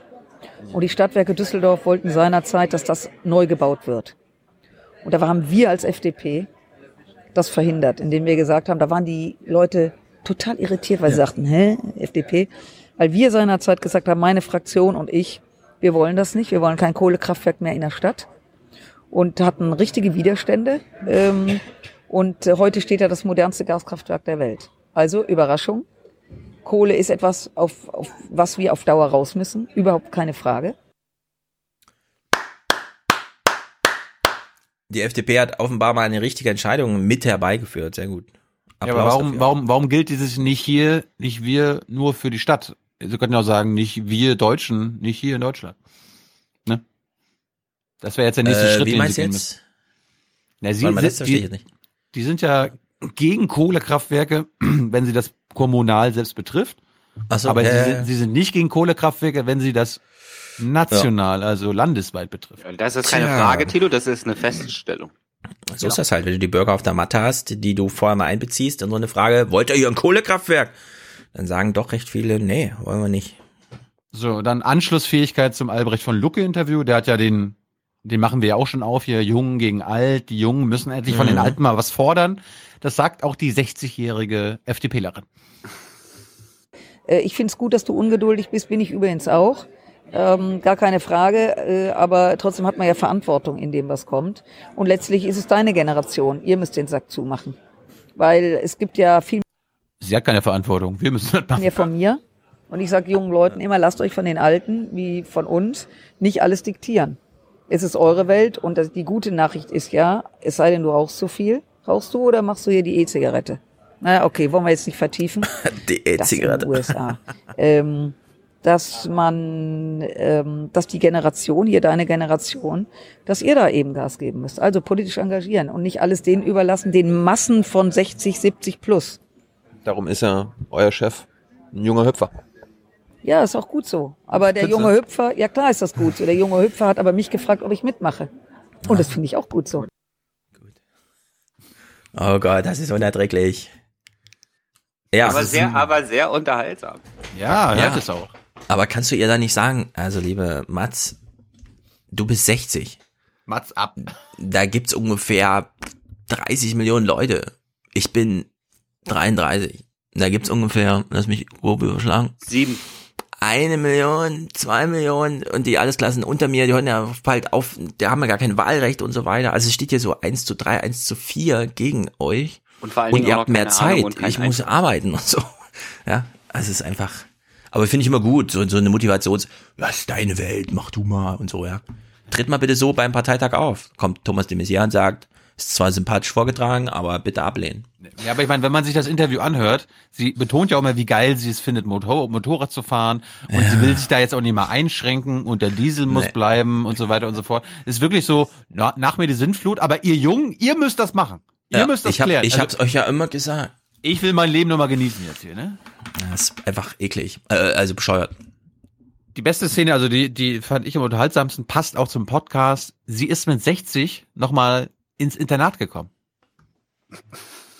Also der Bundestag ist in seiner, äh, in seiner Administration super lustig. Es ist wirklich Loriot.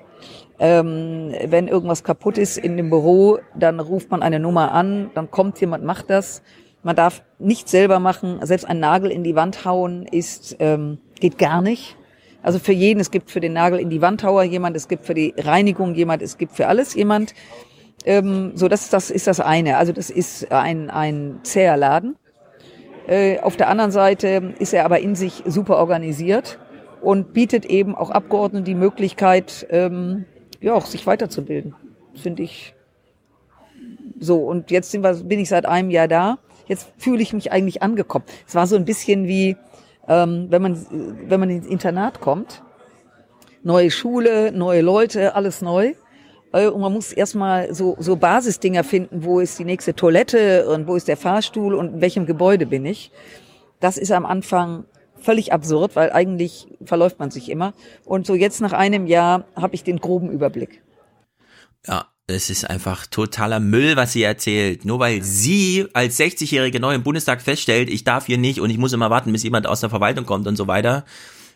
Ja, die Grünen haben sich damit nicht abgefunden, aber die wussten halt auch, was sie wollten, zum Beispiel verschlüsselte Kommunikation. Und dann haben die das einfach gemacht und haben die Verwaltung da einfach umgemodelt, dass Ja, sie da jetzt- ganz hallo, ergeben drinnen liegt und sagt, also ich konnte da Hast gar das- nichts machen, das ist wie Loriot. Das- Für das dich gehört? ist das so, ja, aber das ist nicht Es wird doch jetzt im Prinzip im Bundestag verschlüsselt kommuniziert, Ja, weil und es nur das- Faxgeräte, das- es werden, es werden nur noch Ja. Faxgeräte äh, ausgeführt. Faxgeräte, ja. Also Nein, das ist halt, sie ist halt durchgehend extrem polemisch.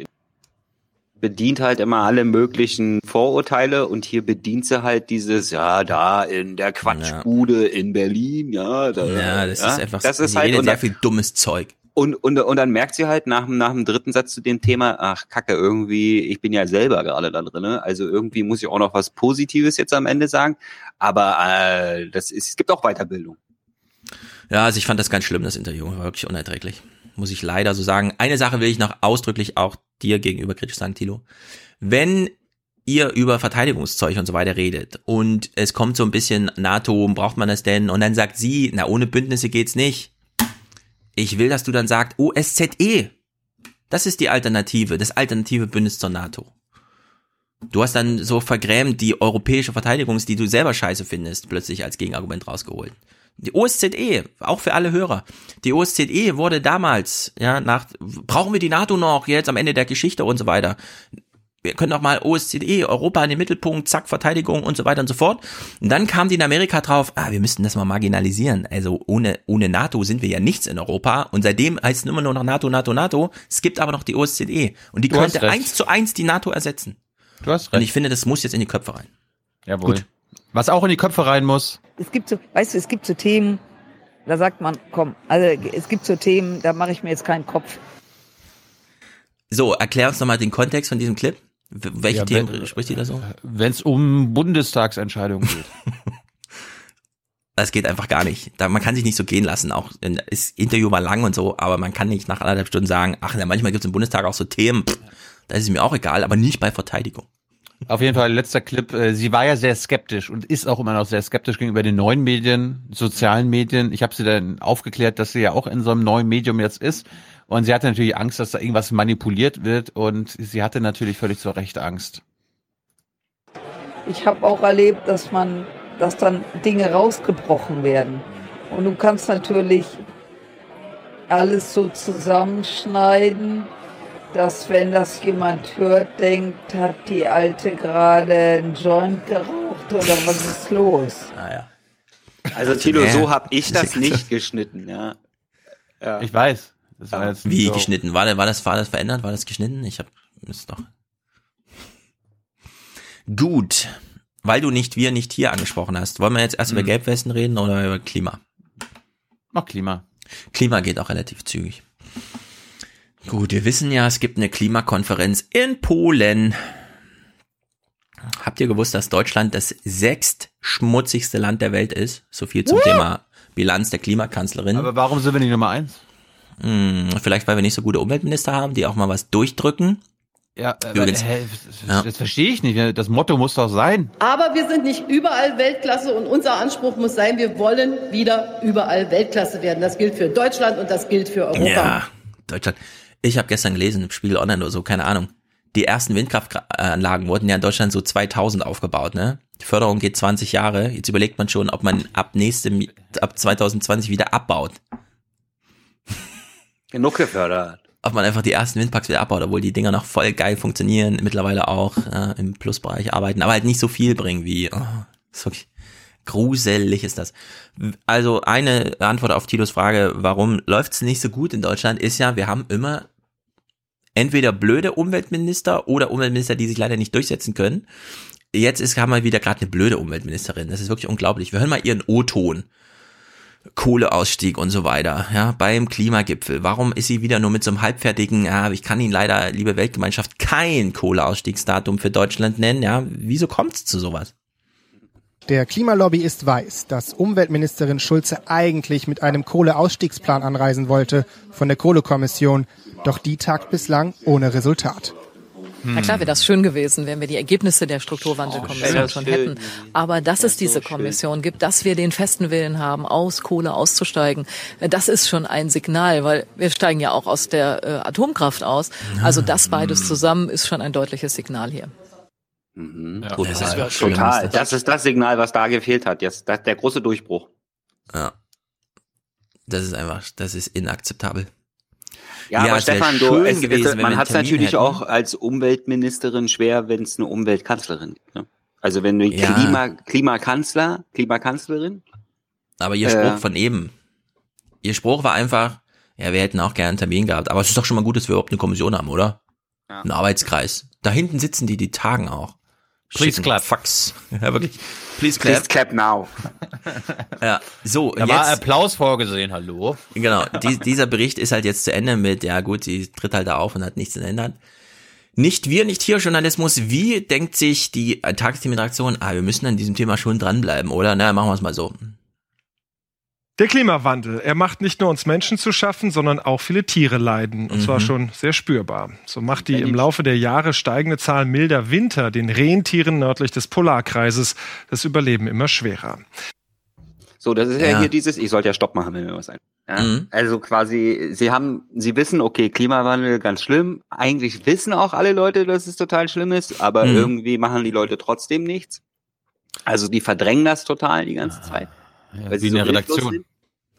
Nee, es ist ja auch so, weil man hilflos ist einfach, ja. Also das ist halt, ne, weil es halt einen Ja, weil jede, weil jede, Polarkreis, ey. weil jede individuelle Anstrengung, die ich unternehme, nicht das große Problem lösen wird. Egal, egal was ich mache. Ja, also selbst wenn ich aufhöre zu atmen, ja, ist ist Kann man ist, ist, ist dadurch nicht die globale Klimabilanz auf einmal Mhm. besser geworden. Ja? Wie ist denn die aktuelle Lage heute? Kann man denn atmen? Nein. Ja. Also, dass mir die Tagesthemen wieder ein Märchen von den Rentieren erzählen, finde ich Ja. unerhört. Aber das deswegen, deswegen versuchen sie jetzt halt so, okay, wenn die, wenn die Menschen schon sozusagen, wenn den Menschen völlig scheißegal ist, was mit Menschen passiert, ja, dann vielleicht haben sie ja Mitleid mit den süßen Tierchen. Ja, das kann natürlich sein. Hat, vielleicht, vielleicht hat Ingo ja gesagt, wenn wir so weitermachen, kommen noch mehr Wölfe in den Süden. Also Und ganz nach wichtig, Deutschland. ganz wichtig ist, dass es dann immer positiv belegte Tiere sind, ja. Also, dass die Warzenschweine leiden, das ist den Leuten dann auch völlig scheißegal, ja. Ja, aber wenn aber jetzt Weihnachten ist, der Weihnachtsmann braucht Rentiere, deswegen machen wir was mit Rentieren, ja. Ja, aber die Idee von Tilo finde ich ganz gut. Die hätten das durchaus so, also wenn der Wolf da oben keine Rentiere mehr findet, dann kommt der zu uns.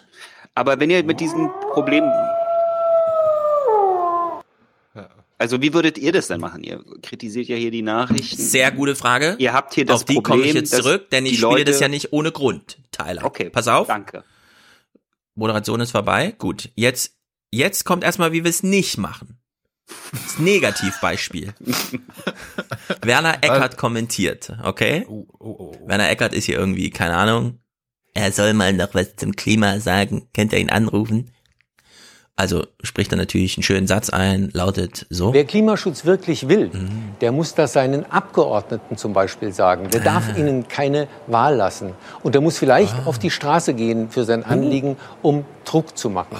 Wir müssen den Allez, Politikern. Mut machen und manchmal vielleicht auch Beine. Denn der Klimawandel ist nicht einfach eine Änderung, er ist eine Katastrophe. Wenn ich das jetzt mal runterbreche auf unser Medienerlebnis, heißt das, ich soll jetzt die Matz anrufen und ihr sagen, sie soll im Bundestag mal Ich soll ihr Beine machen? Ja. Fraktionszwang aufheben, sowas alles. Ja. So, wir hören Aber jetzt mal. Kurze, kur, kurze Produzentenfrage, Stefan. Ja. Wo hat er das aufgenommen? Also das hörte sich an, als ob er irgendwo auf einer Straße oder auf einem Gang gestanden hat und hinterher eine blaue Wand bekommen hat. Also ehrlich gesagt, ich glaube, er hat das einfach vor 30 Jahren aufgenommen und zwar immer noch aktuell in dem, was er sagen wollte. Machen Sie Ihren Politiker Beine. Keine Ahnung. Es ist, es ist einfach so. Jetzt aber zu Tylers Frage. Was sollte man denn tun? Was ist denn das Gegenmodell von nicht wir, nicht hier Journalismus? Habt ihr schon mal den Podcast von Gabor Steingart gehört? Nee, warum? Weil er gut ist.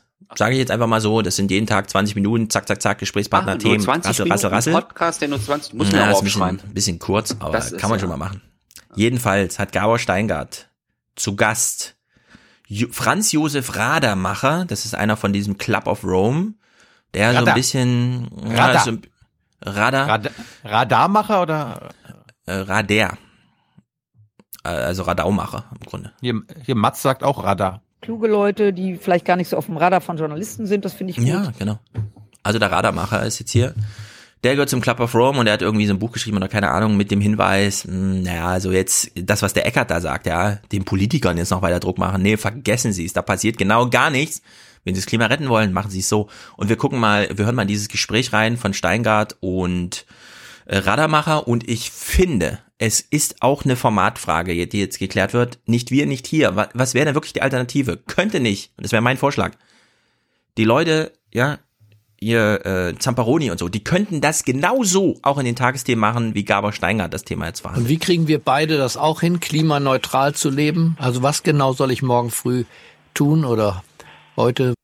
Was für eine geile Journalistenfrage. Was soll ich morgen tun? Ich lebe ja auch in dieser Welt, in der dieses Klimaproblem vorherrscht. Wenn ich das Podcast-Studio verlasse, was genau kann ich tun? Kompensieren Sie am Jahresende komplett Ihre jährlichen diesjährigen CO2-Emissionen und tun Sie das in hochwertigen Kompensationsprojekten in Nicht-Industrieländern, mit denen Sie Co-Benefits erzeugen. Und ich nenne Ihnen jetzt mal exemplarisch die Klimakollekte, das ist sagen wir, vollkommen verdachtsfrei, das sind nämlich die beiden Kirchen in Deutschland, oder nehmen Sie Prima Klima, gibt vieles, was Sie machen Völlig können. verdachtsfrei. Und da kompensieren Sie Ihre Tonnen CO2, ich schätze mal, Ja, Chef. Jetzt gehen Sie ins Detail. Gabor Steingart, was schätzen Sie denn, was ich so verbraucht habe? Und jetzt kriegt er mal eine richtige Antwort hier. Wissen Sie mal, wie hoch waren die denn weil, ungefähr? weil Sie sind ja ein extrem sagen wir, agierender Mensch, vielleicht kommen Sie auf 200 Tonnen, der deutsche Durchschnitt ist 10, dann kompensieren Sie eben 200 Tonnen, wird Sie vielleicht 2000 Euro kosten, sorgen Sie dafür, dass die in richtig gute Projekte kommen, gucken Sie, was das für Projekte sind, gucken Sie nach, was sich da tut, dann sind Sie nämlich außerdem noch ein Kümmerer, und dann ist das Geld, das Sie zahlen, ein Vielfaches von dem, was es in Geld ist, weil dazu die intellektuelle Dimension Ihrer Aufmerksamkeit als Kümmerer kommt. Und da bewirken Sie was für die Welt, für die Menschen in den betreffenden Ländern und Sie tun eine Menge fürs Klima, viel, viel mehr, als Sie hier für dieses Geld erreichen können. Also Herr Rademacher, das klingt für mich ein bisschen verrückt, aber es klingt so verrückt, dass ich Ihnen folgen werde und das zum Jahresende genauso tun werde. Crazy ich bedanke mich, dass Sie uns in eine Vision entführt haben, die wir so bislang, glaube ich, noch nicht gedacht haben. Ich wünsche Ihnen und dem Projekt und dem Club of Rome dabei viel Erfolg. Toll, dass Sie diese Position haben. Freue mich sehr. Danke. Den Worten werden Taten folgen. Also der, das Club of Rome-Mitglied empfiehlt Ablasshandel. Ja. Am besten noch mit Nein, nee, nee, nee, kirchlichen nee, nein, Projekten. nein, Nee, nein. ich will auch diese ganzen, äh, ich will Jetzt das kommt nicht wieder dieser. Zynismus durch. Das Der ist Club of- Zynismus. Mhm. Das Ja, da- ist aber- einfach dieses, wa- was Das mache ich Club denn, of wenn Rome ich, wenn ich kein Geld habe? Was mache ich, Das ist, das ist aber genau der Punkt. Der Club of Rome, ich weiß noch, hat auch vor 40 Jahren gesagt, verzichten, wir müssen unsere Lebensweise umstellen. Wir müssen Mhm. verzichten, verzichten, verzichten und nicht uns sie freikaufen. Ja, also es hat mit dem Club of Rome soweit gar nichts zu tun, sondern er ist einfach nur Mitglied des Club of Rome, hat deswegen Aufmerksamkeit, Ja. kommt deswegen in die Sendung und die, die diskutieren das dann. Entschuldigung, dass ich, wenn ich, wenn er Mitglied im Club of Rome ist, habe ich halt mal kurz unterstellt, dass 2000 Euro Taschen alleine aufgrund seiner elitären Ja, also ich will es mal so sagen, ohne den Club of Rome hätten wir diese ganzen Diskussionen überhaupt gar nicht. Thilo hat Korrekt. uns ja hier schon dieses Korrekt. 40 Jahre alte und damals haben die schon dran gedacht, wie kam das Ah. denn? Ja, durch den Club of Rome kam das Trotzdem. damals. Das wird So, auch, das diese werden hier ganze- alle, alle eure Hörer zu Weihnachten 2000 Euro Ablasshandel Klima machen oder was? Da freut sich Nee, doch nicht- der Nein. neoliberale Steingart, dass er, dass es irgendwie einen Weg geht, wie er sich freikaufen kann. Auch ich Nein, kann das mit auf. Geld Ja, lösen, ja, cool. Das, jetzt, jetzt klären wir das mal auf. Also dieser Zynismus an der Stelle gefällt mir leider nicht, muss ich sagen. Gabor Steingart fliegt mit dem Flugzeug rum die ganze Zeit, hat halt diese 200 Tonnen CO2. 20 mal so viel wie jeder Deutsche. So, was ist denn mit dem CO2? CO2 kann man ja durchaus, wie ihr wisst, es gibt ja Biologie, ja, sowohl im Meer und sehr viel mehr noch im Meer als an Land durch Bäume und so weiter, kann man CO2 umwandeln. So, Gabor Steingart müsste also, um das zu kompensieren, Bäume pflanzen. Und jetzt kriegt Gabor Steingart an die Hand gesagt, warte nicht auf die Politik, versuche nicht das große Rad zu drehen. Du kannst diese 2000 Bäume pflanzen. Das kannst du entweder selber machen oder es kostet Geld. Nur, es folgt eine echte Konsequenz. Es ist kein Ablasshandel im Sinne von, ja, ja, dann sagt der Pastor dir, ja, der Gott hat dir vergeben und so, sondern, ja, Gabor Steingart produziert dadurch, dass er die 2000 Euro investiert, tatsächlich Kapazitäten, um CO2 wieder zurückzuverwandeln in ja, Sauerstoff und das, was Pflanzen halt so für uns herstellen. Das ist kein Ablasshandel im Sinne von, er bezahlt und dann ist es folgenlos, sondern er hat dann tatsächlich Bäume gepflanzt. Ich will aber meine Abgase nicht kompensieren, sondern ich will, dass erst gar keine schädlichen Gase entstehen, wenn ich nach Washington fliege, weil es technisch möglich ist und einfach sperrt, es zu machen, weil es Geld kostet, was Ja, der Staat aber- in die Hand nehmen müsse, um die Technik umzustellen. ja, das ist die gleiche, das ist einfach, das ist einfach, wir wollen einfach, das ist einfach den jetzigen Zustand noch so lange wie möglich Nee. beibehalten. Ich habe aber keine Lust, mir die ganze Zeit hier irgendwas über kompensieren und sonst irgendwas anzuhören, was Nee. natürlich auf einer individuellen Ebene richtig, aber eben das grundlegende Problem nicht angeht und auch nicht löst.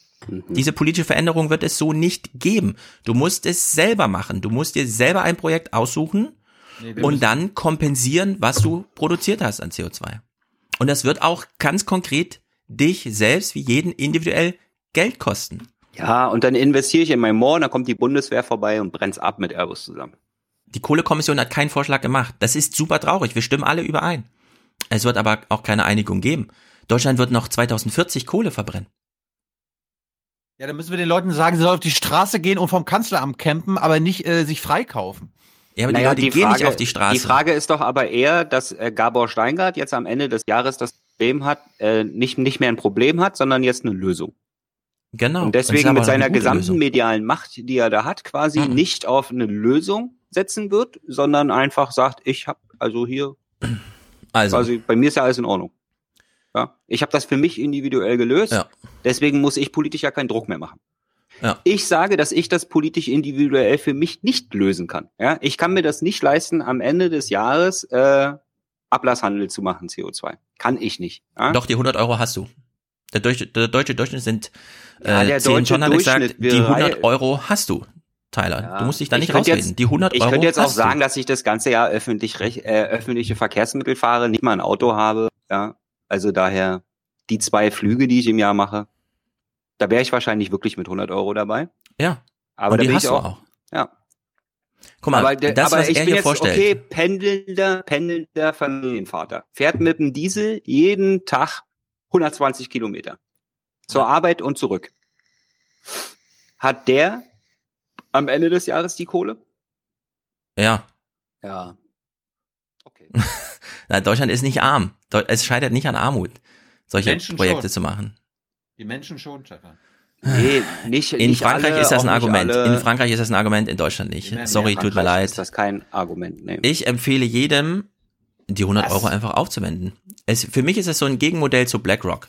BlackRock gibt man auch Geld, da will Ist man Investitionen Tilo, im Sinne lass von. Es einfach, lass es Ich einfach will- so stehen. Es gibt diese zwei Ansätze. Ja.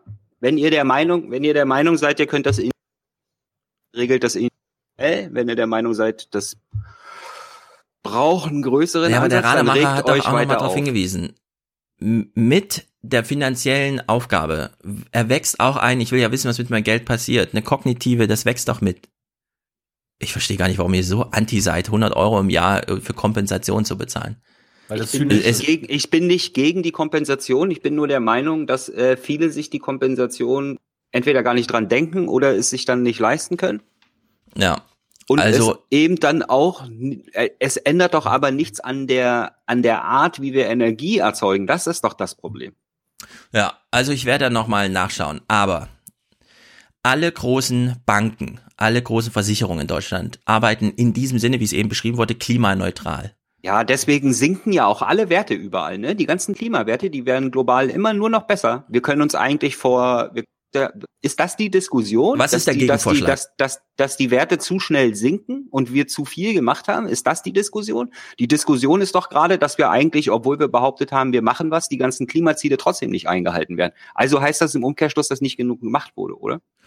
Also, wenn, wenn alle Deutschen zu Weihnachten, entweder weil sie sich selber als Geschenk das ausgesucht haben oder weil sie es jemand anderem schenken, eine Bewusstwerdung von deine Klimabilanz im Jahr 2018 war und kostet jetzt 100 Euro. Das hat doch na natürlich im Kopf und damit dann auch bis ins Parlament äh, Folgen. Die Grünen stehen doch nicht ohne Grund. Das Problem wird doch anerkannt. Nur man muss doch die Politik unter Druck setzen. Und das geht natürlich nicht, indem man so wie der Eckert, der Werner hier sagt, ja, machen Sie Ihre Politik Beine. Nee, die Matz musste da nicht anrufen. Die FDP-Frau musste nicht anrufen. Du musst jemand Grünen, der diesen Vorschlag von dem Rademacher unterstützt, ins Parlament wählen. Und diese Wege sind alle da. Nur, man kann nicht erwarten, und das sage ich jetzt ausdrücklich, dass nach 30 Jahren die CDU dann irgendwann in 20 Jahren mal aufwacht, sondern da muss jetzt einfach ein Austausch im Parlament stattfinden. Und der ist aber in Deutschland auch im Kommen. Ja gut, okay. Wenn du über die Kompensation äh, Umdenken erzielen willst, dann muss die Kompensation ja so teuer sein, ja, so dass ich dann einen Anreiz habe, im nächsten Jahr die Kompensation zu vermeiden, indem ich eben gar keinen Dreck mehr erzeugt habe. Nein, das ist ja genau der Punkt. Bei CO2. Du musst CO2 nicht vermeiden, wenn du es kompensierst. Es ist ein Kreislauf. Du kannst durchaus Bäume pflanzen. Nur es müssen auch echte Bäume sein und sie müssen tatsächlich Photosynthese machen.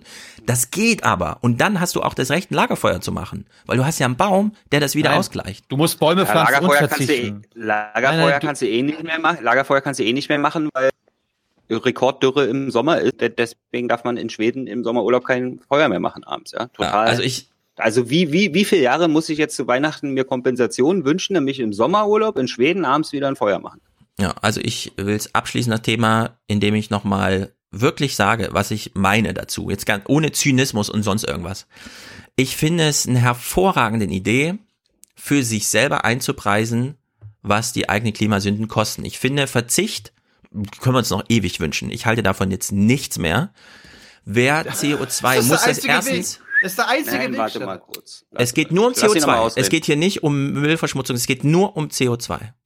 Beim Thema CO2 bin ich absolut dafür, dass man erstens registriert, wie viel man davon produziert durch seine eigene Tätigkeit und dann der Natur die Möglichkeit gibt, das auszugleichen, eins zu eins. Und dafür will ich eine Rechnung sehen und die will ich am Jahresende auch begleichen, in der Hoffnung, dass nachdem alle Unternehmen in Deutschland damit angefangen haben, das zu machen, in der Hoffnung, dass all, äh, also auch in deutschen Gesetzen drin steht, jeder, der irgendwas macht, einen Eingriff in die Natur, muss anderswo Kompensation machen, dass dieses Prinzip, was überall schon funktioniert, auch beim individuellen Verbraucher Ja, aber das hatten wir doch schon. Das ist doch dieser Emissionshandel, Ist. Nein, das ist nicht der Emissionshandel. Der was ist Emissionshandel ist ja das große Ganze im Sinne von ein Unternehmen koppelt an den, an die CO2 diese Kosten. Ich will das aber auf das Individuum runterbrechen. Das Bewusstsein muss jetzt dafür da sein. Man braucht jetzt wie so eine Fitnessuhr, ja, die einfach Ja, aber das kannst du wie dir viel doch CO2 gucken, wie hat es beim. Emotionshandel bei den Zertifikaten aussah. Da waren die Zertifikate am Ende so billig, äh, dass es sich dann quasi gar nicht Deswegen mehr will ich, gelohnt ich hat. rede auch nicht von äh, Zertifikaten, das hast du jetzt reingebracht. Ich will Ja, eine Kompensation, eins zu eins, Aber CO2 die herstellen, Kom- CO2 abbauen. Gut. Eins zu eins, keine Ja. Zertifikate dazwischen, keine Verbriefung, nichts. Eins zu eins. Ich bin will ja wie auch nicht BlackRock. dagegen, ich bin nur der Meinung, dass das nicht. Guck mal, ich stelle mir das so vor. Ich habe 200 Euro. Die 100 davon gebe ich BlackRock, dann machen die so ein Indexzertifikat und geben mir ein Return on Investment. Dann gebe ich 100 an Prima Klima und die geben mir auch ein Return on Investment, nämlich eine saubere Erde, saubere Luft. So, und das Prinzip, Gabor Steingart einfach mal zu sagen, mein Guter, du kannst hier ewig Appelle und, und so weiter, wir reden jetzt mal über dich und es wird dich 2000 Euro kosten. Dann sagt er, das bezahle ich. Finde ich sensationell. Und darin steckt übrigens auch eine Antwort hinsichtlich Afrika. Wie gehen wir eigentlich mit Afrika um? Ja, wir machen Kompensationsprojekte klimamäßig und investieren ausdrücklich außerhalb Europas. Da, wo der Klimawandel nämlich stattfindet. So, und Gabor Steingart zahlt dieses Jahr 2000 Euro in irgendein afrikanisches Land, in irgendein Projekt. Das wird gekoppelt mit sehr vielen anderen Geldern, dadurch sind Synergieneffekte da. Und ehrlich gesagt, ich bin nicht mehr bereit, auf diese bescheuerte Politik zu warten. Solange hier immer noch Rentnerrepublik herrscht und alle nur noch zwischen CDU und SPD pendeln und die SPD fällt aus, also wählen sie alle CDU, kannst du auch noch ewig Appelle machen und irgendwas von Ablasshandel erzählen, aber da wird sich nichts ändern. Der Klima, der Kohleausstieg in Deutschland wird nicht kommen. Der Druck, der internationale Druck ist so hoch auf Deutschland als Vorreiter Dings hier voran und die fahren tatsächlich nach Polen zur Klimakonferenz und sagen, ja, tut mir leid, wir haben keinen Termin, ciao. Es wird kein Klima, äh, kein Kohleausstieg geben. Heute nicht, in zehn Jahren nicht, in 20 Jahren nicht. Damit sind wir dann am Schluss unserer heutigen Tagesordnung. Obwohl, wir gucken uns mal ganz kurz an, wie in MacPom sich um den Klimaschutz gekümmert wird. Nämlich ganz, ganz, ganz, ganz vorbildhaft. Es geht nämlich um Windparks auf Rügen und dort ist die lokale Bevölkerung total begeistert. Also die Abstände zum, äh, zum Ort Gings, die sind eingehalten, ist überhaupt nicht die Frage. Aber hier zu Güstin, es ist ein Ortsteil von Gingst, da müssten auch die 1000 Meter eingehalten werden, werden aber nicht eingehalten. Hier sind es äh, 700 Meter. Ja. Wenn Windräder hierher kommen, ist eben auch unser äh, Wohlfühleffekt nicht mehr gegeben. Ah. Und das sagen mir auch Bürger dann, wenn sie mit mir sprechen. Und deswegen äh, fragen sie auch immer nach, äh, bleibt ihr noch dabei? Die beiden Sprecher der Bürgerinitiative wollen nun in der Verwaltung in Samtens die neuen Planungsunterlagen einsehen und treffen auf Gleichgesinnte. Ich glaube, das ist das große Problem, was wir haben, dass hier einfach auf Zeit gespielt wird. Ja. Wollen uns mürbe machen. Ja. Ja, Wir wollen uns man wird auf. Zeit spielen. Tischler Holger Schmidt fühlt sich wie Sie von den Behörden nicht ernst genommen. Das ist ja einfach bloß irgendwo hat sich irgendwer äh, dieses Windeignungsgebiet jetzt mal äh, zunutze gemacht, um vielleicht äh, Kapital oder Profit rauszuschlagen. Und ich glaube, im Moment funktioniert das so überhaupt nicht. Seit anderthalb Jahren kämpfen sie gegen das geplante Windeignungsgebiet direkt vor ihrer Haustür. Ja, das ist die überwältigende Mehrheit in Deutschland. Und solange die Kindergeneration, von denen ich sagen, du kriegst dieses Jahr kein Weihnachtsgeschenk, weil ich deine Klimasünde kompensieren muss, kommt zu nichts. Das sind diese Leute hier, die, die regieren Deutschland. Die haben die Regionalkonferenz im Griff. Ich bin jedenfalls froh, dass der Mecklenburgische Tourismusverband äh, da sehr, sehr kritisch ist und sagt, hey, wir brauchen natürlich äh, Windräder. Natürlich können alle wieder Einsprüche erheben, das ist das gute Recht und wir werden sie wieder alle Das ist jetzt der Typ vom Regionalen Planungsverband, aber danach kommt der Tourismustyp. untersuchen. Wir machen das ja zusammen mit einer Fachanwaltskanzlei. Nun wollen die beiden auch mit gesundheitlichen Beeinträchtigungen argumentieren. Studien belegen, der Infraschall durch Windräder kann krank machen. Und sie setzen auf die Argumente des Tourismusverbandes. Das Thema ist ein sehr, sehr sensibles Thema. Man sollte es sensibel angehen, man sollte es auf Augenhöhe angehen und äh, da einfach Sachen auszuweisen und einfach äh, diese ja, Windanlagen äh, in die Bereiche reinzupflanzen, äh, das trägt nicht zur harmonischen Entwicklung unserer Inseln bei. Bürgerinitiative Tourismus, Wirtschaft und auch die Gemeinde sind sich einig. Das 79 Hektar große Gebiet bei Gingst soll bleiben, was es ist, ein Naherholungsgebiet. Naherholungsgebiet mit dem, Rei mit dem Weizenfeld drin, oder was? Ja. Kann ich mich im Weizenfeld nah erholen? Ja, das ist einfach zum Kotzen, ist das. Die Touristen, die Touristen wollen hier keine Das Windräder ist doch, sehen, die wollen eh, das ist doch sehen. eine landwirtschaftliche Nutzfläche. Warum kann man da nicht ein Windrad aufstellen? Hallo, Infraschall, hast du gerade. Ja, Infraschall. Das habe ich an meinem Computer gelegt. Mit dem Infraschall. Während ich mein Handy am Ohr hatte.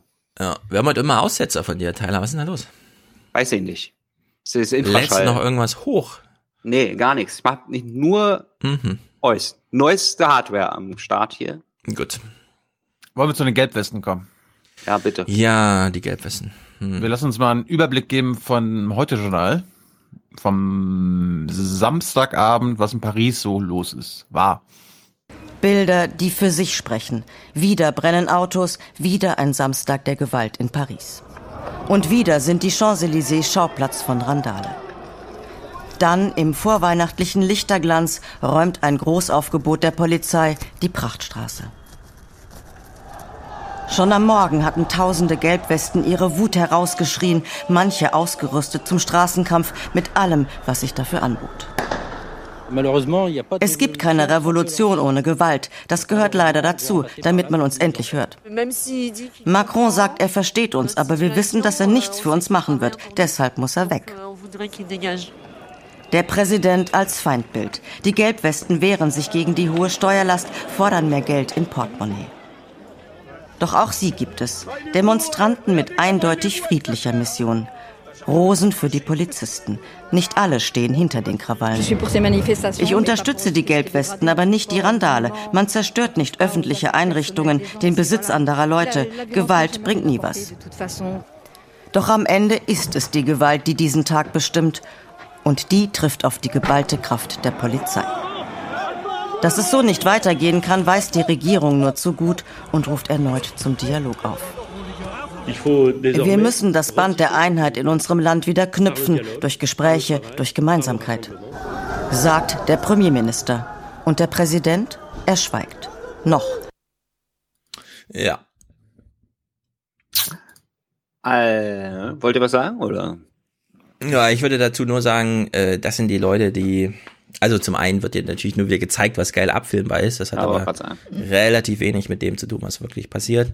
Ja. Zum anderen. Eine, eine Empfehlung genau für dieses Problem, ja, dass die internationalen Presseteams jetzt natürlich am liebsten ein Bild von das coolste Bild vom Molotow-Cocktail haben wollen, ja. ja ist das ja nicht nur in Paris, wo es knallt, sondern im ganzen Land ist da was los. Ja? Und das, das Problem, sich darüber zu informieren, ist das Problem, was wir in Europa nun mal haben. Wir kriegen in einem unserer Nachbarländer nicht wirklich mit, was abgeht, weil wir die Sprache nicht sprechen und nicht da sind.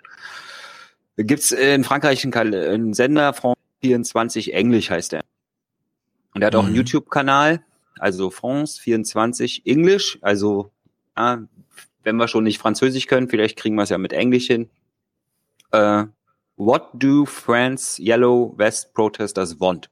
Und da haben sie eben nicht die äh, interviewt, die dort äh, den Apple Shop klein, klein schlagen oder sich mit der Polizei prügeln, sondern sie haben die interviewt, die im Umland die Kreisverkehre besetzt haben und dort die Mautstation äh, kontrollieren und zwar einfach alle durchfahren lassen und äh, nicht mit der Polizei aufeinanderknallen, sondern wo die Polizei anhält an und, und sich noch auf der Protestliste einträgt. Ja. ja. Das sind, das sind, das sind interessante Bilder meiner Meinung nach und nicht das, wo es da knallt und brennt. Wir, wir, besch wir, beschäftigen uns mal jetzt mit dieser Bewegung. Hat ja als angefangen mit dieser Anti-Dieselsteuererhöhung der Gelbwesten. Ja, und dann, äh, ist, warte, es, warte. Und, und dann ist es mehr geworden. Ja. Die typisieren wir noch mal kurz. Die allerersten Proteste wandten sich gegen ein Umweltschutzprojekt von Macron. Richtig. Ja, gegen ein Umweltschutzprojekt, was äh, auf Kosten der kleinen Leute finanziert werden sollte. So muss es ja formulieren. Die haben sich ja nicht gegen das Umweltprojekt, sondern gegen die damit verbundenen Kosten, die auf sie abgewälzt wurden, gewährt, oder? Naja, also es macht ja schon relativ viel Sinn, in einem Gesetz zweigleisig zu fahren und zu sagen, erstens, wir erheben Steuern um Umweltschutzfragen zu klären und Lösungen zu erarbeiten. Mhm. Zweitens, diese Steuern ziehen wir direkt, die schöpfen wir genau da ab, wo die Umwelt geschädigt wird, nämlich bei Abgasen aus dem Auto. Dass das jetzt die kleinen Leute trifft, heißt, also alle fahren Auto, nur die kleinen trifft es natürlich mehr, weil ja. potenziell mehr, äh, aber ja. trotzdem ist das als Idee erstmal nicht völlig falsch, das so zu machen. Nee, natürlich nicht. Wo, wo die Leute dann aber auf Barrikaden gehen, was sie jetzt hier besonders in äh, Frankreich dann machen, ist, wenn du eben gleichzeitig an anderer Stelle Steuern kürzt. Und das auch noch in sehr hohen Einkommensklassen. Es kommt ja auch noch das dazu, ist ja, dass, das ist ja der Grund gewesen. Also das ist die Argumentation, wenn ich Steineschmeißer in Paris angucke, ja, sondern die einigermaßen unaufgeregten Kommentare von den äh, Mautstationen-Kontrolleuren äh, im Umland, ja, also die, die dort besetzt haben, wenn ich mir deren Argumente anhöre, dann geht's eben genau darum, ja, über, dass über eben die, die, Leute, die Steuern für die kleinen Leute erhöht wurden, während Vermögenssteuern oder was auch immer, was weiß ich, was in Frankreich die Reichensteuer ist, äh, abgesch oder verringert wurde. Ja, das wollte, ist das, was die, das ist das, was die Leute aufgeregt hat. Diese Gleichzeitigkeit. Das ist das, was die Leute auf die Straße gebracht hat. Unten belasten, oben entlasten. Das ist und, und das ist Macron. Ja, das ist Ma klar. Macrons neoliberale Politik. Und den holen sie da jetzt aus dem Präsidentenpalast raus. Ja. Und äh, das kann ich dann grundlegend nur unterstützen.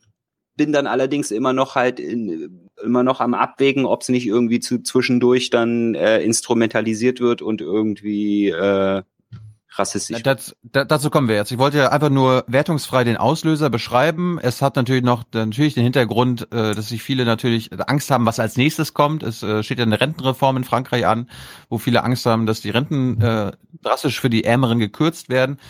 Worauf, worauf wir uns jetzt aber konzentrieren, ist die Entwicklung dieser Gelbwesten. Wer versucht, die zu kooptieren? Ja, von welchen politischen Kräften?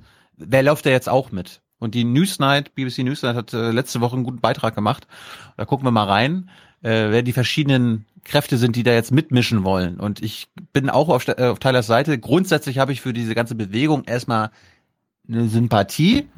Es ist natürlich jetzt entscheidend, in welche Richtung die geht. Wenn die Rechtsradikalen da gewinnen, dann ist das natürlich äh, dann geht das gar nicht. Und zu denen kommen wir jetzt als allererstes, weil die mischen aus ganz anderen Gründen mit. Last weekend, Hadi was one of thousands of Yellow Vest protesters who watched restaurants like Le Belle Armée burn. It was violence that this city hasn't seen since the 68 riots. A protest against rising fuel prices, a protest that was meant to be apolitical, has become a rallying call for the disenchanted of all political stripes. In terms of the graffiti just around here, we've seen graffiti about Frexit, about monarchist graffiti, we've seen anti-nationalist graffiti, we've seen nationalist graffiti, we've seen anarchist graffiti, and the only thing that seems consistent about all the graffiti we've seen is that it's anti-Macron. What the Yellow Vests wanted used to be clear the canning of a planned fuel hike. But their success has borne rise to a movement larger than its founders had dreamed of and perhaps intended. It's also led to a fight for what it is that the Yellow Vests truly stand for. Pierre is a member of l'Action Française, a nationalist group who have aligned themselves with the Yellow Vest movement. They've been accused of carrying out some of the violence on Saturday. He's agreed to speak to us anonymously. For us, if there is violence in, in uh, our uh, political tradition for, of the Action Française, we say la violence au service de la raison. So the violence for the reason. You were, we were talking earlier, and you were talking about how you were against immigration. Yeah. We are against immigration because French people want to conserve his identity, and the immigration is against their identity. What you're doing is you're, is you're talking about identity. Yeah. You're talking about uh, monarchy. You're talking about Yes. immigration. Those are nothing to do with the aims of the yellow vests. Uh, I think it's uh, false because uh, it's um, immigration. We pay for it. So if there is a lot of taxes, the French people don't understand why they have them pay for people who don't are French. So it's it's linked. It's linked. I mean, that interview was extraordinary, really, in that he was linking immigration very clearly to the yellow vests. Now, the whole point of the movement in the first place was to put pressure on the government to reduce taxation on diesel. And it's kind of amazing now that these groups, both from the left and the right, are trying to almost co opt the yellow vests into their own political mantras.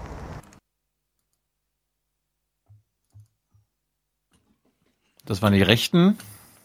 Das, ähm, die Gewerkschaften machen jetzt auch mit. Zum Beispiel CGT. Das, äh, ich weiß gerade nicht, was das für, genau von der Gewerkschaft ist, aber die haben sie dann auch mal besucht und die erklären mal aus ihrer Sicht, warum sie die Gelbwesten unterstützen. Die Kommunisten. Die. Marine Le Pen has actively said she supports the Yellow Vests. We will organize a meeting in front of uh, the office of uh, one Macronist deputy.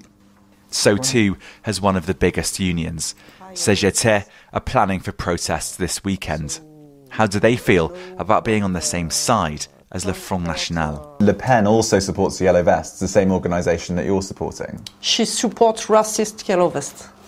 She supports the racist yellow vests. Yeah, And do you think those all. exist? Racist yellow vest? Yeah, they do exist. So our job uh, à la CGT is to explain these people that they are wrong. Yeah, our enemy is not uh, the immigrants. Our enemy are not uh, poor people. Uh, our enemies is uh, how do you say le patronat, uh, la bourgeoisie. Revolutionary talk then. It's led some to accuse the unions of muscling in on the movement. What about people who would say the whole point of the Yellow Vest is it's apolitical, but yet you're a union and you are political, you are of the left, you've got pictures of Che Guevara. Of course, I am a Marxist. You are a Marxist, okay. What about people who would say that some people from both the left and right are trying to make the Yellow Vest political? No, uh, you know when you when you require a fair uh, uh, tax policy, when you require uh, the rise of retirement, this is political. Es kommt mir so ein bisschen so vor, wie wenn wir im arabischen Frühling irgendwelche Sachen erlebt haben. Es gab immer in jedem Land einen Auslöser. Irgend, irgendeiner wurde getötet und darum wird auf die Straße gegangen und dann daraufhin gab es Reaktionen von der, vom Staat und so weiter. Und das hat sich hochgeschaukelt und auf einmal gab es verschiedene Movements, Beispiel Ägypten, ja, wo quasi, okay, gegen Mubarak gehen sie auf der Straße, aber da sind natürlich die Rechtsradikalen auf die Straße gegangen, ne, die Moslembrüder und so weiter und so fort, aber auch die die wir jetzt als linke und freiheitsliebende Ägypter, junge Generation erlebt haben. Und da gibt's jetzt gerade den Kampf. Ja, rechts, links, alle haben ein gemeinsames Ziel, Macron muss weg. Aber ansonsten haben die total unterschiedliche Ja, Herangehensweisen. alle versuchen diese Protestbewegung natürlich auch für sich zu vereinnahmen. Und das hört Ja. aber noch nicht in Frankreich auf. Ja. Deutschen Medien weiter. Ja. Ja. Da wird halt, äh, ja, Punkt. Ich meine, das ist auf einer Seite kann man ja froh sein, dass die Linken und die Kommunisten und so weiter das auch versuchen, die zu vereinnahmen, weil wenn nur Le Pen und die ganzen Rechten in Frankreich das versuchen ver- zu vereinnahmen, dann hätten wir wirklich ein Problem. Dann ist nämlich nicht Le Pen äh, 2021 äh, Be- Präsidentin, sondern vielleicht schon früher. Ja, aber was haben die jetzt wirklich für ein Problem? Also was ist das eigentliche Problem? Ja, das ist das ist ja das ist ja das Ding. Es ist nicht klar. Kommen wir noch. Schnauze voll, einfach. Ah, es gibt ja Schnauze eins. Voll. Wir haben das Sag- auch schon besprochen, sag. vor einem Jahr sogar. Ich, be- ich, be- ich beende mal meine Clips. Äh, es gab dann noch einen äh, Antifa-Unterstützer, der mal so philosophiert darum oder darüber, wie es denn so ist mit einem, also wie ein Antifaschist mit einem Faschisten eine gemeinsame Bewegung machen kann. Adi, who filmed the restaurant being torched, supports the far left Antifa. He campaigns for action against police brutality and the racism of the far right. But the Yellow Vests have seemingly united disparate political groups. The left and the right, you guys are both working together. How do you feel about that? C'est une idée euh, pas assumée, mais c'est c'est la réalité. Voilà, c'est la réalité. C'est une idée pas assumée, oui, c'est la réalité. Euh, le mouvement En Marche, il est ni à gauche ni à droite, il est entre les deux, il est pour patronat. Je pense qu'il y a une, euh, une bataille entre partis politiques qui se joue justement à travers les gilets jaunes. Mais je pense qu'ils n'ont pas compris que ça va au-delà, au-delà tout ça. Das, kannst du das kurz zusammenfassen für die, die es nur Also, gehört ich habe es aufgeschrieben. Ah. Ati, Ati sagt, die Idee gefällt mir nicht, also auf die Frage, wie es ist, mit Faschisten auf der Straße zu laufen, die, die Idee gefällt mir nicht, aber es ist die Realität, mir fällt das schwer, aber es passiert gerade. Dann sagt er, die En Marché-Bewegung von Macron ist weder links noch rechts, sie steht zwischen beiden, sie ist für die Bosse. Und dann sagt er, ich denke, es gibt einen Kampf zwischen den politischen Lagern, der sich in der Bewegung der Gelbwesten ausdrückt. Sie verstehen allerdings nicht, dass die Bewegung schon viel mehr ist. Hm, wünscht er sich, ja. Ja, klar. Ja, klar. Und, und dann fand ich Also. noch, und dann fand ich noch mal gut, es, äh, die Protagonisten dieses Beitrags haben dann noch, sollten dann noch mal in einem Satz formulieren, wofür die Gelbwesten stehen. Und wir hören das erst auf Französisch. Am Ende sage ich euch noch mal, liebe Hörer, was es auf Deutsch heißt. The problem is now it's not entirely clear what would. Les Gilets jaunes est la conséquence de- des politiques antisociales de Macron. Les Gilets jaunes, c'est le pays réel contre l'anti-France. Les Gilets jaunes sont un mouvement citoyen avec une revendication simple. Les Gilets jaunes sont le soulèvement du peuple. Also die Gewerkschafterin sagt, äh, die Gelbwesten sind eine Folge der antisozialen Politik von Macron. Der Rechtsradikale sagt, das ist eine Bewegung der echten Franzosen gegen die Anti-Franzosen. Der Gewerkschafter sagt, es ist eine Bewegung mit einer einfachen Forderung, die er uns jetzt nicht nennt. Und der Linksradikale sagt, es ist ein Volksaufstand. Es Ja, das Problem-. Naja, wenn es ein Volksaufstand ist, dann ist er ja aber auch schon gescheitert. Also, der Präsident sitzt immer noch im Palast. Wer Ja, weiß. also in der Hinsicht gibt's keinen Erfolg. Also wenn das das Ziel wurde ist, auch, muss auch Aus Wochen lang französisch-historischer Perspektive schon, ja. Also ich meine, die haben ja die ihrer Nationalhymne läuft sogar auch, ja, also weil du die Tattoo halt jederzeit irgendwie abrufen kannst. Also wenn das Ziel tatsächlich ist, ähm, unabhängig einer nächsten Wahl Macron aus dem Amt zu jagen, müsste man gleich das Amt mit abschaffen. Es gibt ja welche wie Mélenchon, die genau so eine Idee verfolgen. Kann man davon halten, was man will. Ein geordneter Übergang bei äh, Mélenchon, ein ungeordneter Übergang in eine sechste Republik dann, wie auch immer, bei den Gelbwesten. Allerdings, ich kann mich ganz gut dran erinnern, ich habe es mich nämlich nochmal angehört, wir haben genau vor einem Jahr ungefähr in Aufwachen 264, ich habe es minutengenau verlinkt, und in Aufwachen 255 die Frage diskutiert, was will Macron eigentlich? Er macht jetzt so diese europäischen Ideen. Macron ist ein Präsident, der das Problem ja genau kennt. Europa ist nicht sehr homogen. In Deutschland ist man vorangeritten mit sehr niedrigen Lohnentwicklungen, sehr niedrigen Staatsquoten, keine Investitionen, alles wurde exportiert, ja, aufgrund von niedrigen Produktionsbedingungen, Billiglohnland, hat man da auch äh, Vorteile rausgeholt. Wenn, wenn Deutschland nicht so aggressiv gewesen wäre, könnte es durchaus sein, dass äh, derzeit in Frankreich 400.000 mehr Menschen Autos herstellen und Deutschland gleichsam 4 Millionen Autos weniger exportiert zum Beispiel. Ja? Also das wäre so eine Rechnung. Nur wissen wir, wie aggressiv Deutschland vorgegangen ist und nach einer Flassbeck-Logik, irgendwann ist das Geld zu Ende und irgendwer muss sich verschulden. Und die Frage ist, wer verschuldet sich? In Deutschland hat man das Geld bei der Bevölkerung einfach rausgenommen, ja. Die Unternehmen verschulden sich nicht mehr, der Staat sowieso nicht, ja, schwarze Null und so weiter. Und das Ausland trägt sogar Geld nach Deutschland.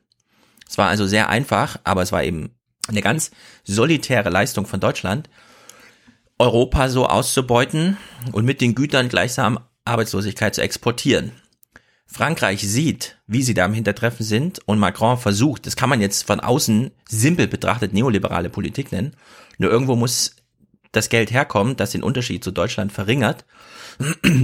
Und das ähm, ist halt dieser Kampf zwischen entweder wir geben den Menschen gar kein Geld mehr oder wir machen kleine Zugeständnisse, arbeits-, also sozialpolitisch, wie Macron jetzt gemacht hat. Dann ist halt die Frage, irgendwer muss sich verschulden, irgendwer, irgendwer muss äh, die Zeche zahlen, dann ist entweder die Bevölkerung oder der Staat. Jetzt haben die Gelbwesten es hinbekommen, dass Macron gestern gesagt hat, na gut, kleine Zugeständnisse, ab jetzt schultern wir wieder mehr als Staat, aber das ist nicht besonders gut für den Staat auf lange Sicht, solange Deutschland weiter so eine aggressive äh, Linie fährt. Ich das, würde, das, das wäre doch Macron Chance äh, zu sagen, liebe Leute, ich habe es verstanden, mir sind aber die Hände gebunden wegen Deutschland. Geht auf die Straße, damit wir hier ihm sind ja die Hände nicht gebunden. Ihm sind ja die Hände nicht gebunden. Wenn er so kommt, ist Bürgerkrieg zwischen Frankreich und äh, Deutschland, das wird Le Pen machen. Macron hat noch den anderen Weg gewählt. Liebes Deutschland, lasst uns mal eine gemeinsame Haushaltspolitik machen, eine europäische Sozialpolitik. Deutschland hat alles abgelehnt die letzten zwei Jahre. Wir haben das verfolgt seit der Sorbonne-Rede. Deutschland hat alles abgelehnt. Ich würde sagen, zu 90 Prozent ist an dem, was in Frankreich gerade passiert, Deutschland schuld. Das ist die deutsche Politik. Das ist kein Win-Win gewesen der Deutschland-Haushaltspolitik, sondern das ist Win-Lose. Und Frankreich ist ein ganz, ganz großer Verlierer gerade von dieser Situation. Aber was wir erleben, ist doch da auch exemplarisch äh, die Krise unseres ganzen kapitalistischen Systems. Das hat ja, da ist ja nicht nur Deutschland dran schuld. Ja. Deutschland, Äh, wir, Deutschland forciert dieses kapitalistische Genau, System. wir haben das, wir, wir haben es verschärft. Das ist das Problem. Aber wir sind nicht der Auslöser und so weiter und so fort. Und Äh, doch, darum Deutschland ist mit dieser schwarze Null Eurogruppenpolitik, die Deutschland gemacht hat, diese Eurogruppendiktatur, Ja. ist der Auslöser. ja, aber selbst selbst ohne unsere verschärfenden Polit, äh, Politik wäre, glaube ich, in den nächsten Jahrzehnten oder in den nächsten Jahren, dass dieses System ja, Ja, auch das an seine Grenzen. Spielchen braucht man gar nicht spielen. Ja, was wäre, hätte, wenn, dann. Äh, Stefan hat ja schon klar zu einem gewissen Teil äh, recht. Ich würde da aber allerdings die Zahlen 90 Prozent nicht unterschreiben. Äh, Mhm. Guck mal, die französische Situation. In Deutschland kriegst du sehr gut Autos exportiert. So, angenommen, jetzt, das könnte ja, man hier volkswirtschaftlich mal nicht durchrechnen. nur, es geht doch nicht nur um die Tyler, Jobs. ich habe doch gerade einen Satz ja, angefangen. Aber du mal mit den Autos. Es geht doch auch darum, was Okay, verdient eine französische Grundschullehrerin, ja? Und was hat eine französische Grundschullehrerin am Ende des Monats noch übrig, nachdem sie die Rechnung bezahlt hat? Das ist doch die Frage. Da kannst du jetzt doch, da reden wir doch nicht über gut bezahlte Facharbeiterjobs in Automobilfabriken. Ja, äh, um jeden Facharbeiter in einer Automobilfabrik gibt's mindestens fünf oder sechs, die da einfach mitgeschleift werden volkswirtschaftlich. Und dieses Potenzial ist in Frankreich radikal verloren gegangen. Da fehlen wirklich Hunderttausende von diesen harten Industriearbeiterjobs. Frankreich ist eine sehr stolze Ingenieursnation. Das kann man sich gar nicht vorstellen in Deutschland. Aber das sind die, die eigentlich hier Atombombe. Also muss ich jetzt äh, zu Weihnachten nicht nur CO2-Ablasshandel machen, sondern auch noch ein Renault kaufen, damit. Äh, nee, es gibt es, es gibt nichts zu kaufen. Du kannst, bitte, ja. du kannst leider gar nichts machen mit Frankreich. Es gibt da nichts zu kaufen, was die, weil du kannst da Tourismus machen oder so, dahin fahren. Aber nee, das ist jetzt einfach das ist jetzt einfach eine Situation, in der kann Macron jetzt Zugeständnisse machen. Es führt genau nirgendwo hin, außer dass die Menschen individuell mehr Geld haben, was natürlich auch ganz gut ist, um dieses Problem zu lösen, was Armut heißt.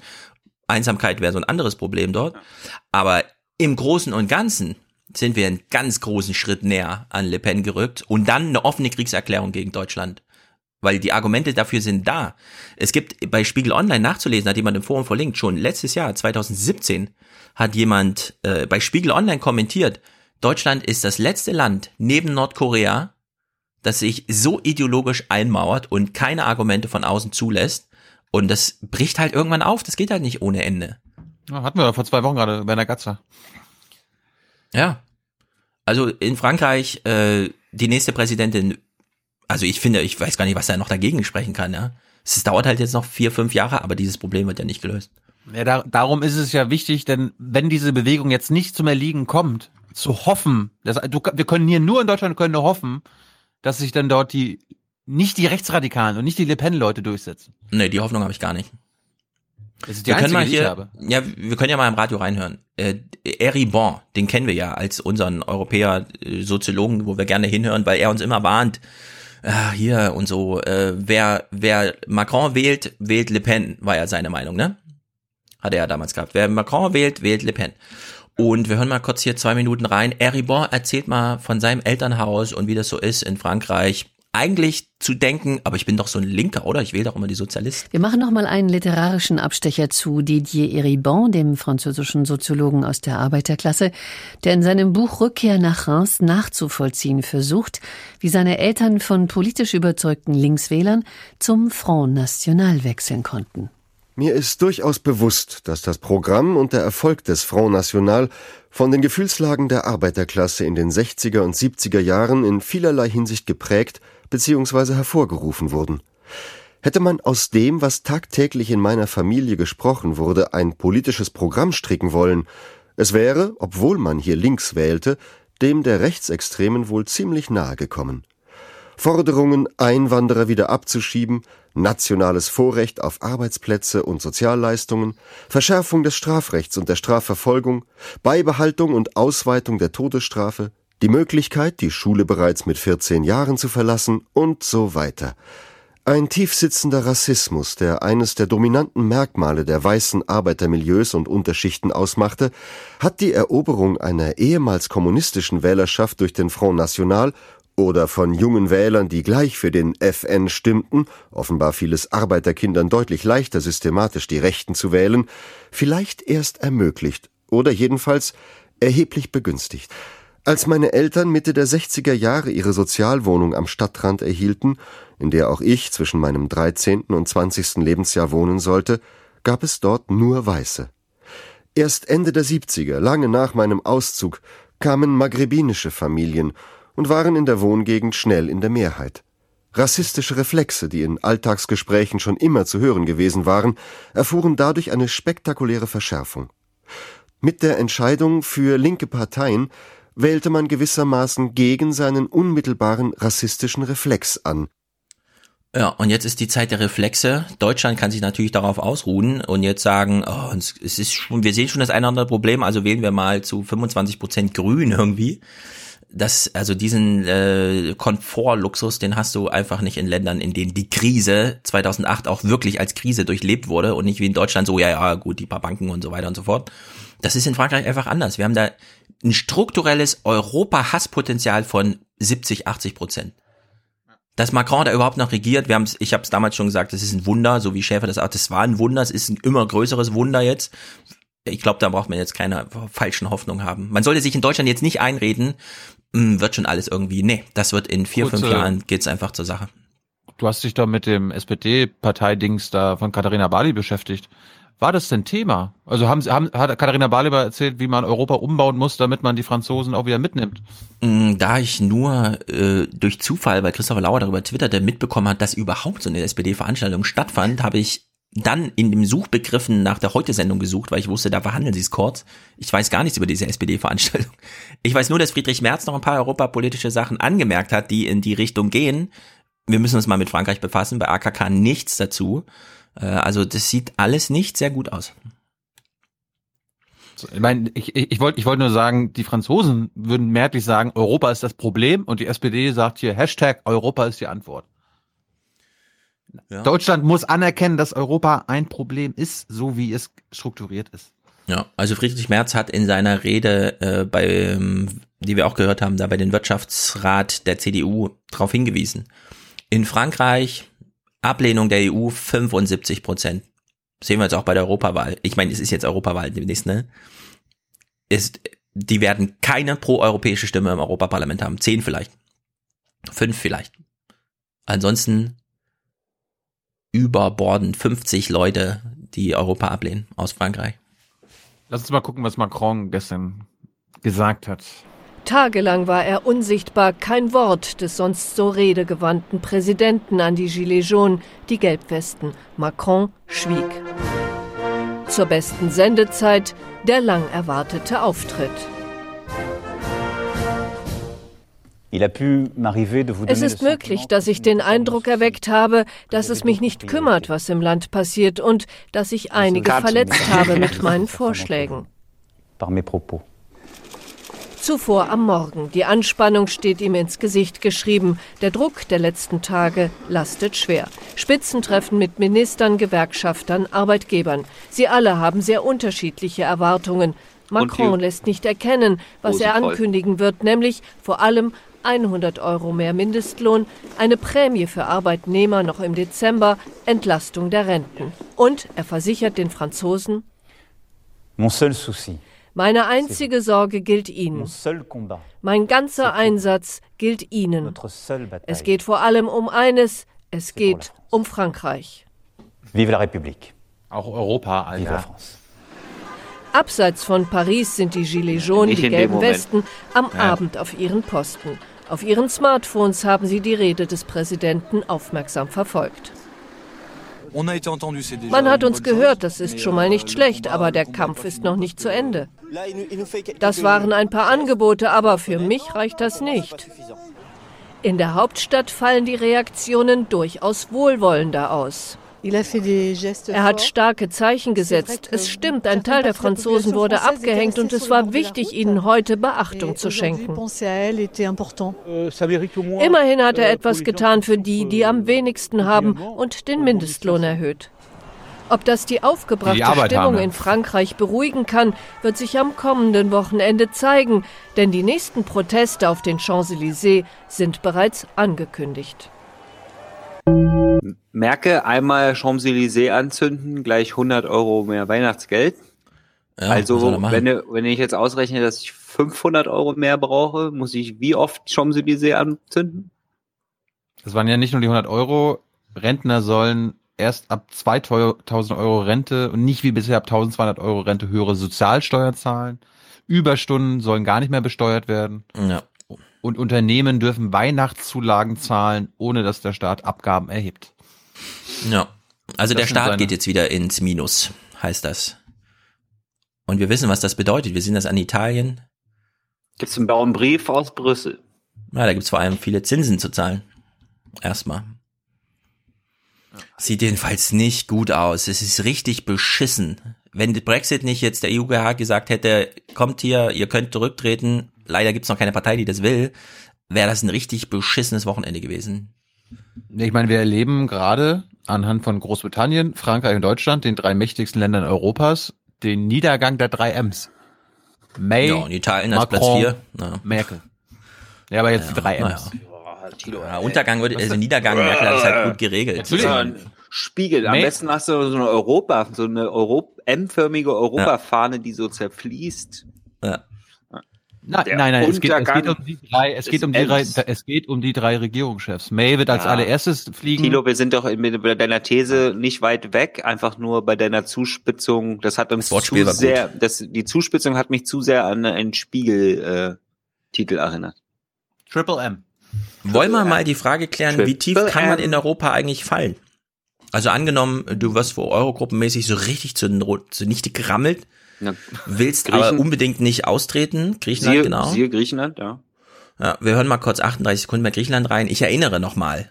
Ist das jetzt Win-Win deutsche Haushaltspolitik oder alles, was wir hören, kommt von der Welthungerhilfe? 14 Prozent der griechischen Bevölkerung haben so wenig Geld zur Verfügung, dass sie sich nicht mehr ausreichend und gesund ernähren können. Zu diesem Ergebnis kommt eine Studie des Transnationalen Instituts in Amsterdam. Die Versorgung mit Lebensmitteln habe sich durch die Sparprogramme während der letzten Krisenjahre in Griechenland für einen Teil der Bevölkerung dramatisch verschlechtert. Auf dem Land, so berichten es die niederländischen Sozialforscher in ihrer Studie, sei die Arbeitslosigkeit besonders extrem gestiegen. 14 Prozent der Bevölkerung dort leide unter sogenannter Ernährungsunsicherheit.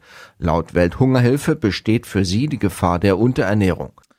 So, also wenn die Welthungerhilfe Alarm schlägt, weil in Deutschland zweistellige Prozentwerte von Bevölkerung hungern, im Sinne von wie in. Darfur im Flüchtlingslager, das geht einfach gar nicht, ja. Und in Frankreich ist die Lage auf dem Land ziemlich vergleichbar. In Frankreich leben 60 Millionen Menschen, Ja, aber 10 Millionen Stefan, davon wie- leben wie- in Paris. Wie, wie ticken die Griechen eigentlich?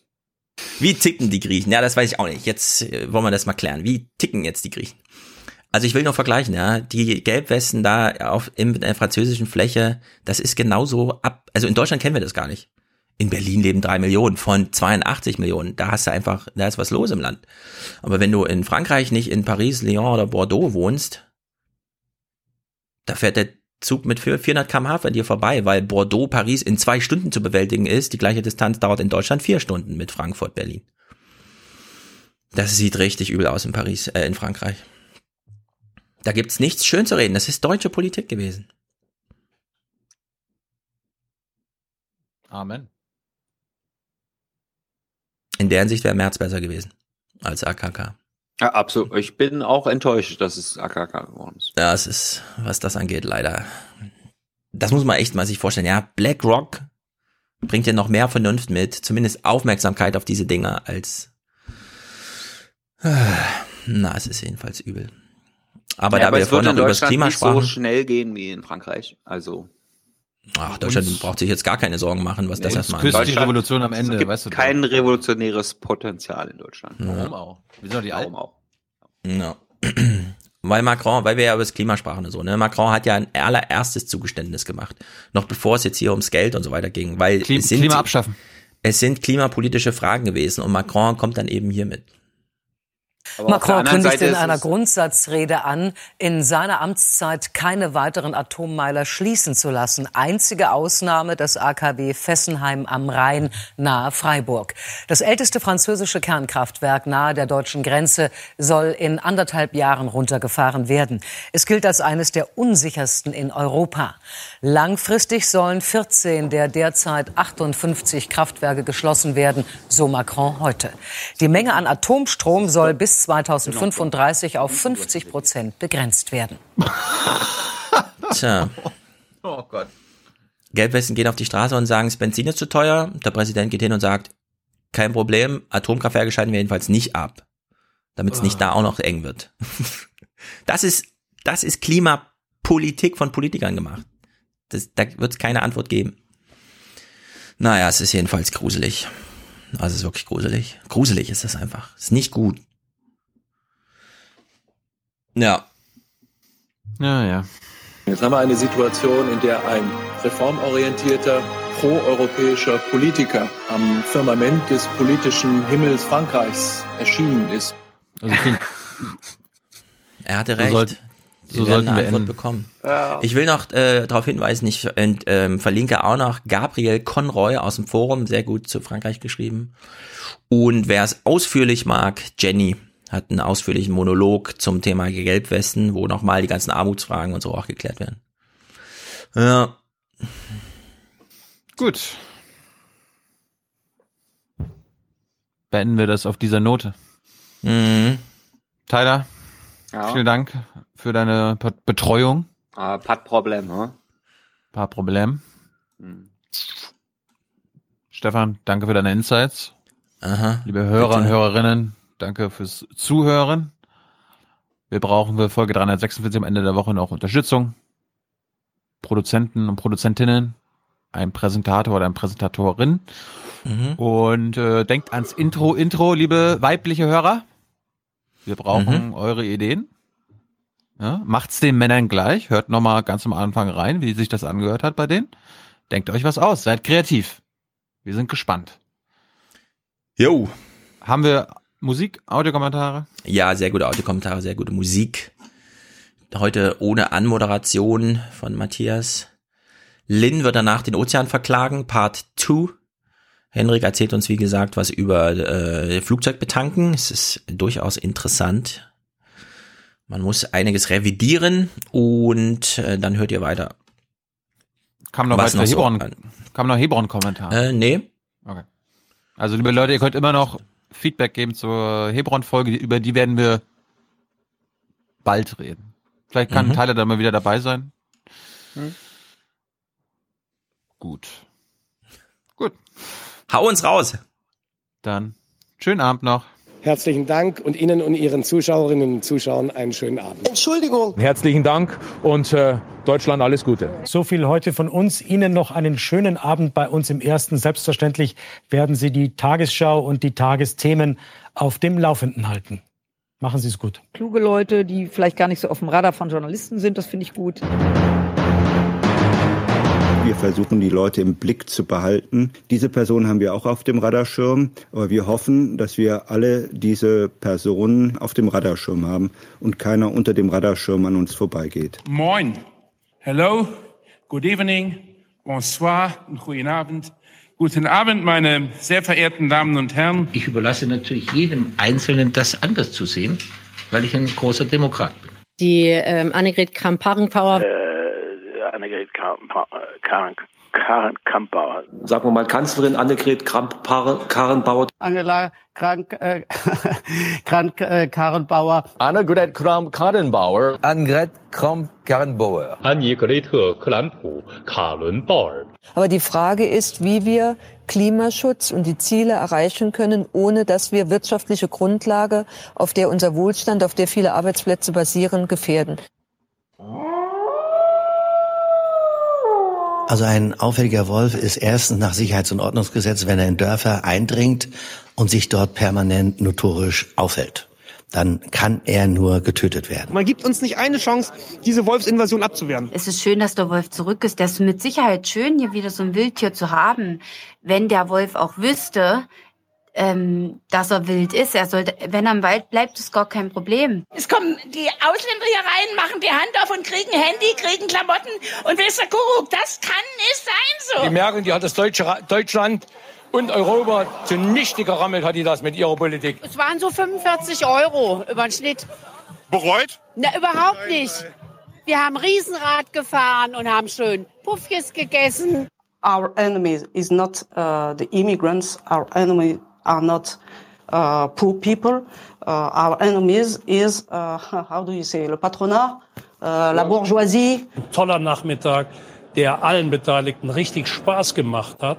Never. The state does not have your back any longer. You are on your own. Nee, ich kann nicht, ja, ich kann nicht meckern. Bin zufrieden. Mir geht's gut. Tschüss zusammen. Wiedersehen. Ciao, vielen Dank.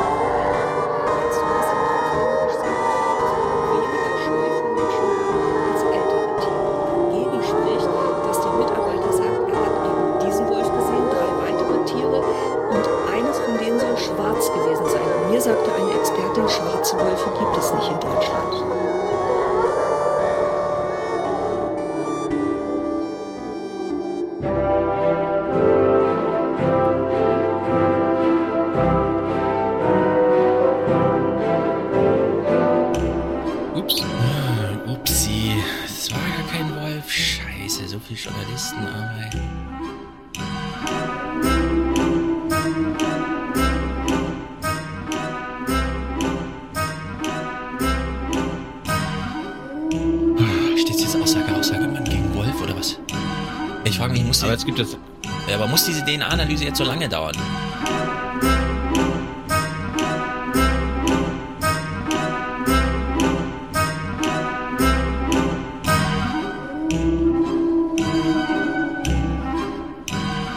Wie können wir den Albrecht dazu bringen, dass er uns endlich Wölfe abschießen lässt?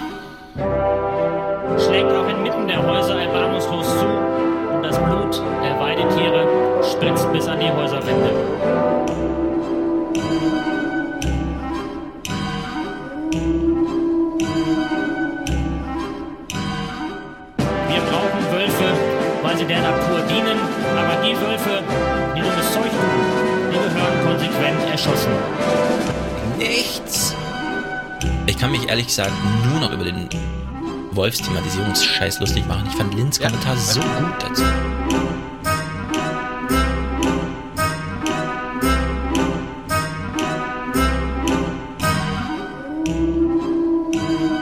Der Wolf, der hat die, die äh, Zicklein gefressen und er hat das Rotkäppchen gefressen und Bärwölfe gab es früher schon als Monster. So, das weiß man heute gar nicht so mehr, so dass es neben der Hexenjagd auch ähm, welche der Lykantrie, also des Werwolfsverhalten beschuldigt wurden und dann ebenfalls umgebracht wurden. Dieser Trieb sorgt halt dafür, dass ein herumrennendes Beutetier, vor allem in Panik, dafür sorgt, dass sie weiter jagen, obwohl sie schon längst gerissen haben. Würden diese Schafe einfach wegrennen, würden die Wölfe bei ihrer Beute bleiben. Wenn jetzt aber um ihre Beute immer noch weiter herum Schafe rennen, bleibt dieser Trieb erhalten. Man kennt das auch von Mardern, die in den Hühnerstall kommen. Die töten meistens alle Hühner, fressen aber nur eins.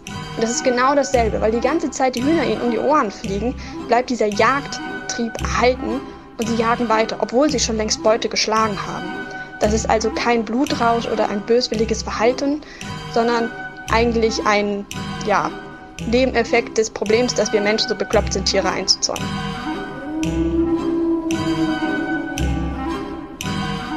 Es ist auch nicht so, dass wenn man durch einen Wald spaziert, man wirklich Angst haben muss, dass man dort einem Wolf begegnet.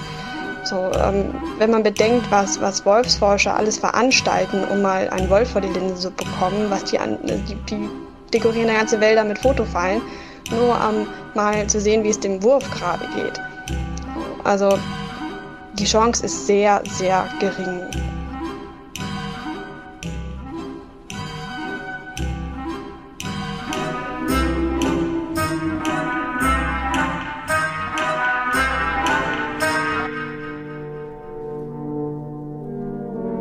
Dem Wolf ist dem Landwirten ein Feind erwachsen, der blutige Bilder liefert, der eine konkrete Bedrohung ist, anders als das abstrakte Konsumverhalten der Verbraucher zum Beispiel.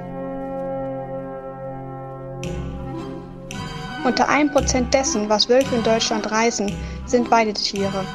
Aber die verenden nicht still im Wald, sondern liegen morgens medienwirksam in ihrem Blut und manche leben noch. Und zur Wahrheit gehört auch, dass in Brandenburg auch ohne Wolf mehr als 10% eines Kälberjahrganges das erste Jahr nicht überlebt. 11.000 Tiere, die 2014 auf der Weide verendeten und 59 Wolfsrisse im selben Jahr. Dass manche Schafherden in Ostdeutschland so groß sind, dass Lämmer ihre Mütter nicht wiederfinden und verhungern. Dass auch ein Schäfer wie Jan Tüllmann Totgeburten und Krankheiten mit einkalkulieren muss. Ein totes Schaf wird ihm nur dann ersetzt, wenn der Wolf es getötet hat.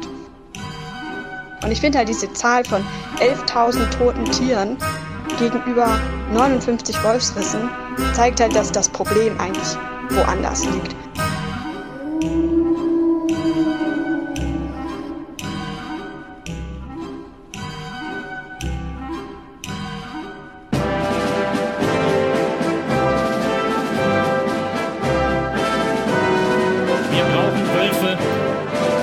Der Natur dienen,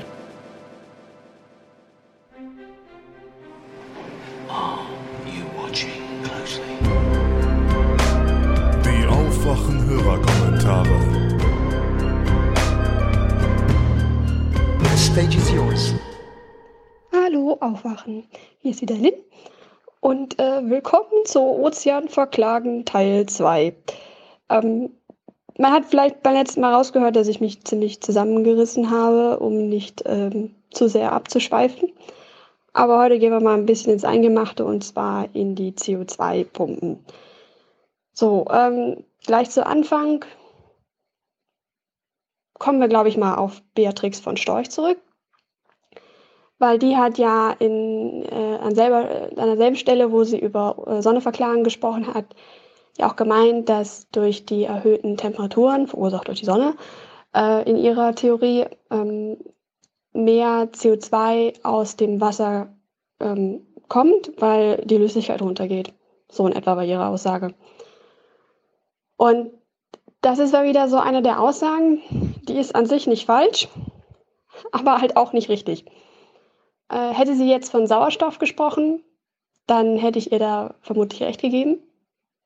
Es ist tatsächlich so, die Löslichkeit von Gasen hängt neben der Temperatur auch von pH und Druck und auch Salinität ab, aber das kann man meistens vernachlässigen, weil das nur einen geringen Effekt hat. Äh, so, und früher gab es das häufiger, dass in Flüssen es zu Fischsterben kam, weil im Sommer, wenn der Fluss sowieso schon warm war, aus Kraftwerken Kühlwasser abgelassen wurde, was halt nicht mehr kühl war, sondern ziemlich warm. Und darin konnte sich halt schlecht Sauerstoff lösen, weshalb die Fische alle erstickt sind und halt keine Zeit hatten, woanders hinzugehen. Weshalb heute es zu der Situation kommt, dass Kraftwerke ihr Kühlwasser nach dem, also bevor dem Ausleiten nochmal abkühlen müssen, weil sie es nicht zu warm in einen Fluss leiten dürfen. So. Ähm, bei CO2 verhält sich das ein bisschen anders. Und zwar, ähm, nee, fangen wir erstmal woanders an noch. Und zwar ähm, der Ozean. Ich hatte ja über das Gleichgewicht zwischen ähm, den verschiedenen ähm, Reservoiren gesprochen und besonders zwischen Atmosphäre und Ozean. Und es war tatsächlich so, dass vor der Industrialisierung ähm, der Ozean eine Quelle für CO2 war. Warum ist jetzt eine längere Geschichte, die lassen wir hier mal weg. Aber seit wir Menschen halt mehr CO2 in die Atmosphäre pumpen, ähm, ist der Ozean zu einer Senke geworden. Das sind irgendwie zwei Gigatonnen pro Jahr, die in den Ozean gebunden werden. So. Und wie das jetzt funktioniert, ähm, will ich erklären. Und zwar nennt man das die ähm, ja, CO2-Pumpen. Und die erste ist die Löslichkeitspumpe. Also CO2 geht aus der Atmosphäre in den Ozean in Lösung. Und anders als jetzt zum Beispiel äh, Stickstoff und O, äh, O2, also Sauerstoff, ähm, macht äh, CO2 etwas, äh, ja, also es reagiert mit dem Wasser. So, ich versuche hier gezielt auf chemische Formeln zu verzichten. Äh, wer das wissen möchte, kann das unter den Schlagworten einfach nachgoogeln. Ähm, oder nachschlagen. Bücher sind äh, meistens sehr viel hilfreicher als das Internet, wenn es um solche Sachen geht. So, ähm, das heißt, das CO2 reagiert mit dem Wasser zu etwas, das man Hydroxidcarbonation nennt. Ähm, das bedeutet aber auch, dass das CO2 halt aus dem Wasser aktiv entfernt wird. Also ich hatte ja dieses Bild mit den Wagen. So, ähm, und während halt auf der Seite der Atmosphäre ich halt mehr Gewicht draufstelle, und deswegen ein Teil des Gewichtes, um das Gleichgewicht zu halten, ich sozusagen auf den Ozean, auf die andere Waagschale übertragen muss, wird gleichzeitig aus der Ozeanwaagschale auch immer wieder CO2 entfernt. So, ähm, und das Ganze hängt halt auch mit der Ozeanversauerung zusammen.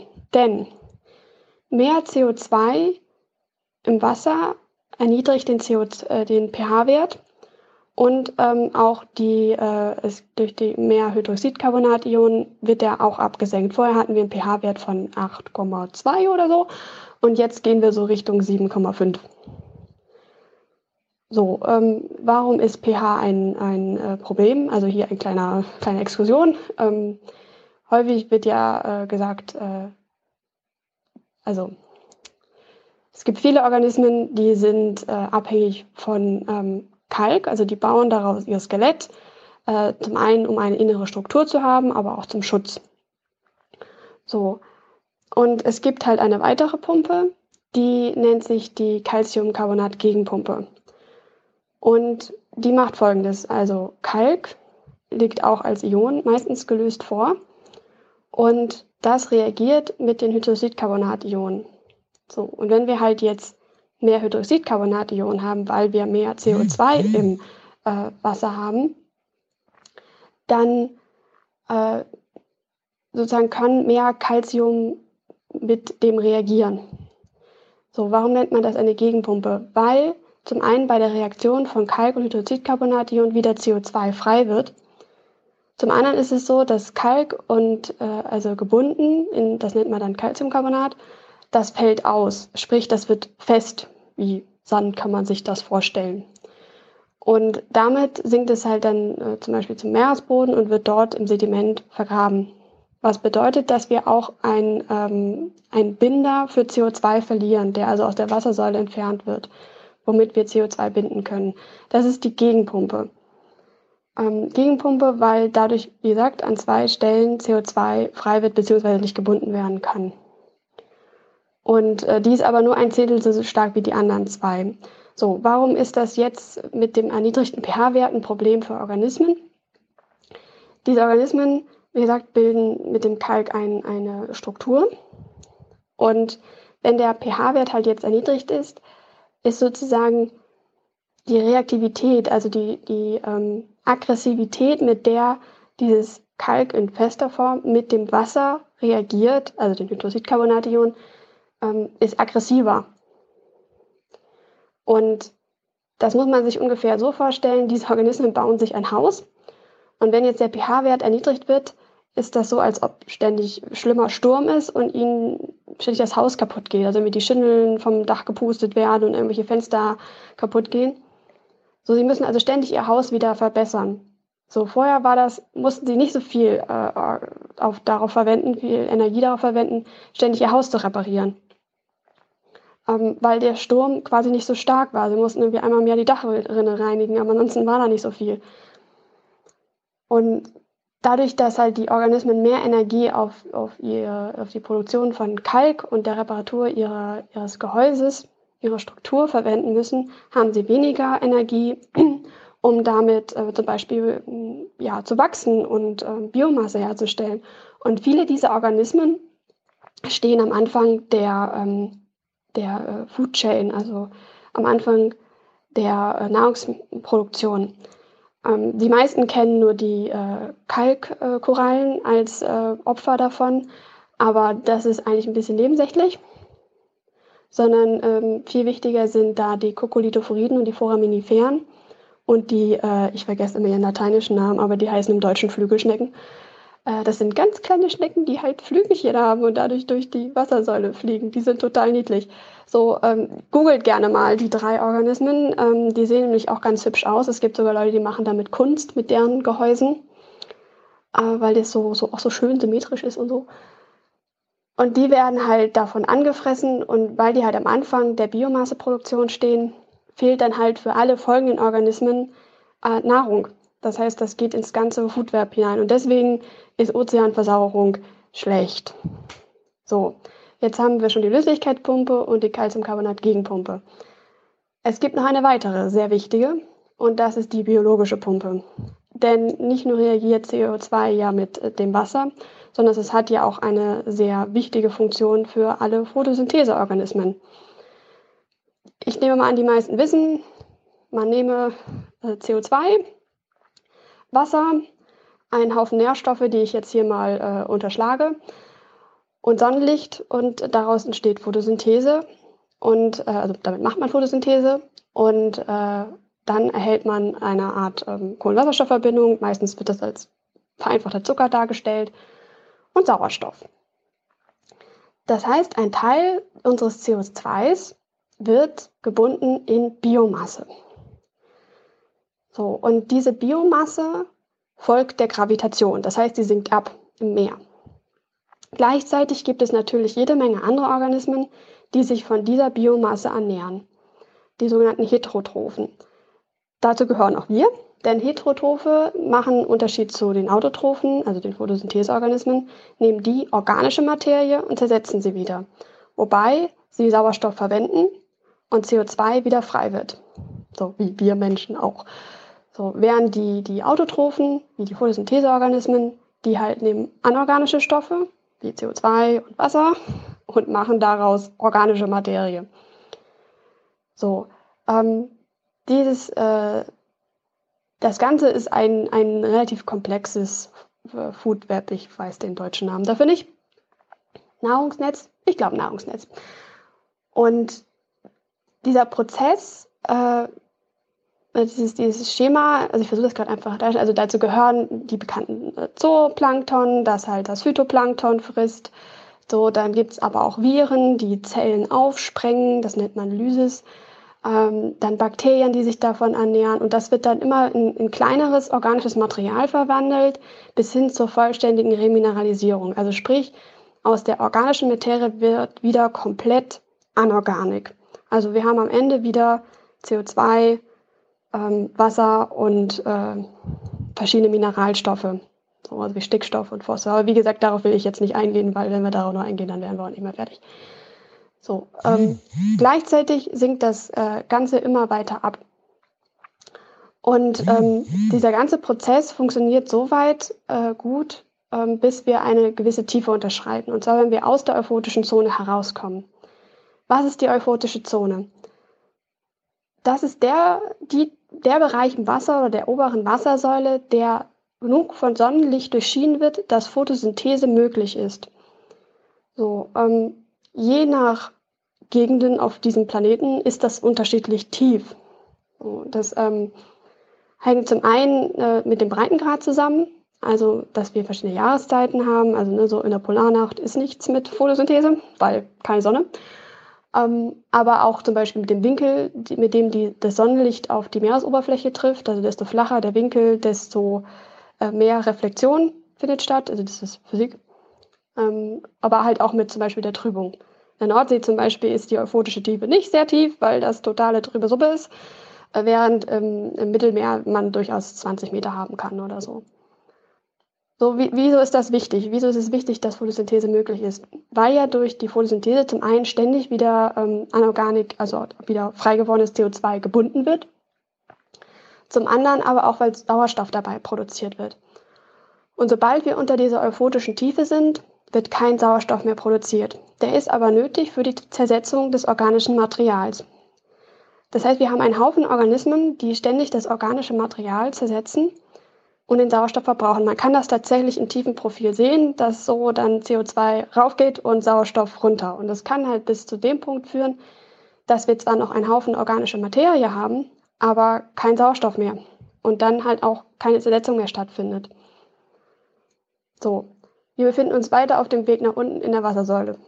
Man nennt das Ganze auch Marine Snow. Ähm, Fachbegriff ist da partikuläres organisches Material. Aber ähm, das äh, ist ja jetzt hier nicht wichtig. Aber es sieht halt wirklich aus wie, wie Schnee, der von oben herunter rieselt. Und tatsächlich so ein bis sechs Prozent dieses organischen Materials schaffen es hinunter bis ähm, zum Meeresboden. Äh, Im Meeresboden, diesen Lebensraum nennt man Bentos, im Gegensatz zu Pelagial. Äh, also Pelagial ist in der Wassersäule, Bentos ist äh, im Aufboden. Ähm, Dort gibt es auch nochmal einen Haufen Organismen, die organisches Material zersetzen, unter anderem auch Organismen, die ähm, Schwefelreduktion und Manganreduktion machen. Äh, bedeutet, die kommen ohne Sauerstoff aus. Also das ist dann suboxisch oder anoxisch. Und da wird auch nochmal ein ganzer Satz organisches Material wieder zersetzt und wieder CO2-frei. Aber 0,3 Prozent schaffen es tatsächlich, so tief im Meeresboden verbuddelt zu werden, dass sie in den geologischen Kreislauf eingehen. Sprich, daraus wird Gestein. Ähm, und dieses Gestein bleibt Tausende, wenn nicht gar Millionen von Jahren erhalten. Bis es halt irgendwann wieder an die Oberfläche kommt und durch Erosion wieder CO2 frei wird. Und damit wäre sozusagen unser Kreislauf geschlossen. So, dann gibt es, äh, man sagt also 3 plus 1 Pumpen, weil es gibt noch eine weitere, die ähm, noch nicht so vollständig erforscht ist und erst seit so ein paar Jahren man eigentlich versteht, was für eine Größenordnung sie hat. Die gehört auch noch so ein bisschen zur biologischen und zwar wird ähm, von verschiedenen Organismen werden organische Verbindungen produziert, die man als refraktär bezeichnet. Ähm, Wie darf man das verstehen? Also refraktär heißt ja sowas wie widerständlich, äh, widerstandsfähig. Sprich, die, die, das sind solche gebauten Organismen, äh, Verbindungen, für die nur wenige Organismen ein Enzym haben, um die wieder klein zu kriegen. Das heißt, die bleiben sehr lange halten. Manche von denen haben eine, eine Aufenthaltsdauer von 6000 Jahren, bis die zersetzt werden. Das bedeutet aber halt auch, diese organische Masse, in der ja CO2 gebunden ist, bleibt sehr lange erhalten. Und das befindet sich größtenteils im tiefen Ozean. Manches davon wird auch durch, durch physikalische Prozesse äh, erzeugt oder durch chemische. Öl könnte man genauso zum refraktoren ähm, Material äh, dazufügen, weil, es, äh, weil da dasselbe Problem vorherrscht. Also auch so Plastik, das sind lange organische Molekülverbindungen, die, für die es halt kein Organismus gibt, der das zersetzen könnte. Beziehungsweise es gibt welche, die das könnten, aber das ist halt super aufwendig. Das ist ungefähr so, wie wenn ihr am Buffet steht, so, da gibt's tolle, leckere Sachen und verkochten Rosenkohl, so. Und natürlich essen erstmal alle anderen die leckeren Sachen, bevor sich irgendjemand des verkochten Rosenkohls annimmt. So, so ungefähr kann man sich das vorstellen. Ja, ich weiß, strange, aber es bleibt halt sehr lange erhalten. Und es ist halt eine relativ neue Pumpe, weil, ähm, also neu im Sinne von neu äh, verstanden, und an vielen Stellen kann man noch nicht so genau beziffern, wie viel das ist, so, also äh, wie viel Masse darin wirklich gebunden wird und wie sich das auch in Zukunft verändern wird. So, ich glaube, damit bin ich durch, was die Pumpen betrifft. Ja, ich glaube schon. Ich hoffe, das war einigermaßen verständlich. Ähm, ja, äh, ich glaube, damit belassen wir es erstmal. Ich glaube, ich mache noch was zu äh, der berühmten Aussage, beweist doch erstmal, dass äh, das CO2 Menschen verursacht ist. Das äh, kann ich nämlich. Also beziehungsweise ich nicht, aber Leute haben da Forschung betrieben. Und dann wollte ich noch zwei Sachen sagen. Und zwar, ähm, beim letzten Mal hatte ich, äh, das hatte ich zwar auch schon mal in den Kommentaren geschrieben, aber ich sage es jetzt nochmal. Die Geo war von äh, Mai, nicht August diesen Jahres. Und äh, nein, ich wüsste nicht, wo man das im Internet findet, aber in einer Bibliothek mit einem Zeitschriftenarchiv ist das bestimmt zu finden. Und dann zu den Wölfen wollte ich noch ein Buch empfehlen, und zwar von Farley Mowat, Ein Sommer mit Wölfen oder zu Englisch äh, Never Cry Wolf. Ähm, das ist, glaube ich, aus den 60ern und ähm, der Farley Mowat war ein Biologe, der im Auftrag des kanadischen Staates ähm, untersuchen sollte, ob die Wölfe daran schuld sind, dass die Karibo-Herden so, sich so reduziert hatten. Weil eigentlich war der Plan gewesen, also die Karibo-Herden haben sich reduziert und alle haben gesagt, das ist der Wolf der ist schuld, deswegen müssen wir die Wölfe abknallen. Da gab es dann einen gewissen Widerspruch aus verschiedenen Gruppen und ähm, dann hat man halt eine Untersuchung gemacht, die äh, dieser Falimova den Auftrag bekommen hat dafür. Und, und ähm, ja, hat halt herausgefunden, dass, äh, naja, die Wölfe sich also hauptsächlich von so einer Art Wühlmäuse ernähren und natürlich überraschenderweise nicht für die Carboreduktion verantwortlich sind, sondern dass die Menschen. Und es ist ein sehr schön geschriebenes und auch sehr lustiges Buch über Wölfe und ähm, die Ökologie in der Arktis. Und äh, ich kann das nur empfehlen. Also es ist jetzt ein populärwissenschaftliches Buch, kein, also man, man, muss nicht irgendwie Bio studiert haben, um das lesen zu können, sondern das ist auch für alle anderen. Und gibt einen, einen sehr schönen Einblick in die Welt der Wölfe. So, ja. Ähm, das war's von mir. Äh, ich wünsche fröhliches Podcasten. Tschüss. Ja, meine Lieben, äh, es geht um Flieger und deren Gewichte beim Landen. Äh, das wird in meinen Augen ein bisschen unzureichend beziehungsweise sachlich falsch äh, in den letzten Wochen diskutiert. Und ich wollte mal ein bisschen Licht ins Dunkel bringen. Äh, und hier einfach mal die äh, Betrachtung für ein 320, weil Stefan halt dieses Beispiel Amsterdam-Frankfurt Charles de Gaulle aufgeworfen hatte, äh, betrachten. Erstmal es ist möglich, es wird gemacht, es wird täglich gemacht. Äh, man nennt es Tankering, beziehungsweise im Deutschen dann Durchtanken. Und momentan wird es hauptsächlich wegen des Preisunterschiedes gemacht, einfach weil man, wenn man einer Homebase, wo man quasi einen größeren Vertrag beziehungsweise über Hedging Preise abgesichert hat, ähm, kann man einfach günstiger tanken als im Ausland. Und dann der Mehrverbrauch wird meist durch den Preisunterschied äh, kompensiert. Und der Mehrverbrauch wäre ungefähr anzunehmen mit, wenn man äh, eine Tonne mehr tankt, braucht man ungefähr 40 Kilogramm pro Stunde, um die zu transportieren. Ähm, es wird aber genau ausgerechnet und der Preis, der ist ja auch genau bekannt und deswegen wird direkt für einen Flug ein Loss oder Gain in US-Dollar pro Tonne, die man mehr tankt, angegeben. Und ab einem gewissen Gain lohnt es sich dann einfach den Sprit äh, schon mitzunehmen für den Rückflug. Also erstmal, es wird gemacht, ist realistisch. Ähm, oft gibt es dafür dann ähm, entweder diesen Preisunterschied oder halt operationelle Gründe, dass man zum Beispiel eine Destination anfliegt, die irgendwie eine Gewitterlage hat, wo man sowieso schon mal ein bisschen mehr Sprit haben will, um einfach die Option in der Luft noch zu haben, aber dann am Boden äh, gibt es die Problematik, dass einige Flughäfen, da fallen mir jetzt äh, Stuttgart oder Budapest ein, eine relativ große Asphaltfläche haben, äh, die dann quasi nass wird und man hat dann Angst vor Blitzschlag. Insofern wird die Bodenabfertigung relativ äh, ja mit einer geringen Hemmschwelle eingestellt und das führt dazu, dass auch kein Tanker mehr dann äh, das Flugzeug anfällt, fährt. Das bedeutet aber auch, wenn man den Sprit schon dabei hat, dann hat man diese Variable ausgeschlossen und kann dann einfach, äh, braucht dann nur noch äh, ein, ein Teil der Bodenabfertigung, dass man die Passagiere raus und reinkriegt und das Gepäck. Aber quasi diese Tanker, was immer eigentlich schon ein bisschen brenzlig ist bei Gewitterlage, das äh, schließt man dann aus. Dann gibt's noch das Thema Streik. Das also, wenn, das kommt öfter mal zu, wenn man nach Frankreich äh, fliegt, die Franzosen sind da ein bisschen ihrer Rechte mehr bewusst als wir.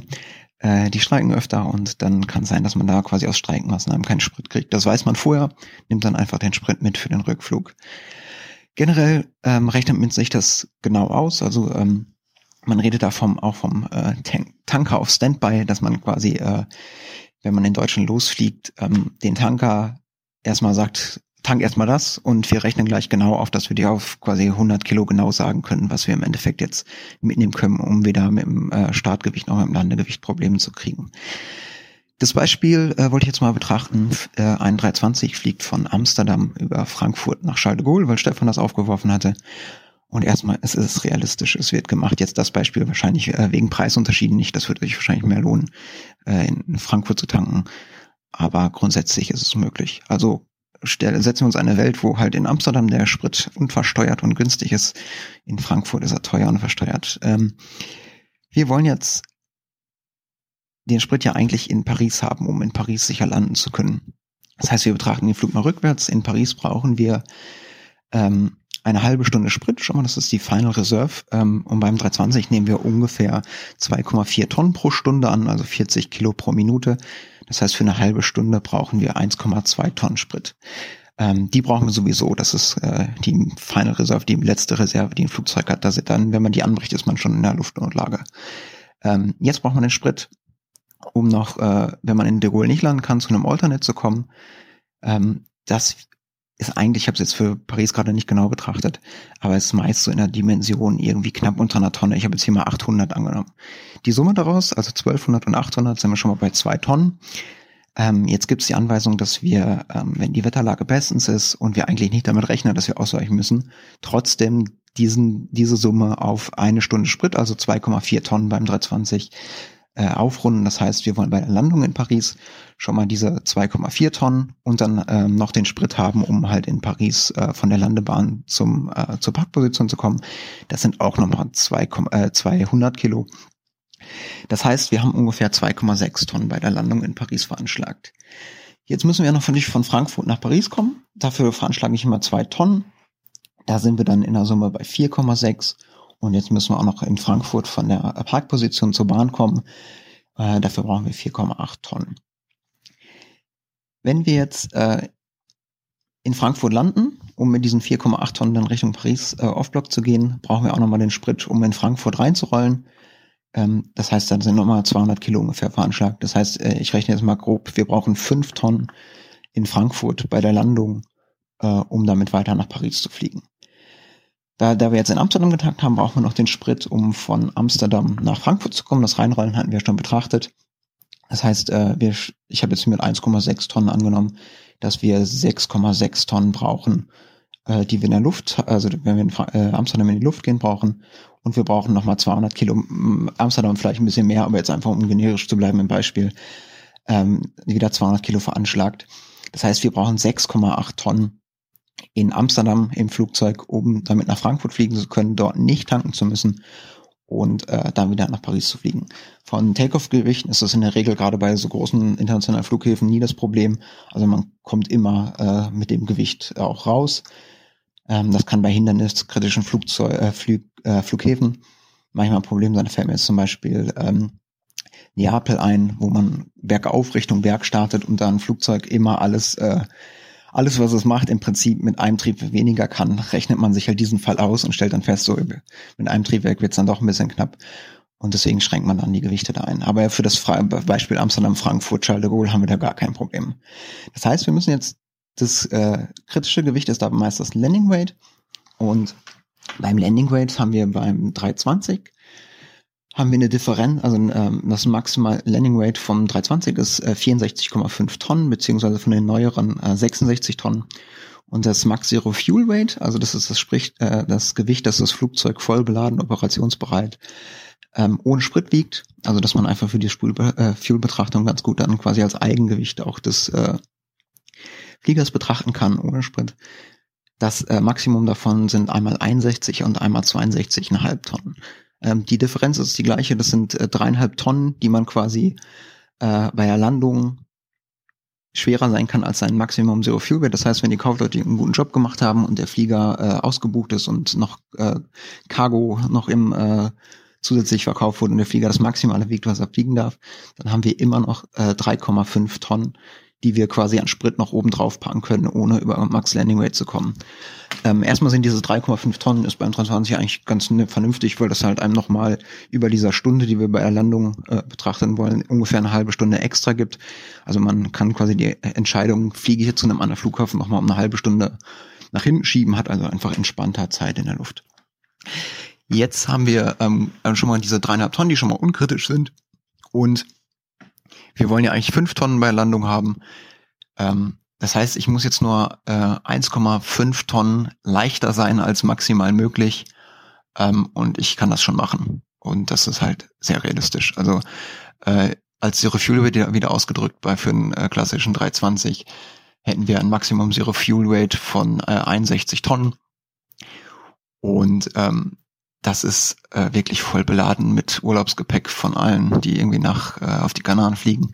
Und so ein normaler Linienflug, der äh, im Sitzladefaktor deutlich dann irgendwie unter 80 Prozent ist, da sind wir da ganz schnell. Das heißt, eigentlich ist es für so einen äh, Flug, wo keiner der Flughäfen irgendwie ähm, eingeschränkt ist durch äh, irgendwie kurze Bahn oder einen Berg, auf dem man direkt zufliegt, ist es immer realistisch, dass man das äh, macht. Und da man sich es genau ausrechnet, muss man ja auch nicht direkt alles mitnehmen. Äh, es reicht ja auch, wenn man dann quasi da, wo man eigentlich vorhatte, nicht zu tanken, dann einfach nur einen kleinen Schluck drauf tankt, dass man wieder quasi den Sprit hat, den man eigentlich wollte. Da gibt's allerdings zu beachten, dass Flugzeuge generell mit Mindermengenzuschlägen arbeiten, äh, beziehungsweise die Tanker, ähm, dass man, wenn man unter 1000, ich weiß nicht, ob es äh, Kilo oder Liter sind, ähm, da kriegt man dann meistens äh, Mindermengenzuschlag von, ich glaube, äh, so 50 bis 100 Euro je nach Flughafen, äh, was man in der Regel vermeidet. Aber auch zur Not bezahlt man das halt und dann ist gut. Ähm, also haben wir jetzt das Beispiel schon mal abgehakt. Es ist realistisch einfach äh, das zu machen. Es wird täglich gemacht und äh, ja, es ist ein ganz normales Verfahren. Das ist natürlich bei Langstreckenflugzeugen, die deutlich mehr äh, Sprit brauchen, um quasi zum, äh, zum zweiten Ziel zu kommen, ist es dann natürlich nicht mehr realistisch. Ähm, also für ein äh, 320 auf jeden Fall. Ähm, generell kann Flugzeug äh, mit dem Max Landegewicht halt jederzeit landen und äh, über Max äh, Landegewicht kommt man ja irgendwann zum Max Takeoff Weight, also zum Gewicht, das man maximal für den Start wiegen darf. Und da ist es einfach eine Zulassungskriterium für ein Flugzeug, dass ein Flugzeug auch mit maximalem Startgewicht landen kann. Insofern ist das natürlich dann, äh, weil die Bremsen einfach heiß werden und das so gesehen ein bisschen kritischer ist, wenn man ein bisschen schneller als gewohnt anfliegt und ähm, meist äh, ja auch für den für den Single-Engine-Fall das alles ja natürlich schon errechnet äh, ist man da ziemlich an der, an der Grenze des Flugzeugs, aber es ist halt alles machbar, wie ja die Kollegen von der Flugbereitschaft auch bewiesen haben. Äh, es war ja eine Landung einfach ohne Zwischenfälle und man hat das einfach gemacht. Ähm, als Realitätsbeispiel gab es zum Beispiel jetzt noch, ähm, dass vor ein paar Monaten hat eine Raffinerie in Ingolstadt gebrannt, wodurch in München die Spritzsituation knapp war. Da gab es halt einfach die Anweisung für Flugzeuge im Ausland möglichst viel zu tanken äh, dass man in München nicht so viel Sprit braucht, dass einfach äh, den wenigen Sprit, wenn man hat, damit alle Flüge damit auskommen. Und das hat ganz gut funktioniert. Ähm, ja, weil man das halt, wie gesagt, man kann das für jeden Flug ausrechnen und dann äh, jederzeit sich entscheiden, doch ein bisschen mehr zu tanken oder weniger. Insofern, äh, ja, es macht immer Spaß, euch zuzuhören. Und äh, ja, Liebesgrüße. Ciao.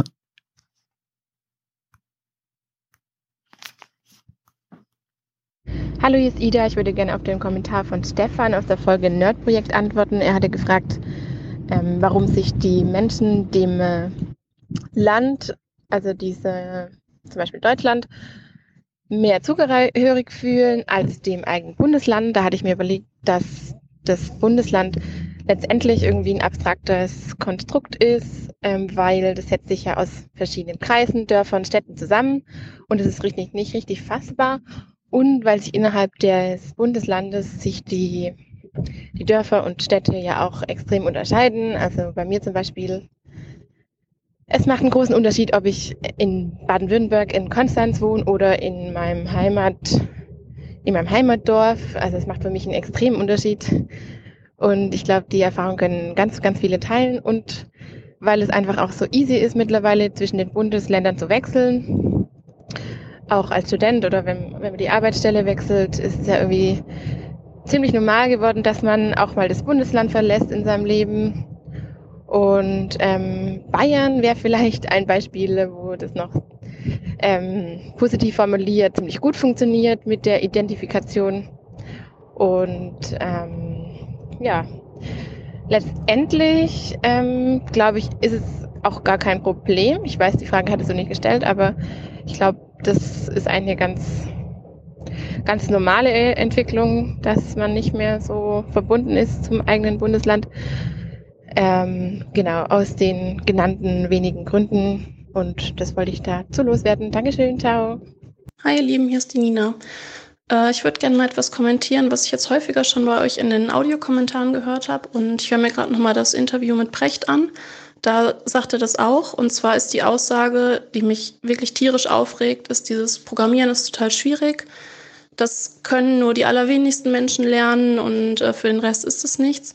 Sorry, aber das ist echt der größte Unfug und ich würde es schön finden, ähm, wenn, also gerade auch ein Appell an die anderen Hörer, wenn ihr aufhören könntet, das zu verbreiten, weil es stimmt echt überhaupt nicht. Programmieren lernen kann meiner Meinung nach wirklich jeder.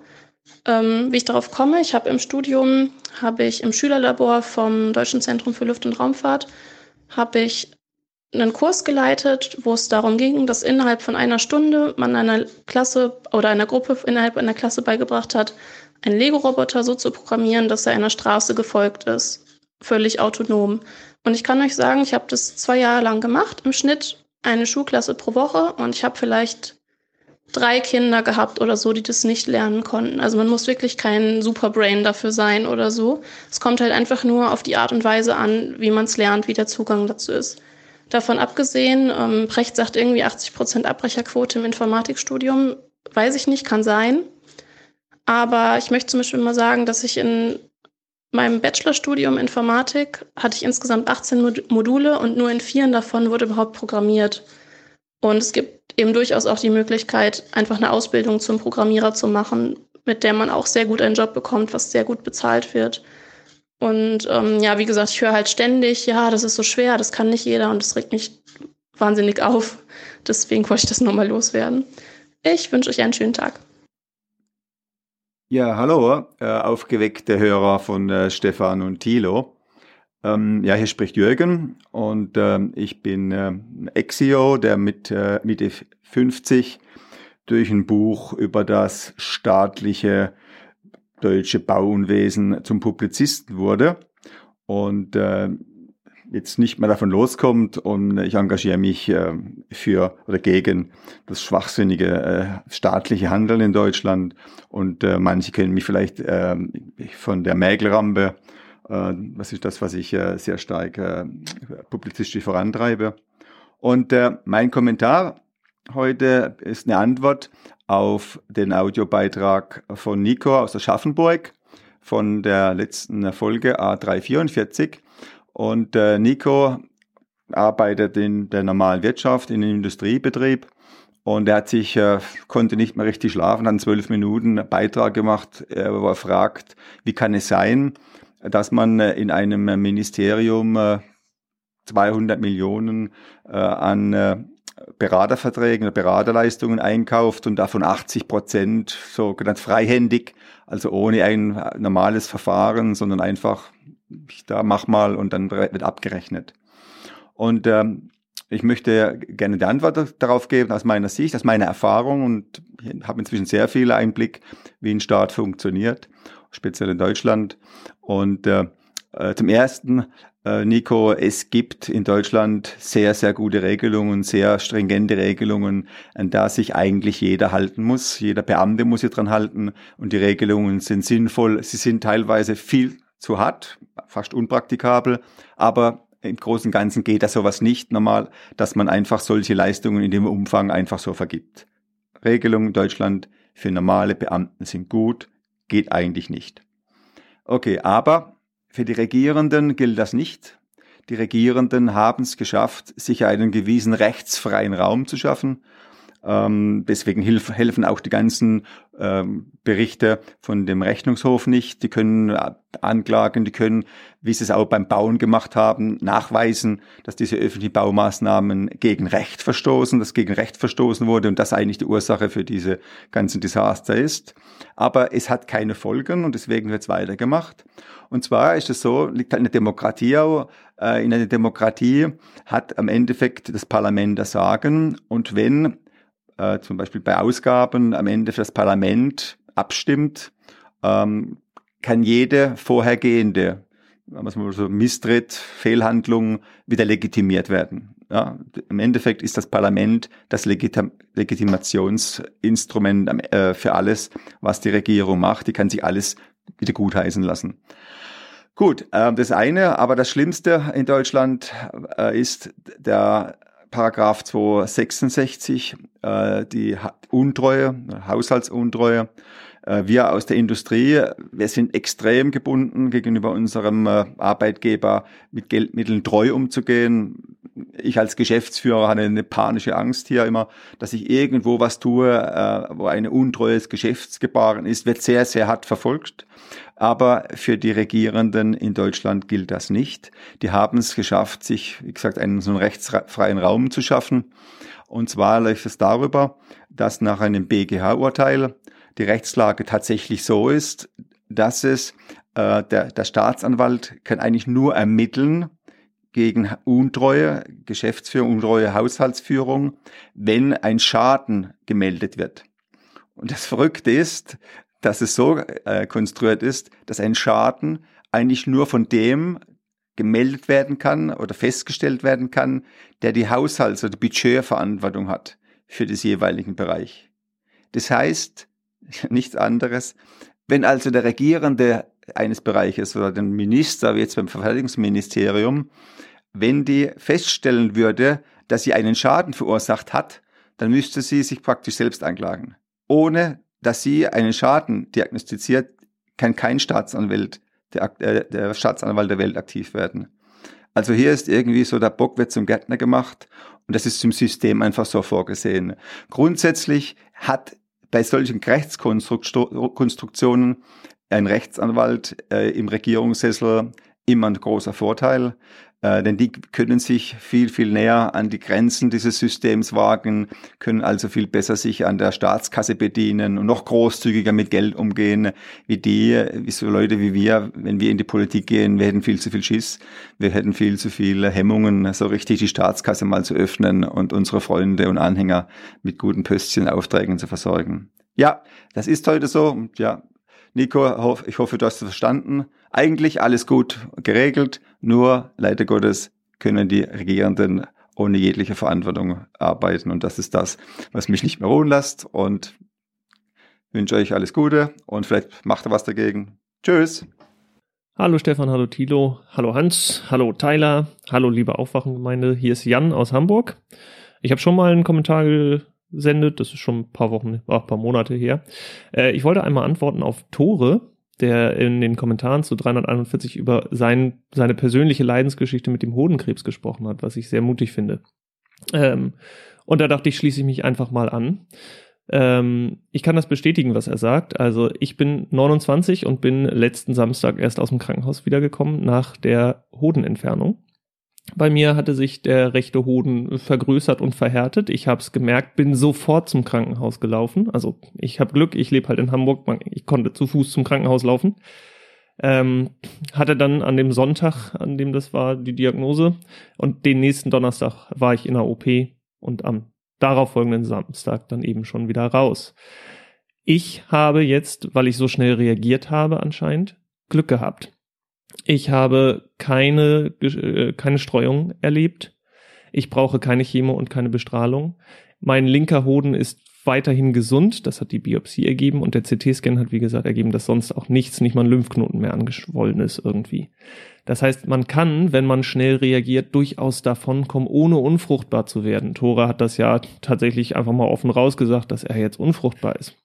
Auch ich habe Spermien einfrieren lassen zur Sicherheit. Äh, das ist gang und gäbe dabei.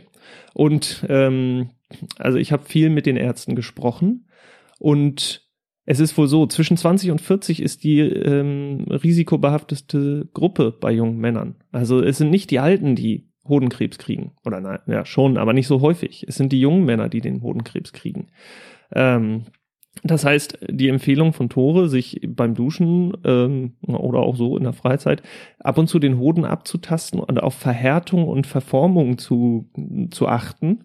Und dann sollte man das Gefühl haben, dass das der Fall ist, auch zum Arzt zu gehen. Dem möchte ich ganz, ganz, ganz stark beipflichten. Äh, es trifft mich, ich halte mich für emotional eigentlich sehr stabil, aber es hat mich sehr, sehr hart getroffen, an dem Sonntag diese Diagnose zu kriegen, weil ich noch kinderlos bin. Und ähm, unabhängig davon, wie für wie kinderfreundlich ich unser Land aktuell halte, habe ich einen großen Wunsch, ein, ein großes Lebensziel und das ist, dass ich Vater werden möchte. Und ich war erstmal ziemlich am Boden als äh, also für mich sich dann in meinen Gedanken entsponnen, oh, es kann jetzt sein, dass ich unfruchtbar werde. Das wäre für mich eine Katastrophe gewesen. Und ähm, ja, ähm, da möchte ich einfach nochmal beipflichten. Das ist ein Thema, das ähm, darüber spricht man nicht gerne. Ähm, und das ist, glaube ich, eines der Probleme. Frauen kriegen, glaube ich, beim Frauenarzt recht früh gesagt, tasten sie regelmäßig ihre Brust ab, und schauen sie nach Vergrößerung oder Verhärtung. Ähm, aber Männer gehen ja nicht zu einem äquivalenten Arzt. Ähm, wir gehen ja nicht zum Urologen mit 16, sondern frühestens mit 40, wenn es dann, wenn wir hören, oh ja, man muss mal wegen der Prostata vielleicht irgendwie gucken. Und selbst dann ist es wohl so, dass viele Männer das da trotzdem nicht hingehen, weil sie dann zu eitel sind oder zu schüchtern oder wie auch immer. Ähm, ja, beim Hoden haben wir natürlich äh, den großen Vorteil, der ist, der hängt natürlich draußen. Man kann es selber sehr gut ertasten. Ähm, kann ich nur zuraten. Ja, das war, das wollte ich einmal loswerden. Ich fand den Kommentar sehr mutig und ähm, dachte, ich stoße mal ins gleiche Horn.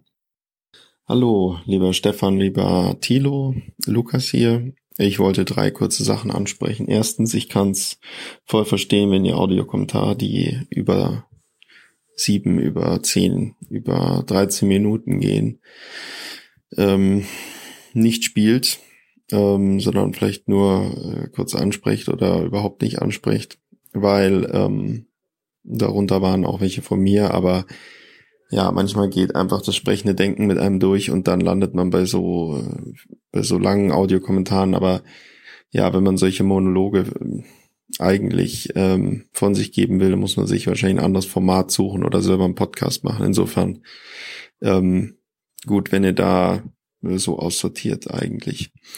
Ähm, das zweite Thema ähm, ist, dass ich diesen Begriff Hausaufgaben ansprechen wollte, der immer mal wieder rumgeistert, seine Hausaufgaben machen in Bezug auf äh, gerade so im wirtschaftlichen Bereich. Länder müssen ihre Hausaufgaben machen, Städte müssen ihre Hausaufgaben machen, äh, Parteien müssen ihre Hausaufgaben machen. Das ist ein unsäglicher Sprech, weil dieses Hausaufgaben äh, ja impliziert, dass das ist was, was irgendwie, das muss man halt machen und wer es nicht macht, der ist kindisch so ungefähr oder der der macht nicht seine das, was ihm vorgeschrieben wird. Hausaufgaben werden von oben verordnet. Hausaufgaben sind was Richtiges und was Wichtiges und etwas, was also da steckt so viel Wertung drin in diesem Hausaufgaben und so ein ähm, so eine paternalistische Einstellung auch, die ich echt verabscheue. Und das Zweite, ähm, da geht's auch um einen Begriff, mh, hm, und zwar dieses Problem Problem äh, Bär, Problem Wolf, Problem Biber, ähm, ja, vielleicht sogar auch äh, Problem Flüchtling, wenn ihr, weil es ist immer ganz schön, dass, ähm, wenn ihr, wenn Thilo sagt, man solle die, das austauschen. Also das ist im Grunde genommen, ist das eine Art, ähm, äh, dem demjenigen, dem man dieses Problem äh, vorsetzt, äh, sprachlich, ähm, zu eigentlich seine Eigenschaften abzusprechen. Ja, also ein Wolf genießt gewisse, sagen wir mal, einen gewissen Naturschutz, gewisse ähm, Rechte, dass er nicht direkt abgeschossen wird, aber ein Problemwolf eben nicht. Und ein Bär genauso, aber ein Problembär, der, äh, ja, der ist quasi außerhalb dieser, dieses Schutzgebiet, Schutzgebiets ähm, was eigentlich seine äh, Natur oder äh, ihm, ihm, ihm gibt, ja, dadurch, dass er eben ein Wolf ist oder ein Bär. Und äh, das ist auch eine sehr, sehr komische Art und Weise. Ähm, also wenn man es mit Menschen vergleichen will, dann ist es so, dass man halt auch, ähm, wenn man Menschengruppen irgendwie ähm, ausschließen will, dann äh, spricht man ihnen ihre Menschlichkeit ab, um es eben, ähm, um es gesellschaftlich oder moralisch vertretbar zu machen, sie äh, zu misshandeln oder zu, ähm, zu, wie sagt man, äh, äh, rassistisch zu behandeln. Dass man nicht mehr sagt, das sind jetzt keine Menschen mehr, sondern das sind äh, ich weiß nicht, Bert Ombres, gibt ja jetzt hunderte Beispiele, aber es ist quasi derselbe sprachliche, ähm, sprachliche Trick und der ärgert mich auch. Das war's schon, danke, ciao.